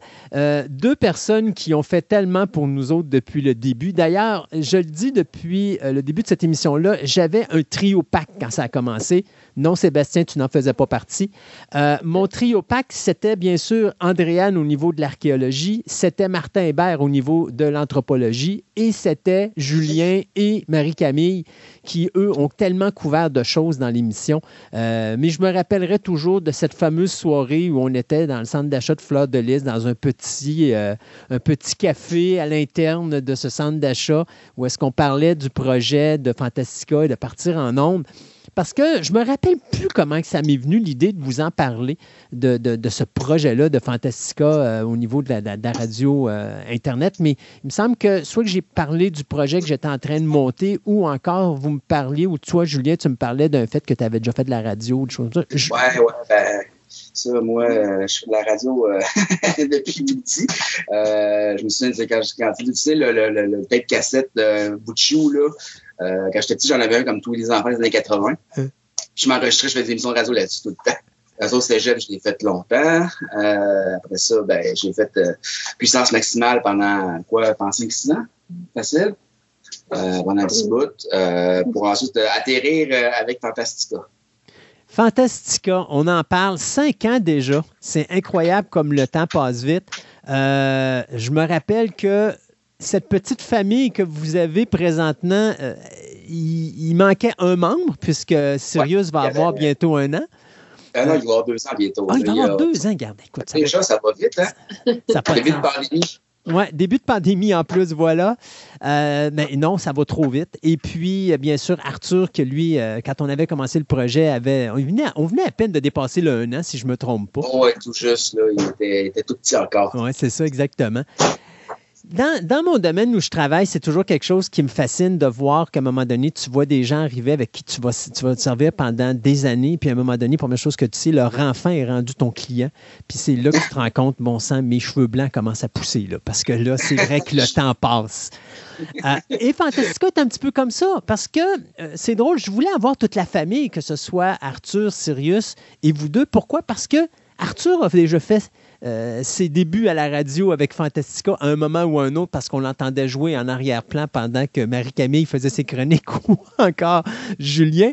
Et par la suite, ben, on a entendu tout récemment euh, Sirius qui était vraiment de mauvaise humeur. On n'a jamais su le fond de l'histoire finalement, pourquoi, mais qui courait d'un bord et de l'autre de la nouvelle maison et qui était. il démontrait sa mauvaise humeur parce que je pense que maman, il avait pris quelque chose qu'il il voulait garder dans ses mains puis que finalement, c'était pas bien qu'il Ah, l'ait dans ses mains. il était vraiment pas content. non. Donc, on va commencer par Julien. Julien, toi, tu as, commencé avec nous avec l'animé japonais, le manga. Et le jeu vidéo aussi, on a fait les deux, deux points dans mon cas. Euh, Tu cherchais du chroniqueur, tu en as trouvé un. Exactement. Euh, il fallait que je chauffe dans mon budget, donc je me suis dit, je vais en trouver un qui est capable de faire plein de choses. Et après les jeux vidéo, à un moment donné, bien, euh, on a décidé d'amener le comic book. Et euh, c'est là, à ce moment-là, qu'on a transféré la tâche du, de l'animé manga euh, à, à d'autres chroniqueurs. Mais euh, écoute, ça fait cinq ans qu'on fait ce travail-là ensemble, ça fait cinq ans qu'on s'amuse euh, et qu'on a du plaisir à le faire. Euh, Parle-nous un peu de toi, de, de- de tes connaissances, un petit peu de ton trajet là, à travers Fantastica et surtout, y a-t-il des anecdotes spéciales que tu veux nous donner aujourd'hui pour ce cinquième anniversaire? Oh, boy, anecdote spéciale. Euh, et, toutes les fois où j'ai fait trop souvent euh dans, une, dans, dans une chronique. Euh, mais autrement, non, euh, ça s'est toujours bien passé. On a toujours bien du plaisir. Euh, euh, puis sinon, euh, les premières émissions, je t'ai rouillé pas mal, par exemple. Je m'en souviens, là. Euh, hey, c'est une bout, j'avais pas fait ça. Euh, puis, euh, quand ça a travaillé chronique, moi, qui c'est plus un style, euh, je pourrais dire, euh, free flow, là, du sens que je me prépare un minimum, euh, je, me, je me remets un peu dans le sujet, puis après ça, je pars, euh, je déballe ma salade, en guillemets, là. Euh, je suis pas genre à avoir un script devant moi du tout. D'où les beaucoup de E au début de ma carrière fantastique. Euh, J'aimerais essayer ceux qui s'en souviennent. C'était quelque chose. Ils ont juste à aller réécouter les vieilles émissions, sont là. J'avais l'air d'un politique, c'était pas une question qu'il voulait pas répondre. Euh, euh... Mais autrement, disons ça, puis pour, euh, pour le développement, tout ça, euh, ça, tu nous avais approché parce qu'on ben, on avait beaucoup d'idées. euh, on avait l'idée de repartir un événement, parce que j'étais dans l'événementiel un peu comme toi pendant Ben oui. longtemps. Euh, J'avais fait Café Kimono, Geekfest. Euh, puis on devait faire tout à fait le, le Festival Fantastica à l'époque. Parce Ben que oui. on, on sait tous que Christine ne peut pas faire quelque chose qui s'appelle pas Fantastica. Ça marche pas dans son cerveau. C'est ah, Ben- si un jour il y a un, un jouet, quelque chose, ça va s'appeler le Fantastica. C'est drôle parce que si tu te rappelles, quand on a commencé Fantastica, la nouvelle édition radio, La, la version, oui. on a célébré euh, très rapidement le 5, le- le- je pense que c'était le 20e anniversaire du nom. Euh. Parce que pour moi, Fantastica, euh, ça a été la première chose que j'ai faite au niveau événementiel. J'ai pris le nom puis je l'ai transféré par la suite euh, à l'émission radio. Puis c'est resté et, et- et c'est devenu mon bébé avec le temps. Là. C'est, c'est- Fantastica a toujours été associé à moi. Euh, donc oui, effectivement, quand on avait commencé Fantastica, l'émission radio, on célébrait les 20 ans du, du- du nom. Donc, On n'avait pas fait ça dans le centre d'achat, justement. On avait fait une émission en direct du centre d'achat, si je me souviens bien. Puis ça a quand même été fun, ça. Ouais. Puis, tu sais, c'est drôle parce que je vais toujours me rappeler d'une conversation que j'ai eue à un moment donné avec un gars de radio qui me disait euh, Vos micros, là, ils ont dû coûter une beurrée pour avoir la qualité sonore que vous avez, alors que vous êtes dans un centre commercial, puis on n'entend pas. le- Oui, ça marche, mais on n'entend pas le monde autour. On vous entend bien comme il faut, puis tout ça. Puis j'avais dit au gars ben, Je pense que la moyenne du micro, c'est à peu près 15$. piastres. Mais c'est parce que c'est le tatouinage qui est autour, qu'ils n'ont pas vu. Ben non, en réalité, c'est parce que les micros, puis c'était Sébastien qui nous avait trouvé ça, c'est parce que les micros, de la façon qu'ils sont, c'est que pour que tu entendes le son, il faut que tu sois collé dessus. Ouais, faut fait que faut c'est que tu c'est pas- Fait que si moindrement je me recule, vous m'entendrez plus. Alors, il écrase complètement le bruit ambiant. Ce qui fait que quand on est dans le centre d'achat, tu n'entends pas les gens autour parce qu'il les capte juste pas, il n'est pas assez fort pour ça. Mais ça coûte 15$. piastres. Alors, on Non, avait réglé. parce que les premières fois, tu nous disais toujours d'approcher du micro euh, Oui. avant, pré-pandémie. là. Quand j'étais, quand j'étais de- le gars qui se promenait avec sa voiture et qui prenait 45 minutes Oh, pour se rendre chez les gens, un 30 minutes pour monter le setup dans la résidence, puis après ça, on commençait, puis j'étais toujours euh, avancez, du, avancez du Ah, micro. oublie pas, oublie pas la, la 45 minutes de jasage à travers. Ah ben oui, ça c'est sûr. Écoute, euh, la pandémie aura amené quelque chose euh, dans ma vie de vraiment, euh, je dirais, plaisant d'une certaine façon et déplaisante d'une autre. Déplaisant parce que je ne peux plus vous voir en personne. Plaisante parce que euh, maintenant, je peux produire beaucoup plus vite et beaucoup plus de, de chroniques en une journée que ce que je faisais avant ou est-ce que quand je me déplaçais chez quelqu'un, ma, chro- ma chronique, c'était ce que je faisais cette journée-là parce que Je me souviens, un peu avant la pandémie, la solution de- intermédiaire que tu avais trouvée, c'est de- d'emprunter un local au centre d'achat puis de passer ton monde un après les autres. et, et les avec gens. Sébastien. Eh oui. Ben oui. Et les gens me trouvaient barjot complètement de commencer mes chroniques à 9 h le matin puis de finir à 6 h le soir et de faire un 9 h d'entrevue sans arrêt.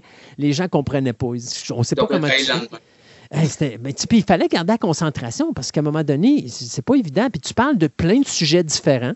Tu n'as pas d'Internet pour t'aider. Là, là tu es live. Donc, tu sais, tu as, des gens qui vont parler autant de chroniques manga. On avait des invités à travers de ça qui pouvaient nous parler d'animés euh, japonais ou encore qui pouvaient nous parler de, de- voitures ou qui pouvaient nous parler de création euh, artistique, euh, genre euh, faire du linge ou faire ci ou faire ça. Et tu avais tout ce monde-là qu'il fallait que, que je rencontre dans, dans une journée, soit en dedans de 9 h, de 9 h le matin à 6 h, et je devais ramasser le plus de chroniques possible dans ma journée pour justement m'amasser puis me faire de l'avance, parce que le prochain coup que j'allais pouvoir faire ça en empruntant un local à Fleur de Lys, ça allait peut-être me prendre un mois, un mois et demi, deux mois, qui sait. Fait que non, effectivement, que c'était, euh, c'était les débuts laborieux de Fantastica. Aujourd'hui, ben, la pandémie nous a permis à tous de nous, je pourrais dire, de nous euh, adapter avec la nouvelle technologie et aussi d'investir dans une nouvelle technologie chacun. Et toi, maintenant, tu as un micro qui est la forme d'une lune. Alors d'ailleurs, je ne sais pas si c'est un mot pour me dire que tu veux essayer de dérober à François sa chronique euh, astronomie, mais non, tu ne l'auras pas. C'est- c'est- This is not a battle station, comme dirait en Star Wars. This is not a moon. Exactement. Mais c'est ça, c'était, ça, c'est peut-être le point positif de la pandémie, c'est ça nous a forcé euh, à nous ajuster à cette situation-là pour continuer le show, qui, moi, c'est ma fierté après cinq ans, a toujours été en onde à toutes les deux semaines. Mais, mais tu sais, euh, ça aussi, c'est quelque chose que pour moi, j'ai beaucoup de fierté de dire qu'on n'a jamais manqué un rendez-vous pour une raison et pour une autre. Et Dieu sait que. Quand aussi était malade, quelque chose que moi, je qui ai passé euh, a trois ans, un bon euh, mois, mois et demi à l'hôpital. Oui, avec ton opération et tout ça. Puis ça, c'est l'avantage avec Fantastica, justement, de produire à l'avance. C'est justement quand il arrive des situations comme tu as vécu, qui était une situation très difficile, euh, qui est d'ailleurs la même période où on a perdu euh, Jocelyn Paquette, qui était notre chroniqueur en photographie, qui lui a eu un cancer malheureusement, puis qui a été obligé de se retirer des ondes. Euh, ces périodes-là ont permis justement, en faisant des prises d'enregistrement comme ça, de pouvoir passer à travers sans que les gens s'en rendent compte. Parce qu'on avait toujours l'impression que tu étais là, pareil, même quand tu pouvais pas faire euh, ta chronique. Puis on est Ah, tellement que les assurances m'ont sacré après. Ouais, là, Ouais. d'hôpital, mais non, monsieur, il fait des chroniques. Ben, c'est ça. c'est- c'est- on ne te donnera pas. pas mon l'assurance, temps. mais pas pour ça. C'est ça. Ton, ton boss t'appelait, dit Comment ça que tu dis que tu es malade puis tu peux pas rentrer au travail, puis on t'entend à la radio? Mais c'est ça. T'as l'air en forme, là. Ouais, c'est ça. Ouais, ça fait six mois de ça. Euh, Mais c'est ça. C'était, c'est, c'est le plaisir de faire des chroniques comme ça, puis de faire des pré-enregistrements parce que justement, quand il arrive des situations difficiles, ben au moins on peut continuer pendant un petit bout de temps à, à- à survivre avec les- les- nos chroniqueurs sans même voir que ceux-ci ne sont pas dans la possibilité de continuer à faire des chroniques. On ben, a- ben pratique. Surtout faire des, deux, des, des chroniques en deux parties, par exemple, que je, ce que j'aime bien des fois, là. Ouais. Euh, que tu perds pas le fil. Non, puis Tu pas plus- pas t'arrives de la faire, tu fais ça, one shot, puis tu perds pas le fil. Que, Exact. Puis je trouve que c'est le concept qu'on a présentement de le faire comme ça euh, via Skype est plus intéressant parce que si tu te rappelles au début, on se tapait peut-être un quoi trois chroniques, quatre chroniques des fois en- de suite, ce qui fait qu'on se tapait deux heures, deux heures et demie d'enregistrement en ligne. Ah, c'était long deux heures avec toi, là, maudit que j'étais tannant. Exact. Et à un moment donné, mais, mais tu sais, on est des humains, donc tu perds un focus à un moment, et plus tu avances, plus tu as de la difficulté à parler. Quand tu fatigues, là, euh, Exact. Ça devient moins naturel. Et là, je vois Marie-Camille à côté qui est là, lève les yeux en l'air là, de dire Bon, c'est encore deux gars qui se placotent ensemble. Ils m'ont deux complètement fatigants. oublié. C'est les deux ça. fatigants. Bonjour Marie-Camille. Allô? Comment ça va? Euh, ça pourrait aller mieux. Euh, 2022, euh, c'est pas mon année côté santé. Ah ouais, ben là, pauvre toi, c'est vrai que ça a mal commencé avec la COVID de votre côté, toute la famille et tout, là. Ouais, non, euh, COVID, euh, entorse lombaire, rhume, euh, j'ai passé par euh, tout. Bon. fait que tu vois, on est rendu au mois de mai. Là, c'est fini. Ah non, je suis enrhumée, là. Oui, oui, mais- C'était mon cadeau de fête, ça. Oui, ouais, mais là, c'est fini. Là. Là, t'as, t'as donné cette année, là, t'as donné pour 2022, là, c'est terminé. Là, t'arrêtes ça. Marie-Camille, ça fait cinq ans qu'on fait de la radio ensemble. Euh, comment tu trouves ça, toi, faire de la radio, Fantastica? C'est vraiment un, un- un réel plaisir parce que je ne ferais pas de la radio si je ne le ferais pas avec des gens avec qui j'aime la faire. Euh, j'ai fait euh, un peu de radio. euh, j'ai commencé au Cégep de Jonquière parce que dans le temps, j'étais euh, dans euh, le programme d'ATM, donc euh, programme de communication dans les médias. Fait qu'on touchait à la presse écrite, on touchait à la radio, on touchait à, la télé pour faire les reportages. Donc, euh, j'ai commencé un, peu là-bas. Bon, au début, j'étais toute seule, puis tout ce que je faisais, c'était euh, mettre ma playlist. Puis c'est comme, euh, si vous aimez pas ma musique, tant pis pour vous. C'est ça que je vous mets pendant une heure. Mais euh, non, ensuite, avec euh, Puissance Maximale, j'avais également collaboré avec Julien, puis notre ami qui, a- fondé le projet, Andrew Castellan. Donc, c'est il faut qu'il y ait justement une proximité avec les gens parce que ça permet justement d'avoir euh, une meilleure conversation parce que euh, aussitôt que moi euh, je me mets à, parler tout seul, c'est comme bon, on sait que je suis rendu, de quoi on parle, je me sens perdu. Et, et Dieu sait s'il y a quelqu'un qui est capable de placoter avec toi, c'est bien moi. Oui, oui, c'est parfait. Sauf quand tu me poses euh, des questions colle, euh, je, te déteste. ouais, ouais, ça, ça, malheureusement, je suis très reconnu pour ça. J'adore euh, faire sortir mes chroniqueurs de leur zone de confort. Dieu sait qu'il y en a beaucoup qui en ont appris à leur dépens. Marie-Camille, en dehors du fait que tu dois également me détester pour toutes les fois où je te fais lever si tôt, euh, où tu avais encore ce café très chaud devant toi, mais les yeux dans la graisse de bine. euh, ça changera pas. euh, c'est encore comme ça ce matin, puis euh, non, ça, ça changera pas dans les prochaines années à venir. ça sera toujours comme ça. À un moment donné, la famille a agrandi, alors tu as passé de un bambin à deux bambins et maintenant tu as trois bambins à la maison et bien sûr j'inclus Julien là-dedans. Euh, c'est difficile, je pense, de jumeler euh, plaisir radio et plaisir famille, mais on trouve une façon de le faire et c'était une des raisons pour laquelle à un moment donné j'ai fait rentrer Eric dans l'émission pour te permettre justement de te donner un break un peu avec nos nos, nos chroniques musicales parce qu'à un moment donné, ça n'avait pas de sens. Écoute, juste Julien, ça prend 48 heures sur 24 pour pouvoir s'en occuper. Je comprends ça. Mais comment tu travailles tes chroniques pour nous les présenter? Est-ce que c'est quelque chose que tu prends des mois à présenter ou euh, la raison pourquoi tu as ce café devant toi le matin et les yeux dans la graisse de bine, c'est parce que tu as travaillé très tard le soir la veille? Euh, j'ai toujours été une grande procrastinatrice de nature. Fait que mon sujet, euh, je vais y penser euh, vraiment longtemps à l'avance. Mais préparer mon sujet, ça, je le fais dans la minute. Ce qui explique la majorité des fois où on se parlait puis tu n'étais pas tout à fait réveillé parce que là, tu t'étais couché tard la veille. Je Ah, confirme. Même euh, mes, mes collègues euh, au travail, ils savent. euh, ils, ils savent que je leur envoie des, des courriels à, à 1 heure du matin, puis euh, j'ai fini de, de réviser tel document, puis c'est comme, OK, je, je vais arriver tard le lendemain matin, mais c'est ça. J'ai travaillé durant la nuit. Je, je suis vraiment un, un oiseau de nuit de nature, puis c'est c'est le, le soir puis la nuit que j'ai le plus d'énergie. Fait que euh, je prends l'énergie où est-ce qu'elle est. c'est sûr. Euh, écoutez, à vous deux, un gros merci. Ça fait quand même plus de cinq ans qu'on est ensemble. Euh, je le dis souvent et je leur dis encore. Fantastica n'existerait pas si vous n'étiez pas là. Je suis content de voir la relève. Là, j'ai présentement Sirius qui est en avant. Ah, puis on voit ici la tartinette qui est encore Au sur son visage. Ouais, au bleuet. Uh, D'ailleurs, c'est le fun parce que euh, c'est quelque chose que j'ai toujours aimé euh, au niveau de la participation familiale. Je me rappelle, Yann, quand il faisait les chroniques de jeux de société, à un moment donné, on avait fait une chronique avec ses trois filles que j'avais trouvé adorable comme chronique à faire. Alors, je, je suis certain qu'un jour, dans les cinq prochaines années, nous aurons probablement Arthur qui nous fera un bout de segment de chronique, c'est sûr et certain. Ah, tu faire une chronique sur Dragon Ball? Tu parles de Dragon Ball?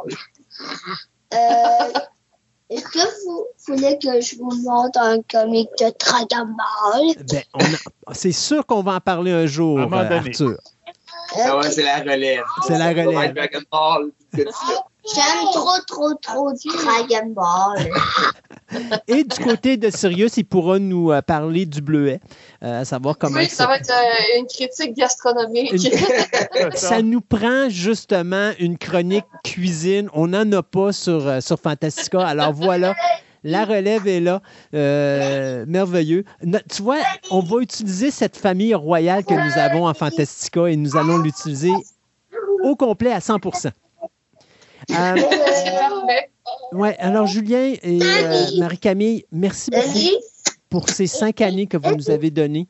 Euh, tout ce temps que vous avez investi pour nous et pour les auditeurs.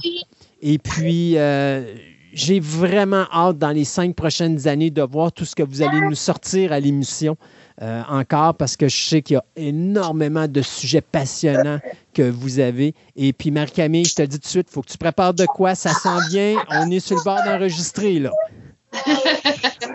je, je suis vraiment due, je le sais. Alors, merci beaucoup à vous deux. Et puis, euh, on se dit à plein d'autres chroniques de Fantastica dans les mois et les années à venir. Parfait. Bye bye. merci à vous aussi. Bye bye, la Bye. famille royale. Bye.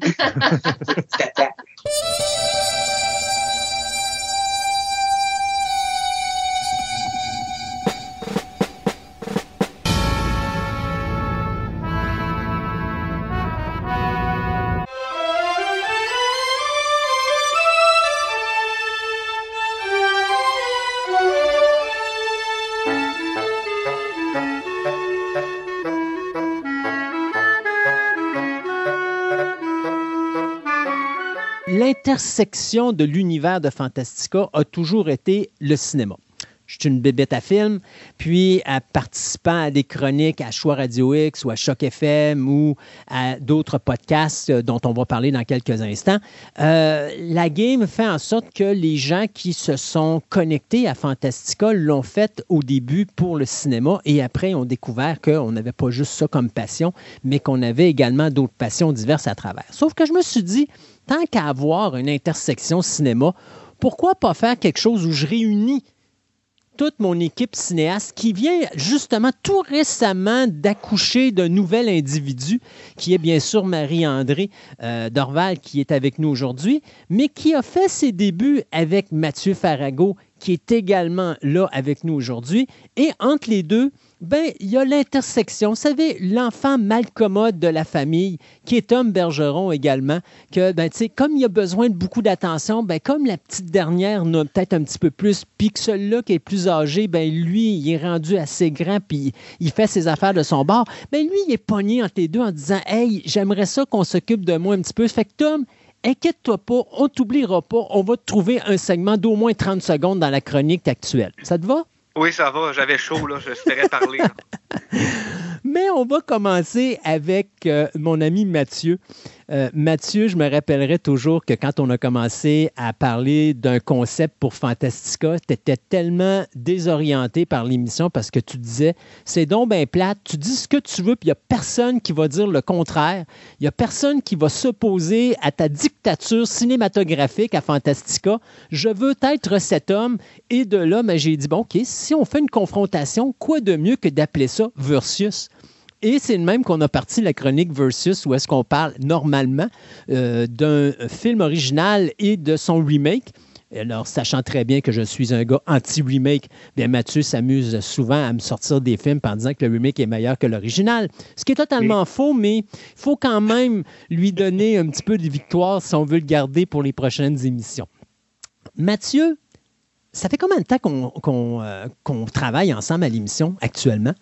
Ça doit faire depuis 2019, je crois, euh, environ, qu'on a commencé à parler là, de les deux, euh, le remake de Child's Play, puis l'original de quatre- quelque chose, puis le, le remake de 2017, quelque chose de Quelque même. chose du genre, ouais, avec euh, Mark Hamill dans le rôle de Chucky, face à Brad Dourif dans le rôle de Chucky. Je, je vais te reprendre un peu parce que dans le fond, ça- tout a commencé pas mal avec euh, nos, nos argumentations sur euh, Halloween. Le film de 2018, je pense qu'on a dû jaser euh, sur le comptoir à ta job, genre pendant à peu près deux heures. Euh, tu sais, juste parce que toi, je veux dire, tu voulais, comme, tu voulais comme rien savoir un peu, puis tu sais, c'est pas que j'ai- j'aime mieux le, remake, mais ben pas le remake, mais la nouvelle ligne, lignée temporelle, tout ça. En tout cas, on s'est astilé longtemps là-dessus, ça a été un peu légendaire, mettons, puis tout ça a apporté un peu aussi là, euh, à, à finalement là, que- que- qu'on qu'on joigne là, sur, sur le podcast. Là. Mais tu sais, euh, moi, j'avais commencé mon podcast, je pense, à la fin 2018, puis justement, le, le film de, de Halloween avait été un de mes premiers films que j'ai découvert euh, à mon podcast. Puis, euh, ben, c'est sûr, éve- éventuellement, ben, c'est c'est sûr, c'est c'est comme tu as dit par la suite, Une confrontation au sommet. confrontation au sommet. Il y a des fois que euh, je, je me, je me dis tout le temps, il faut quand même, tu sais, il faut, faut choisir chacun son bord. Tu sais, c'est- c'est, mettons, toi, tu dis quelque chose, moi, il faut quand même que, des fois, je peux être pas d'accord, mais tu sais, des fois, il faut comme choisir l'inverse, euh, question là, de, de mieux regarder un point. Combien de fois que je suis d'accord avec ce que tu dis, mais je fais exprès d'aller la, la direction opposée juste pour t'asticoter un petit peu puis voir comment tu vas réagir? Je peux pas les compter au bout de mes doigts. Je n'ai pas assez, même à deux mains, du nombre de doigts pour faire ça, le nombre de fois que j'ai osé au- faire ce genre de choses-là. Que ce soit ici à Fantastica ou que ce soit à ton podcast de premier visionnement, où est-ce que euh, j'ai eu la malchance d'être invité et que ton podcast qui durait à l'origine 40 minutes a fini par durer 6 heures parce que toi puis moi, quand on commence, on n'est pas capable d'arrêter. Peut-être pas 6 heures, mais mettons Notre record notre- est quoi, 4h30 là? 4 heures, euh, je pense que c'était 4 heures et demie sur No Time to Die. C'est sûr, c'est un film de pas loin de 3 heures, puis il y a vraiment beaucoup d'affaires. Là, à- Et, et à- par chance, c'est un film que je détestais. Imagine, ça avait été un film que j'aurais aimé. Ouais, ben, il y a des films que tu as aimés au courant de- du temps, là. Mais, sais, c'est ça un peu le but aussi du versus, c'est de regarder, le- tu sais, que si maintenant on est les deux sur le même côté, ben.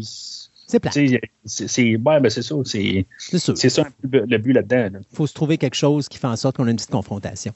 Euh, comment qu'on bâtit ces chroniques-là, euh, Mathieu? Euh, Parce que est-ce que c'est moi qui t'arrive avec des sujets ou est-ce que c'est toi qui m'arrive avec des sujets ou finalement tu m'arrives avec quelque chose de, de ton bord puis là je décide de démolir tout ça en trouvant un autre film avec lequel on peut avoir une grosse confrontation? Euh, comment qu'on se prépare là-dessus sur le versus? Généralement, euh, tu lances le premier, puis c'est moi qui lance le deuxième. Dans le fond, on enregistre souvent un coup de deux, dans le Ouais. fond. Puis euh, ça, c'est normalement comme ça qu'on est parti. Ça arrivé une couple de fois, comme quand j'ai couvert tous les films de James Bond au travers, ben, j'ai lancé une perche. J'ai dit, Dad, tu sais, veux-tu qu'on fasse ça en même temps? Tu sais, je suis dedans, là. Tu sais, je, je suis bien craqué dedans. Fait que euh, je pense qu'on avait fait juste une fois, là, euh, juste un, un- un enregistrement isolé, mais on avait fait les le Thunderball et. Thunderball puis Never Say Never Again, je pense. Ouais, euh, des fois, nos, nos conversations ont amené à quasiment le prochain euh, qui était quasiment logique. là, euh, je pense, je pense que, la, la dernière fois, on avait parlé de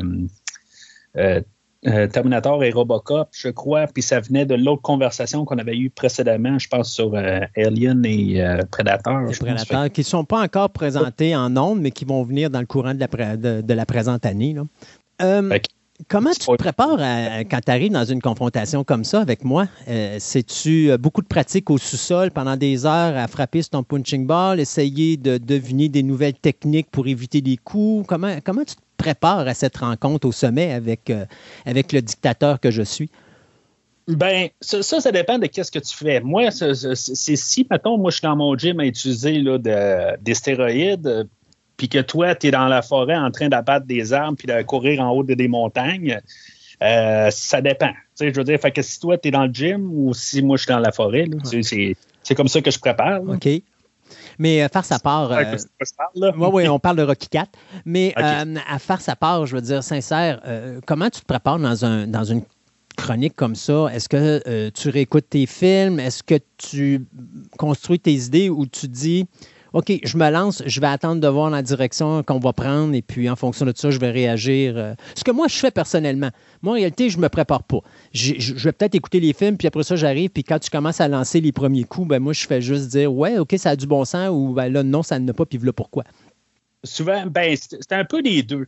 En bout de ligne, c'est que je vais écouter les films, puis euh, je vais réécouter. euh, souvent, tu sais, je vais l'écouter peut-être euh, quelques jours avant qu'on enregistre, puis euh, soit la soirée avant ou avant qu'on entre en onde. Ça dépend toujours de l'heure qu'on en- entre en onde. C'est souvent très tôt le matin, fait que souvent, j'ai pas le temps, mais Euh, au pire, je vais visionner le film rapidement, juste pour vraiment l'avoir le plus euh, frais dans tête. C'est sûr que c'est souvent deux films ou quatre films, fait que c'est sûr que je peux pas vraiment visionner ça, mais tu sais, je veux juste le visionner, mettons, je vais le mettre dans mon PlayStation, puis juste pour le visionner, toute l'image, à, à genre à 30x, ça prend à peu près 10 minutes de passer au travers du film, mais ça rentre tout dans, la tête, euh, juste me rem- rembarquer euh, rapidement dedans.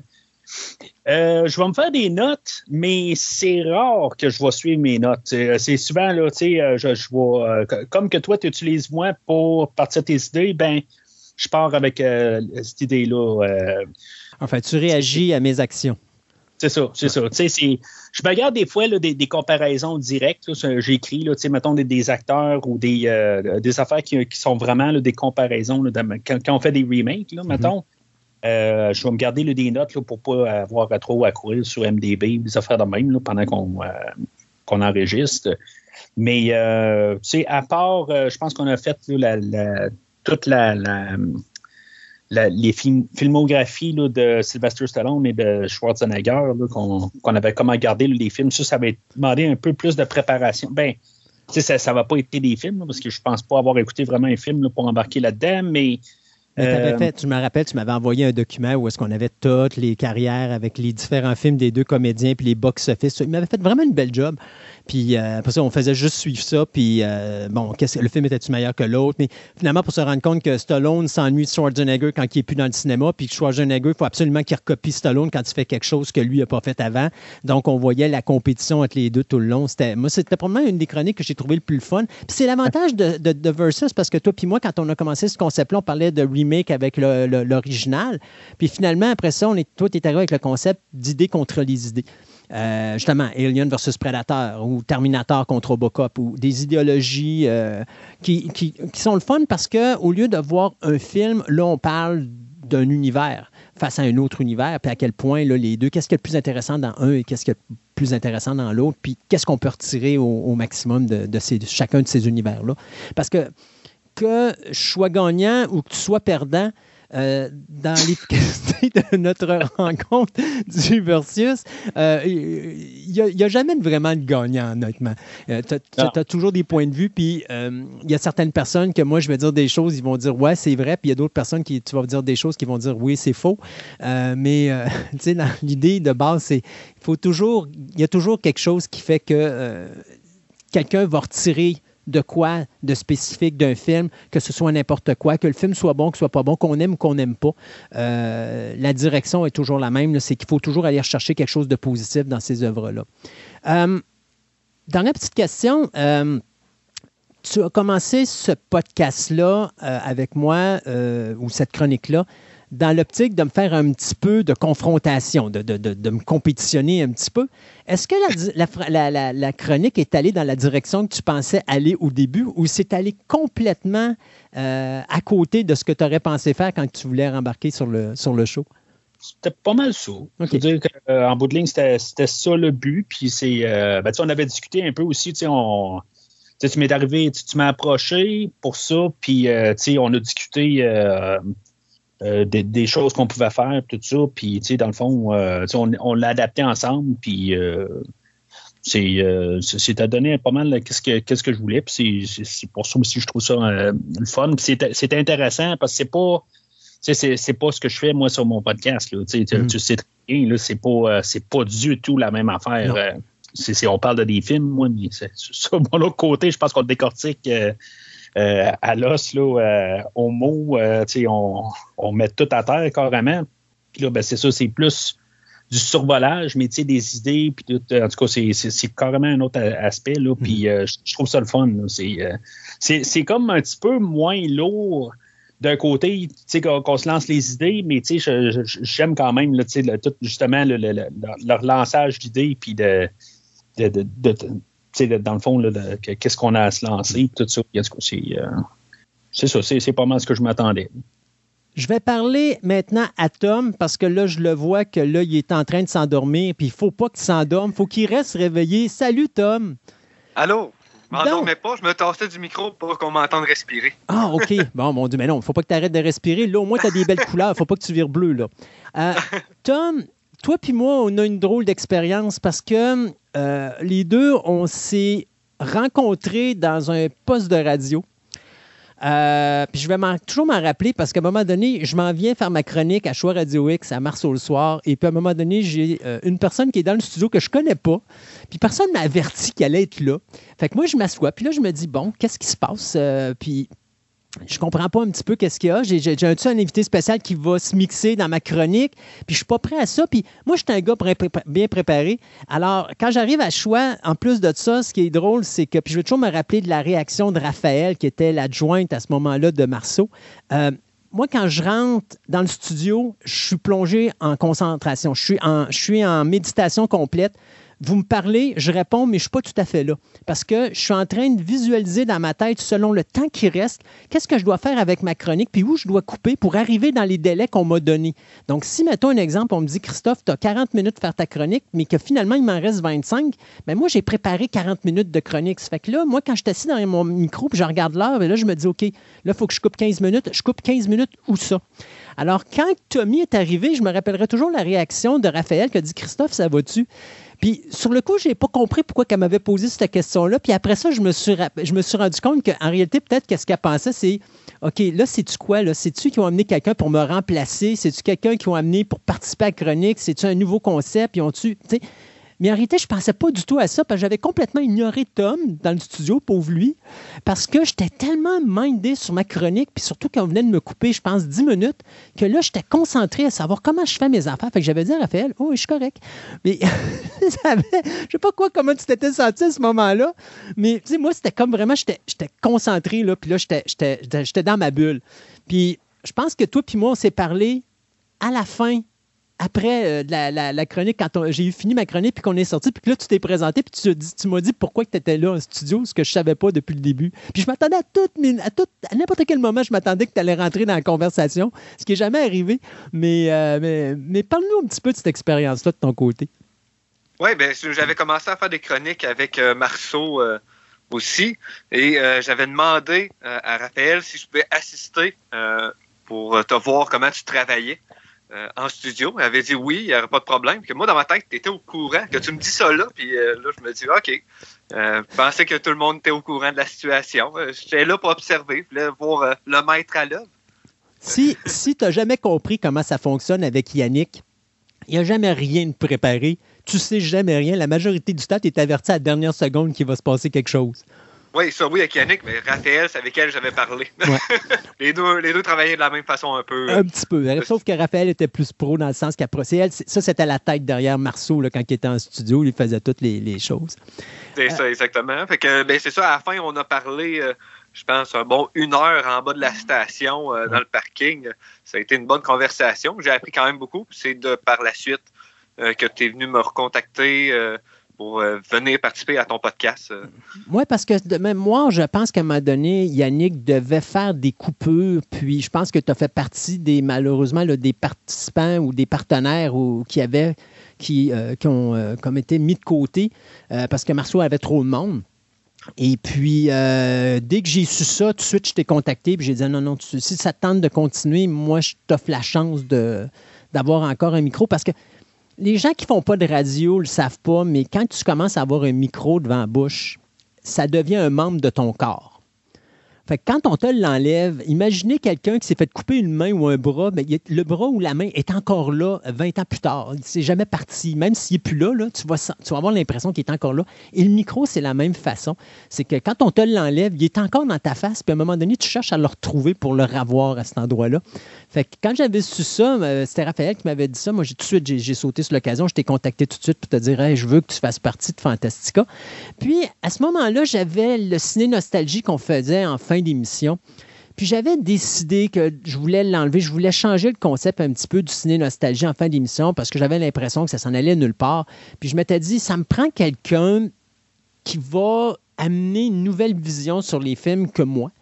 Et c'est là que euh, je t'ai fait rentrer euh, dans, dans- dans cette nouvelle chronique-là, le ciné nostalgie. Jusqu'à ce que tu me dises que tu connaissais absolument rien des films parce que tu étais un, un jeune, un dans le domaine qui apprenait et donc à ce moment-là que tu es devenu mon Padawan. Et c'est comme ça qu'est devenu ton surnom du Padawan. Et puis là, ben, m'a donné, ben, je t'ai dit là, tu vas me trouver des sujets, puis tu vas me trouver. Mais finalement, c'était toujours moi qui trouvais les sujets. Jusqu'à ce qu'à un moment donné, je te dis, euh, fais un homme de toi, Tom, et puis euh, arrange-toi pour me trouver des sujets. Et puis tantôt, je faisais une blague sur le, le hardcore porno, mais non, c'est parce qu'en réalité, tu voulais nous amener sur Kids, je crois, puis c'était sur quoi l'autre film qu'on devait. euh, C'est euh, Gumo. Ouais. Et euh, toi, t'avais dit Kids pour euh, fitter avec ça, mais on a changé à la dernière, euh, dernière seconde. C'est ça. Fait qu'on a évité à, nos, à notre auditoire, euh, disons quelque chose de pas très euh, catholique et de 18 ans et plus, ce qui euh, nous a permis quand même de s'amuser sur d'autres d'autres thèmes. Comment tu travailles tes chroniques pour l'émission? J'essaye le plus possible, un peu dans la même mentalité que mon podcast fait- que je faisais dans le temps, et d'écouter le film le plus rapproché possible pour l'avoir euh, frais en mémoire. Euh, même si j'ai vu le film euh, 30 fois, je vais essayer de réécouter Une 31e? Oui, c'est ça, le matin même, juste avant de, de faire le podcast, surtout. Euh, J'aime bien travailler comme ça pour. euh, et je ne prends pas vraiment de notes euh, de ce côté-là. Je vais plus avec la mémoire, avec toi aussi, qu'on pose des questions et qu'on travaille là-dessus. C'est un peu le, même principe que j'avais apporté euh, pour mon podcast. Euh, c'est un peu le, comme ça que je fonctionne. Vraiment, euh, juste, juste avant, puis on tombe dedans, on est dans le bain, puis on y va. Il y a beaucoup de monde depuis que je fais ces, ces- petits segments historiques de Fantastica qui disent que je suis un être cruel derrière le micro parce que alors que vous voulez aller à droite, je vous amène à gauche. C'est-tu vrai ça? Ouais, ça t'amène beaucoup de points. Exemple, ben oui, c'est comparé à tel film-là. Ouais, mais ça, là, je ne l'ai pas vu. Ah, ben là, faudra en parler de ce film-là. Puis que là, prochaine fois, prochaine chronique, on n'a pas le choix de le faire. Euh, que oui, il y a des petites choses comme ça que tu vas nous envoyer à d'autres films. Que là, exemple, que moi, le jeune qui n'a pas vu Moby Dick du temps, et qu'il fallait que j'aille les chercher par la suite. Des choses comme ça. Que oui, ça, t'es t'es comme ça, mais c'est le fun qu'on apprend encore plus. Quelle est ton anecdote favorite dans Fantastica? Y en a-tu une? Hey, je pense que chaque podcast, euh, chaque émission qu'on a faite, il y a toujours de quoi qui est le fun. Mais c'est ça, le Orca, ça, le film Orca, je m'attendais jamais à ça. Ça, euh, ça c'est drôle, un film qui est quand même, je pense, à 8% sur Rotten Tomato. J'aurais sûrement jamais écouté ça. Ça, je pense, c'est euh, le moment fort. C'est que j'avais trouvé ce... Tu m'as fait découvrir ce, découvrir ce film-là, que je m'attendais pas. Ça, Alors- mon moment fort. J'espère encore pendant longtemps t'appeler mon Padawan. C'est toujours un plaisir et un honneur pour moi de t'avoir avec nous. Super, merci. Et je finis avec la petite dernière qui vient de venir au monde et qu'on a encore dans le berceau. Marie-André, euh, hey, toi puis moi, on se connaît depuis... Depuis très longtemps. depuis un méchant bout. Depuis, Mais- oui. Et le pire, c'est qu'on se connaît depuis un méchant bout, mais on se parle pas depuis si longtemps que ça. Parce, parce que quand on s'est connus, on se connaissait à l'époque que tu travaillais euh, sur la rue Cartier. Oui, oui, au Ciné Vidéo Club. C'est ça. Puis euh, donc, on n'était pas copains-copains encore à ce moment-là. Euh, J'étais client et tu étais euh, ma serviteuse. Oui. Ouais, ma serviteur. Puis après ça, on a comme, comme, on a comme disparu de la map tous les deux euh, avec la fermeture, justement. Ben, il n'a pas fermé, mais il a changé sa, sa notion. euh, C'est-à-dire que le club est devenu un cinéma, puis tranquillement, pas vite. Il est redevenu, oui, c'est ça. Il est redevenu le cinéma quartier. C'est ça. Euh, moi, j'ai quitté mon emploi à peu près à ce moment-là quand il avait euh, pris la décision. En fait, il était, il, il était en train de construire la première salle. Ouais. Euh, c'est à ce moment-là que je suis partie. Euh, voilà. Mais sinon, euh, moi, je suis une cliente de la boutique où tu travailles. Et c'est là qu'on s'est retrouvés. Absolument. Et c'est là Euh, qu'on est devenus copains-copains parce qu'on s'est dit, hey, mais je, je te, je te connais, toi, depuis la rue Cartier. Puis là, tu dit, ah oui, ben, moi, je te connais depuis telle affaire. Puis c'est comme, ah ouais, puis c'est comme, ben, ça a évolué. Puis au début, tu étais ma number one fan. J'ai bien dit au début, parce qu'à un moment donné, ben écoute, il y a eu d'autres affaires qui étaient plus intéressantes que m'écouter à la radio, puis c'est tout à fait normal. Oh! je te dirais que c'est pas, c'est pas tant ça, Christophe, que c'est la- la- la- mes appareils qui sont assez vétustes. Et je la- regarde, là, je suis chez mon copain. hein. Là, ça, ça va bien, ça va bien. Mais chez moi, c'est autre chose. Oui. Et remarque, ça va bien, mais ça nous a pris quand même quoi, quelque chose comme 15 minutes pour arranger Ben le oui. son tantôt.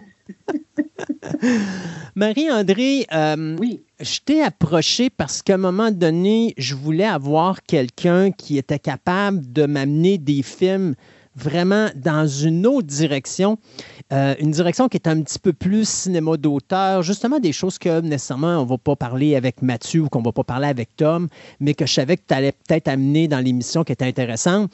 Puis je ne le cacherai pas, j'aime ça avoir des femmes dans mon émission, je trouve qu'il n'y en a pas assez. J'ai une question pour toi existentielle. Pourquoi est-ce que les femmes ont autant de misère à partager leur passion? À par- partager leur passion. Je- euh, des, des adeptes de films d'horreur, effectivement, il y en a peu.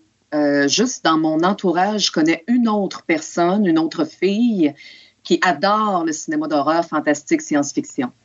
Avec elle, je peux partager. Mais effectivement, entre filles, c'est pas un, un genre cinématographique qui nous plaît. Moi, d'ailleurs, c'est une des raisons pourquoi on m'avait engagé au Ciné Vidéo Club. C'est que personne s'occupait de la section horreur fantastique. Et Horreur. quand il, quand il a su horreur fantastique, quand il a su que moi, j'étais une, Une femme? une, une adepte de, de ce genre-là, il m'a dit ben, OK, tu es engagé. Il y avait tellement de poussière dans les cassettes. En réalité, il t'a engagé pour faire la poussière. C'est juste ça, c'est ça? mais c'est vrai, c'est vrai qu'il y a très peu.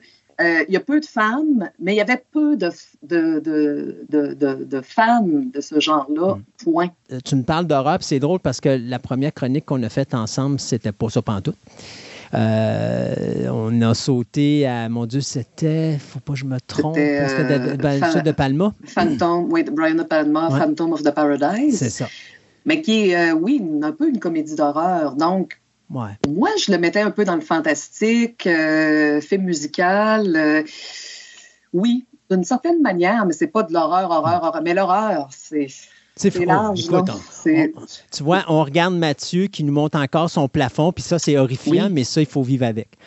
Euh, euh, Est-ce que tu t'attendais à ça lorsque tu as commencé à travailler sur Fantastica? Parce qu'à date, on n'a pas travaillé beaucoup ensemble. là. Je pense qu'on a, a fait, fait euh, une fois. une ouais. seule. Une seule. Oui, Ben, c'est pas vrai. On a fait deux?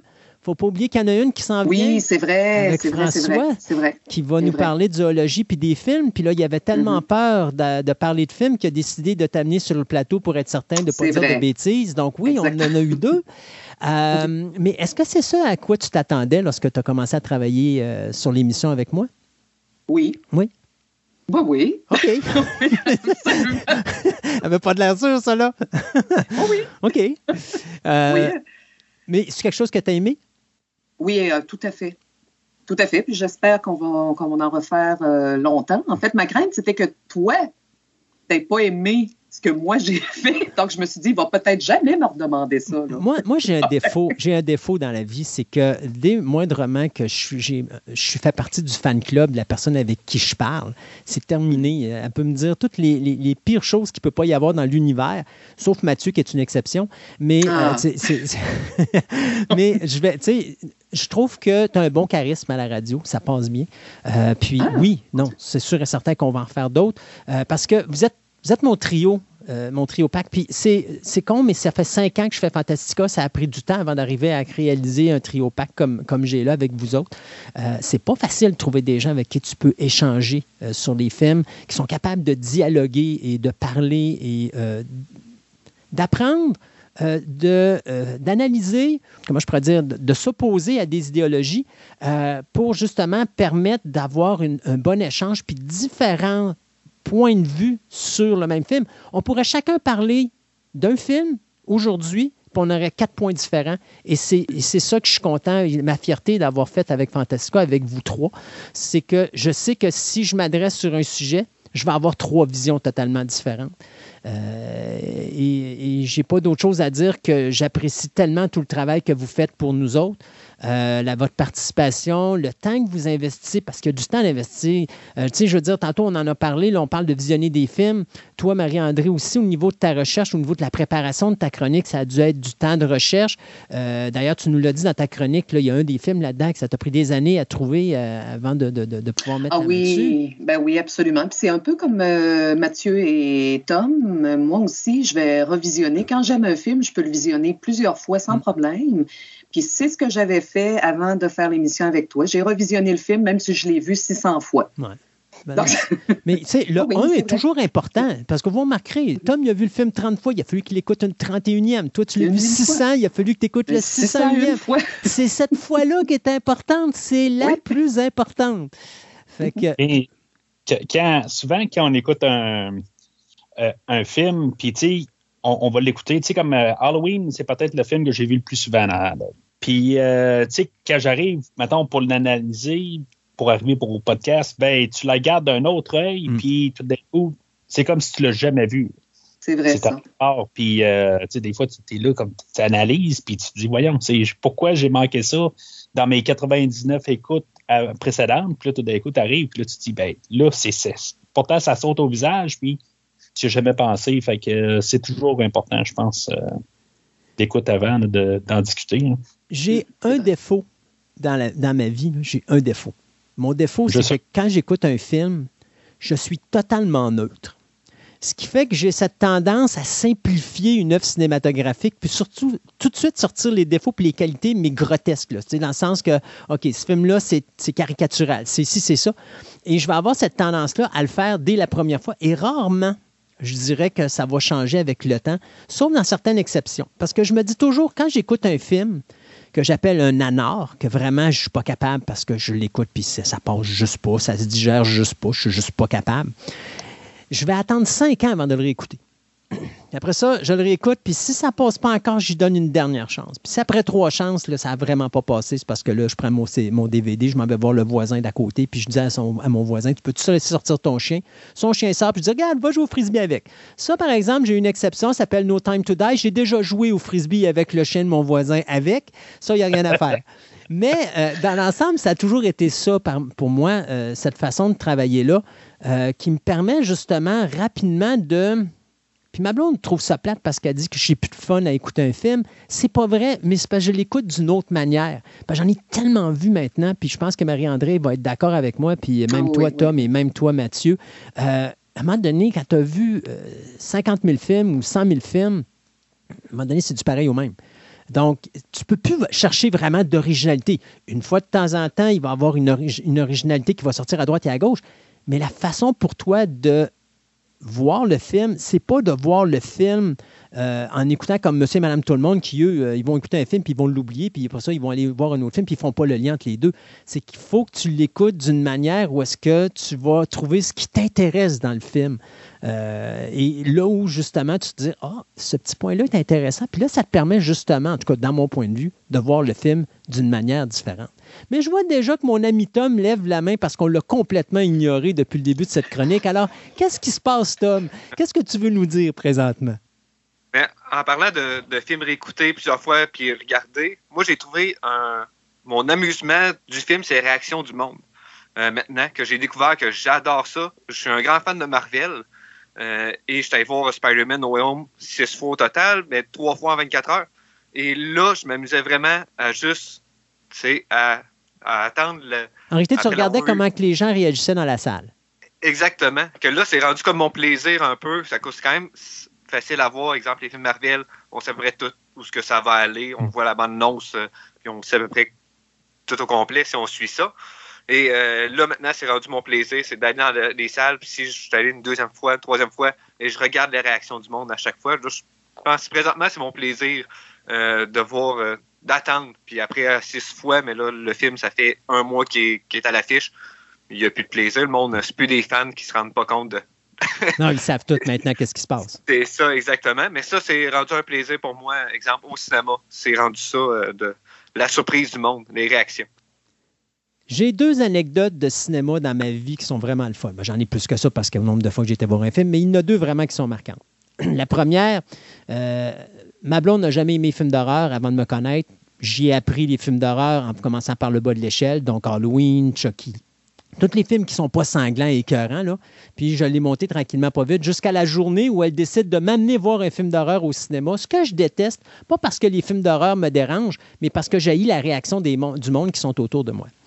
Alors, le premier film qu'elle m'amène voir, c'est bien sûr le film Final Destination. Et Final Destination, il y a cette fameuse séquence de l'autobus. Donc, tout le monde qui a vu le film, vous savez de quelle séquence je parle. Alors, je suis dans la salle de cinéma et connaissant Morgan et Wong, qui sont des gars qui ont travaillé sur The X-Files, The Others, Millennium, etc., c'est des gars qui sont extrêmement intelligents. Donc, il y a une loi au cinéma, euh, quand tu veux faire sursauter les gens, qui fait que quand tu n'entends plus de musique, tu comptes 1, 2 et à 3, normalement, pouf, un segment qui va faire sursauter le monde. Mais Morgan et Wong, ils connaissent, cette Moses de loi-là. Puis je le sais qu'ils connaissent, cette Moses de loi-là. Alors, je sais qu'ils vont se rendre à 4. Alors, on écoute le film, arrive cette séquence-là, plus de musique. Oh, je compte 1, 2, 3. Et dernière seconde, je dis, oh non, il va y avoir un 4. Et là, il arrive la fameuse séquence de l'autobus. Et je vous mens pas, la salle a fait un jump dans les airs. Toute la salle, toutes les têtes en même temps, ça l'a levé comme ça dans la salle. OK? D'au moins facilement un bon, euh, un bon pied. Un bon pied dans les airs. Ma blonde a été saisie par ça, à un point tel qu'elle en pleurait un peu. Et moi, j'étais parti, mais parti à rire comme un malade parce que quand ça l'a levé, j'ai juste parti à rire. Bien sûr, c'était moins drôle après parce que je me suis ramassé un coup de coude dans les côtes, mais ça, c'est une autre histoire. Alors ça, ça a été ma première anecdote, mais la deuxième qui était probablement la plus traumatisante que j'ai vue de ma vie au cinéma, c'est quand je suis allé voir Arachnophobia. Parce qu'Arachnophobia avait été, c'était une, une avant-première qui avait été organisée par un poste de radio dont je ne prononcerai pas le nom ici pour ne pas leur apporter de mauvaise publicité. Et ils avaient décidé de faire en sorte de mettre des sacs avec des véritables araignées en dessous des fauteuils mais à travers ces sacs-là, il y avait cinq sacs dans la salle où il y avait des araignées en plastique. Donc, ce qu'il fallait faire, le monde devait juste sortir le sac d'en dessous du fauteuil puis voir s'ils avaient une vraie araignée ou s'il y avait une araignée en plastique. Ceux qui avaient une araignée en plastique gagnaient un prix. Je peux-tu vous dire qu'il y a des gens, bien sûr, qui ont été assez amusants pour ouvrir les sacs et laisser partir les araignées? Alors, on écoutait le film avec des araignées qui se promenaient dans la salle pendant la représentation et des gens, une fois de temps en temps, à droite et à gauche, qui criaient parce que les araignées leur montaient dessus. Alors, ça, ça a été les deux expériences, les deux anecdotes. Mais de votre côté, y a-t-il des anecdotes que vous avez vécues euh, au cinéma? Puis je vais commencer par Mathieu, qui s'y continue à froncer les yeux comme ça en se disant C'est-tu vrai l'histoire qu'il vient de nous raconter avec les araignées? Et oui, c'est vrai. Euh, on ne verra plus, on verra plus ses yeux, là, ça va, on va penser que tu viens de l'Asie. Honnêtement, euh, non. Ben, des anecdotes de même, ça, c'est vraiment spécial, là, les, euh, les araignées. Là. C'est. en tout cas. Serais-tu resté dans la salle ou tu serais sorti? Ah, ben, j'ai- peur des, des- des araignées, mais c'est juste que justement, il y a tellement de monde qui ont peur des araignées. Tu sais, je veux dire, j'ai déjà vu euh, du monde euh, vraiment. euh, en fréqué. Qui ont l'air mais très pas- masculin. mettons. On va s'entendre, c'est pas des tarentules qui ont laissé là, là, c'est des Non, non, affaires. je, non, je comprends bien. C'était juste des veuves noires. Oh oui, c'est ça, euh, juste des veuves noires. mais euh, c'est quand même, tu sais, il y en a. euh, je, je travaillais avec quelqu'un euh, l'année dernière ou l'autre année avant, parce que, tu sais, c'est quelqu'un qui, tu sais, il s'entraînait euh, plus que moi pour les versus, mettons. Puis, euh, tu sais, je veux dire, une petite araignée de rien du tout, tu sais, il avait peur. là. Fait que, euh, tu sais, je, comprends qu'il y en a qui ont peur des araignées comme tout. Mais en tout cas, c'est ça pour dire que c'est quand même assez spécial. là, euh, ça.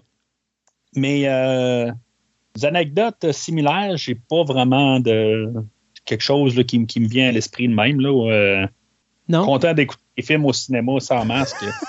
Je pense que c'est pas mal ça. Oui. Avec le, pod- avec le podcast, euh, j'ai fait, euh, j'avais fait le, dernier film de Décadence l'année passée. Puis euh, je me le suis tapé deux fois de suite avec le masque. euh, je me demande c'est qu'est-ce qui était plus horrifiant à télé ou ben à l'écran. Ou chercher ton air. Ouais, c'est ça. C'est euh, c'est pas mal les, les- les pires choses là, euh, pour le cinéma. Là. Et toi, Tom? Euh, je reviens au film Marvel. mais L'affaire qui. Ça, c'est. C'est tel que tel. Quelqu'un voulait faire sûrement un stun. Euh, à Endgame, le, je- ça faisait la deuxième fois que allé- j'étais allé voir la pre- la première. Le lendemain, je retourne voir le film, vu qu'il était très bon. Et euh, là, à la scène, attention spoiler, où ce que Iron Man décède, il y a quelqu'un qui s'est juste levé dans la salle sur le coin de la porte, puis il a commencé à crier après le monde euh, pendant cette scène-là. Puis après, il est parti par la porte de secours. C'est vraiment juste un stun qu'il a dû faire. Une fille avec des lunettes de soleil que j'avais croisée avant de rentrer dans la salle, puis qui était assise en avant de moi, un peu de côté, que elle s'est levée, elle est partie, puis je Ah, elle était allée aux toilettes. Puis elle revenait pas, puis euh, on a entendu crier quelqu'un juste à la scène où qui, qui décède avec euh, les pleurs. Puis elle a gâché la scène à tout le monde dans le IMAX, que c'était une salle pleine. Puis elle elle s'est Ah. enfuie par la porte de sortie en bas. Ça prend toujours du monde de même. C'est ça. Euh, J'étais content d'avoir vu la veille. Ouais. J'ai pas été gâché. Bon, toujours ça. Et toi, Marie-André, as-tu des anecdotes quand tu es allé au cinéma? Pas autant que toi. Euh, Sérieux, tu m'impressionnes avec ton arachnophobie.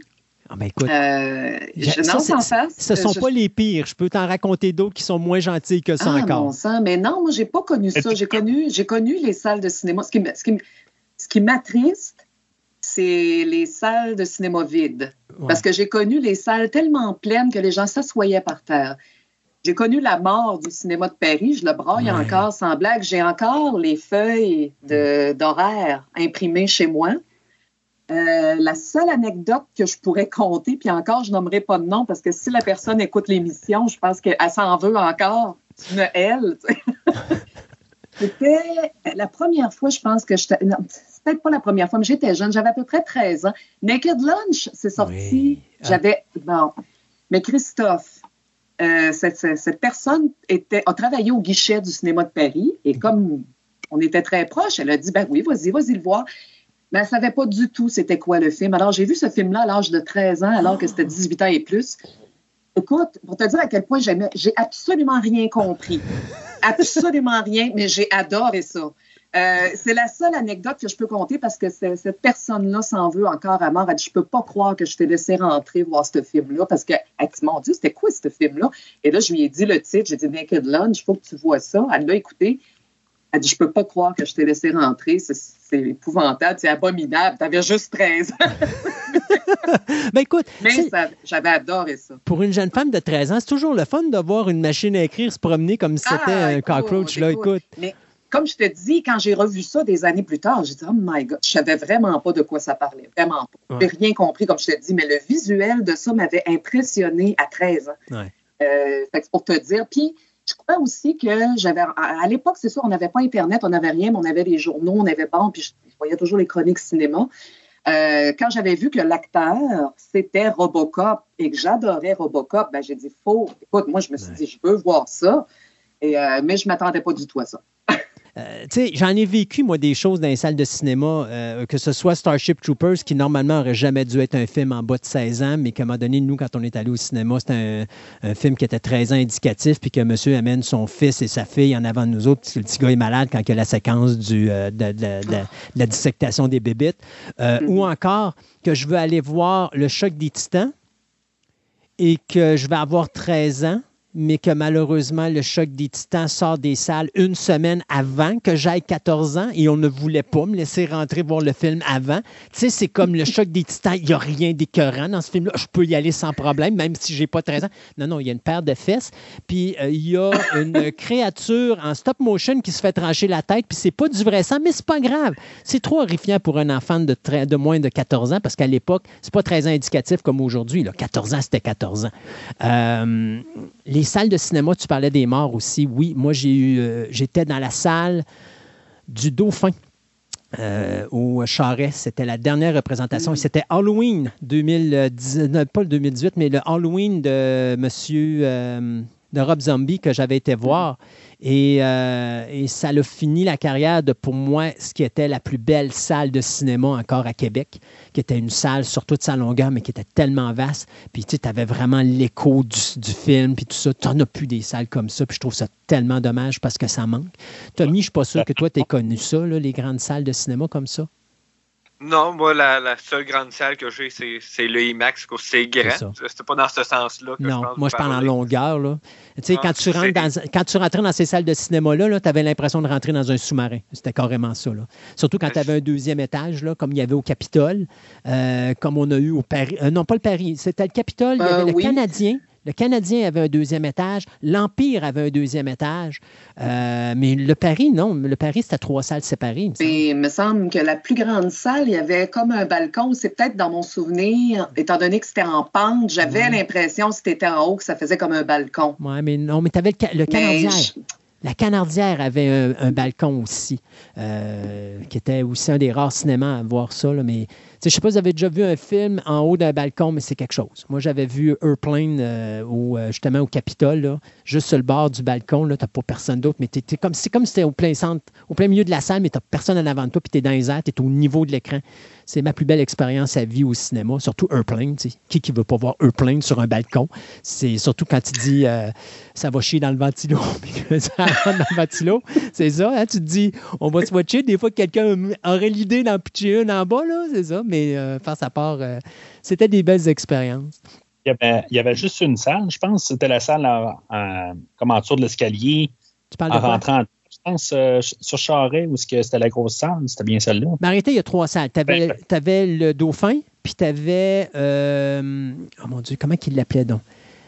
Frontenac 1, Frontenac 2. Donc, tu avais trois salles. Avant qu'ils refassent les 15 autres salles en haut, parce qu'à un moment donné, le Charret est devenu un cinéma de 15 salles, mais il avait quand même gardé euh, la salle Dauphin indemne. C'était la seule qui était restée comme ça. Puis quand ils ont fermé le cinéma au complet, ben, tout, a- tout a cessé d'exister. Fait que moi, j'y suis allé le dernier week-end, justement avant la fermeture du, cinéma. Donc, euh, c'était c'était ça. Euh, messieurs, dames, merci encore une fois beaucoup pour tout l'investissement de temps que vous donnez à Fantastica. Merci de votre présence. Merci de cette passion que vous partagez avec nous. Merci de me supporter parce que je sais que je suis souvent très détestable. Et puis, euh, Mathieu, prochaine confrontation. Tom, j'adore t'avoir comme Padawan parce que je peux faire ce que je veux avec toi. Et Marie-André, André, c'est toujours un charme de t'avoir à l'émission. J'aime beaucoup avoir des femmes à droite et à gauche. Ça fait que j'en ai une dans la littérature, après ça, j'en ai une dans la- dans la- l'archéologie, puis euh, toutes les affaires surnaturelles. Et là, j'en ai une dans le cinéma. Alors, je suis euh, pff, au septième ciel avec euh, mon trio pack de cinéastes que j'adore énormément et que j'espère garder avec moi encore de longues années. Merci à vous tous. Merci, à toi, puis félicitations pour tes années. Ah ben merci, tu sais, je les, je les pas trop, j'ai pas trop de cheveux gris, c'est quand même pas si pire.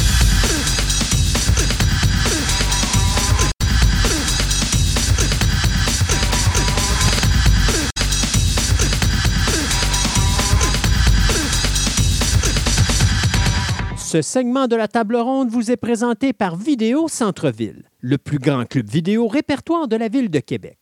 Avec ses quelques 50 000 films en inventaire, ce petit village de cinéphiles a su avec le temps s'adapter afin de résister à l'empire grandissant qu'est le streaming. En plus de ses films cultes rares et de ses grands classiques qui sont disponibles en DVD et même dans certains cas en cassette vidéo, Vidéo Centre-Ville possède le plus grand choix de bandes sonores de films en vinyle, ainsi que différents articles promotionnels reliés au domaine du cinéma, tels que des livres, des magazines, des figurines et plein d'autres surprises. Allez donc les rencontrer au 230 Marie de l'Incarnation à Québec ou encore rendez-vous sur leur site web au www.videocentreville.com et profitez de leur nouveau site transactionnel avec livraison disponible partout au Canada.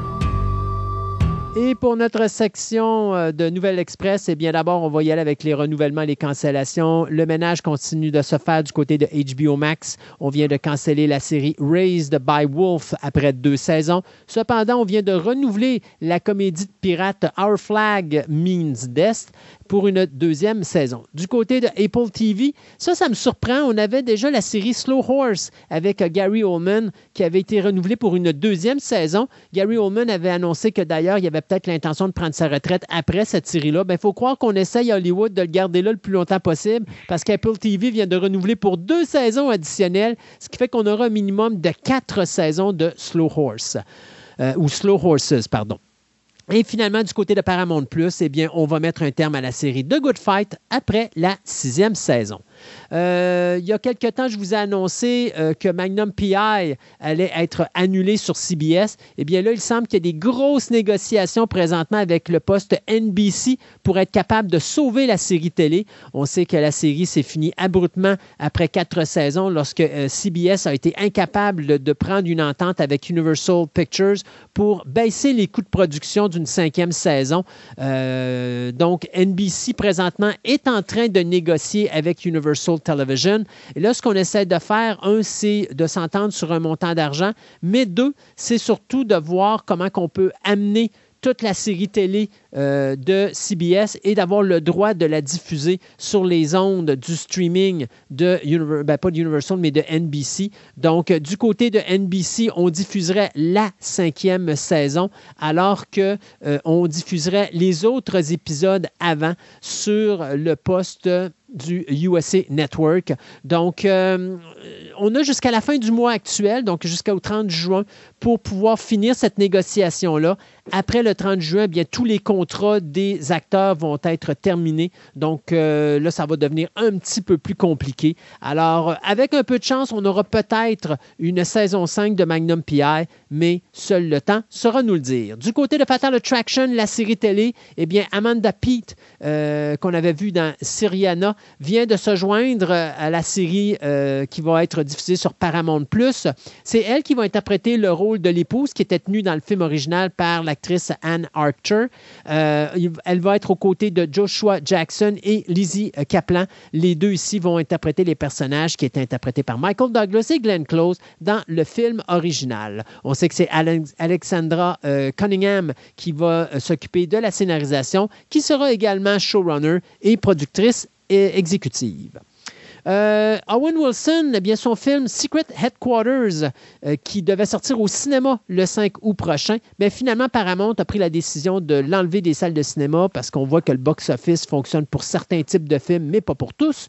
Et on a décidé d'envoyer ça sur le poste de streaming Paramount Plus dans le mois d'août. Donc, je n'ai pas de date officielle, mais ce qu'on sait, c'est que euh, Henry, Henry Juice pardon, et euh, Ariel Schulman s'occupent de la réalisation alors qu'ils ont coécrit le scénario aux côtés de Christopher Yost et euh, Josh Königsberg. Donc, le film qui raconte deux adolescents qui découvrent que dans, sous leur maison, bien, il y a le headquarters, donc les bureaux chefs d'un groupe de super-héros et que lorsque les vilains vont découvrir l'emplacement de ce Headquarter, eh bien, ils vont décider de l'attaquer et nos jeunes adolescents devront euh, s'associer avec les héros pour défendre l'emplacement. Euh, pour ceux qui ont hâte de voir le film Furia- Furiosa, qui est le prequel, si on pourrait dire, de Mad Max euh, Fury Road, eh bien, Chris euh, Hemsworth vient d'annoncer qu'on confirmait que le tournage avait débuté aux côtés, bien sûr, de Anya Taylor-Joy, qui va prendre la place euh, de l'actrice, Charlize Theron. Donc, le tournage se fait présentement. On sait qu'on a euh, dans le viseur une date en 2024 pour sortir le film. Tom Burke et Yahya euh, Abdul Matin II feront partie de la distribution. Et on vient également d'apprendre que le compositeur Tom Holkenborg, lui qu'on appelle Junkie XL, sera également de retour derrière la trame euh, ou la composition de la trame musicale. Il y aura un remake de Arachnophobia et c'est le réalisateur Christopher Landon qui est derrière ce projet-là, lui qui nous avait donné Happy Death Day et Freaky. Euh, donc, on va réaliser un remake du film de Frank Marshall de 1990. C'est Emblem Partner qui est derrière le projet et Frank Marshall sera producteur exécutif. Finalement, euh, Sony Pictures et Mendeley Pictures vont s'associer pour développer le drame de science-fiction Omega qui sera réalisé par le metteur en scène Simon euh, McCoy, lui qui nous avait donné le reboot de Mortal Kombat. L'histoire va se passer au Texas où est-ce qu'une jeune femme va aider un mystérieux étranger et elle va se retrouver soudainement euh, en possession de, pouvoirs surnaturels et qu'il va falloir, qu'elle apprenne à utiliser lorsqu'elle va être pourchassée par un groupe de euh, tueurs à gages. Donc, euh, c'est Blair Butler, lui qui a écrit The Bride et Helmstrom, qui présentement travaille sur le scénario et on sait que c'est Jason Michael Berman qui va s'occuper de la production. Euh, l'actrice euh, Reva qui, qui était dans qui est dans Obi-Wan Kenobi, qui est le, la co-star d'Evan McGregor, McGregor, se fait ramasser sur Instagram parce qu'elle est noire, puis c'est une femme, puis dans l'univers de Star Wars. Ça n'a pas d'allure. Non, au moins, elle est défendue par Lucas, elle est descendue par tous les fans que eux autres ont de l'allure euh, quelque part dans le monde, et ainsi par Evan McGregor qui la défend euh, bec et ongle, on peut dire, là, contre les, les trolls, les épais qui ne sont pas capables d'évoluer dans un monde moderne. Euh, on parlait tantôt des Pirates des Caraïbes avec Johnny Depp, etc. Ben là, euh, ça a l'air qu'il y a des grosses euh, négociations entre la Disney et Margot Robbie pour jouer dans euh, Pirates des Caraïbes 6. Donc peut-être que peut-être qu'ils vont ramener Johnny Depp, mais en tout cas, pour le Mais moment, on dirait qu'ils ont quelqu'un qui voudrait, il voudrait avoir quelqu'un euh, de son genre avec Margot Robbie. Ça À l'origine, il avait réécrit le scénario, puis il avait, il avait été dans une autre direction. Donc, le personnage de Jack Sparrow était plus là. Donc, si on voit Johnny Depp, s'il accepte de revenir, ça va être simplement par un petit, euh, une petite Un prestance. petit caméo. Ouais, un petit caméo, là, mais pas plus. là.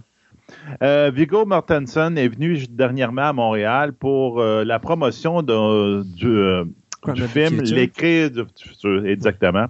Et pendant sa prestation sur le, sur le stage, tout le monde était en veston cravate, sauf lui, que lui portait un chandail des Canadiens signé par Guy Lafleur. Puis il disait que c'était son moyen de euh, commémorer la mémoire de Guy Lafleur, que lui, qui est un, lui, Viggo Mortensen, est un gros fan du Canadien et de, wow. de, de- de Guy Lafleur. Je trouve ça une belle. Tout le monde faisait. Hein, tu vois vraiment la photo, là, tout le monde est en veston cravate, puis ça fait même, et lui, il est avec son chandail des Canadiens. C'est vraiment drôle. Bon, sur notre, euh, notre fameux Twitter, qu'est-ce que j'ai mis comme trailer? J'ai mis. Je vais essayer de. Mon hindou est très rouillé, désolé. Désolé. Lal Singh Shada. Qu'est-ce que c'est, Lal Singh Shada? Ben, c'est un remake de, Go- de Forrest Gump. Donc, les Oui, Indiens ont décidé de refaire Golden Forrest Gump. J'ai vu ça passer. C'est drôle. Donc, ça va sortir le 11 août dans les cinémas en Inde. Euh, donc, euh, regarde, euh, amusez-vous, c'est pour ceux qui voudront aller voir ça ou le regarder à quelque part sur Internet. Euh, on a aussi droit au trailer de Pinocchio, donc de Disney, qui va sortir sur Disney, Plus le 9 septembre. C'est les premières images avec Geppetto, avec Tom Hanks en Geppetto. On voit pas beaucoup Pinocchio, à part quand il est immobile, mais j'avoue que le look avec Jiminy Cricket puis tout, ça a l'air très, très, très, très proche du dessin animé, mais en vrai, donc ça va être quand même intéressant. Euh, on a aussi, toujours de Disney+, on a eu le droit à un trailer de Baymax euh, qui va sortir le 29 juin. Ben, comme je dis sur mon papier, je disais finalement une série avec Baymax en 3D, comme, pareil comme le film original, que- qui était Big Hero 6. Mais malheureusement, c'est pas encore une suite à Big Hero 6 que j'avais beaucoup aimé. Moi, j'aurais voulu revoir ce- ces personnages-là. Ben, bon, on s'attarde à Baymax, qui en fin de compte, euh, il est parti dans une genre de rage d'aider tout le monde, euh, le petit minou et tout ce que tu voudras autour. Donc, comme de raison, le petit minou, il y a des griffes bien pointues, comme on le voit dans le trailer. Mais quand tu es une grosse balloune, ça marche pas bien. Non. Euh, euh, J'ai mis le trailer de Willow 2, comme de raison. Le seul commentaire que je peux faire, c'est Willow Wow. est de retour. Oh, de Willow c'est va wow. être de retour le 30 novembre. J'ai très hâte de ça. Même si le casting est extrêmement jeune, tu vois qu'ils ils vivent pas des vieux croutons comme nous autres. Mais si ça fait que ça pogne et qu'ils nous font d'autres séries dans l'univers de Willow, ah, ce que j'adorerais ça. Surtout qu'ils parlent déjà d'une deuxième saison possible, tout, donc là, on verra bien. Euh, toujours Disney Plus avec euh, le Star Wars Day. On a le droit du à Andor, donc on a le droit à un trailer à Andor qui va sortir le 31 août à Disney Plus. Euh, c'est extrêmement étrange comme trailer. Ça a un feeling plus d'une que Star Wars. Mais bon, c'est peut-être. Moi, je veux qu'ils s'éloignent un petit peu des Jedi, là. Donc là, c'est peut-être une bonne idée. Peut-être qu'ils ils s'en vont vers là. On verra bien ce que ça va donner. Puis on a aussi droit à le fameux trailer de Bad, de Bad Batch euh, saison 2. Donc la suite de la saison 1 qui était très très bonne avec les clones de- défectueux qu'après l'ordre s'est 666, ben, ils ne sont pas tués des Jedi, ils sont partis de leur bord puis ils ont essayé de faire euh, leur vie de, de l'autre Ils ont, côté. ils ont essayé de faire un party. C'est ça. hey, mais j'ai quelque chose sur Netflix qui s'appelle Spider-End, là, qui va sortir le 17 juin. C'est un film avec Chris Hanwork, qui est avec un des scénaristes de Deadpool en arrière, où Hanwork joue une espèce de visionnaire qui dirige un, un pénitencier haute sécurité, mais surtout, euh, je te dirais, très moderne, où les prisonniers, en retour de conditions extrêmement avantageuses d'incarcération, acceptent de se prêter à des exercices de, de- des tests sur une, une drogue qui altère l'esprit, qui pourrait peut-être les aider à sortir plus tôt. Donc, j'avoue que le look a l'air bizarre. Chris Work a l'air complètement pété. euh, il a sauté une fuse dans ce dans, dans ce trailer-là. Ça risque d'être intéressant, puis euh, on verra bien ce que ça va donner. Donc, c'est ça qu'on a sur nos Twitter. Cinq ans, c'est là qu'on est Ben rendu avec. Fantastica. Euh, merci encore une fois à tous nos chroniqueurs. Merci à vous, les auditeurs, d'être là à toutes les deux semaines et à nous supporter, à nous encourager. Euh, on n'a pas fini. On a encore plein de choses pour vous, plein de sujets passionnants, intéressants. Euh, et puis, même chose pour moi au niveau des podcasts, ça n'arrête pas. Programme double, ça continue. Je vais faire ma deuxième année bientôt. donc, ça, c'est la même chose. Euh, ça n'arrête pas, puis ça gagne de plus en plus de popularité. Euh, même chose pour Choix Radio X, ça date, je suis encore là. Il faudra voir ce qui va se passer à la saison prochaine parce qu'on n'a pas les horaires. Mais euh, tu sais, j'ai beaucoup de confiance avec la continuité avec Choix, vu que maintenant, bon, j'ai commencé à travailler avec Robbie Moreau. Donc, si des fois Marceau reste le midi puis que Robbie reprend le soir, ben, je pense que ma place à Robbie est déjà faite aussi. Mais on verra ce qui va se passer avec le reste du temps. Puis, bien sûr, ben, je fais les nouvelles encore à Choc FM. Donc, si vous voulez entendre parler euh, de nouvelles cinéma, bien, vous, vous tournez à Choc FM tous les mardis entre 4h30 et 5h30. Normalement, je suis là à toutes les semaines. Donc, merci à vous tous. Merci à toi, Sébastien, encore. Euh, Ah, moi aussi. euh, et puis, euh, merci à tous les chroniqueurs, merci à toute l'équipe, merci à vous les gens de Radio Biz, euh, auditeurs de Radio Biz et bien sûr Eric Flynn. Euh, donc, un gros merci à tout le monde et on se dit à dans deux semaines pour une nouvelle édition de Fantastica. Happy birthday to, you. Happy birthday to, to you. Happy birthday to you. Happy birthday.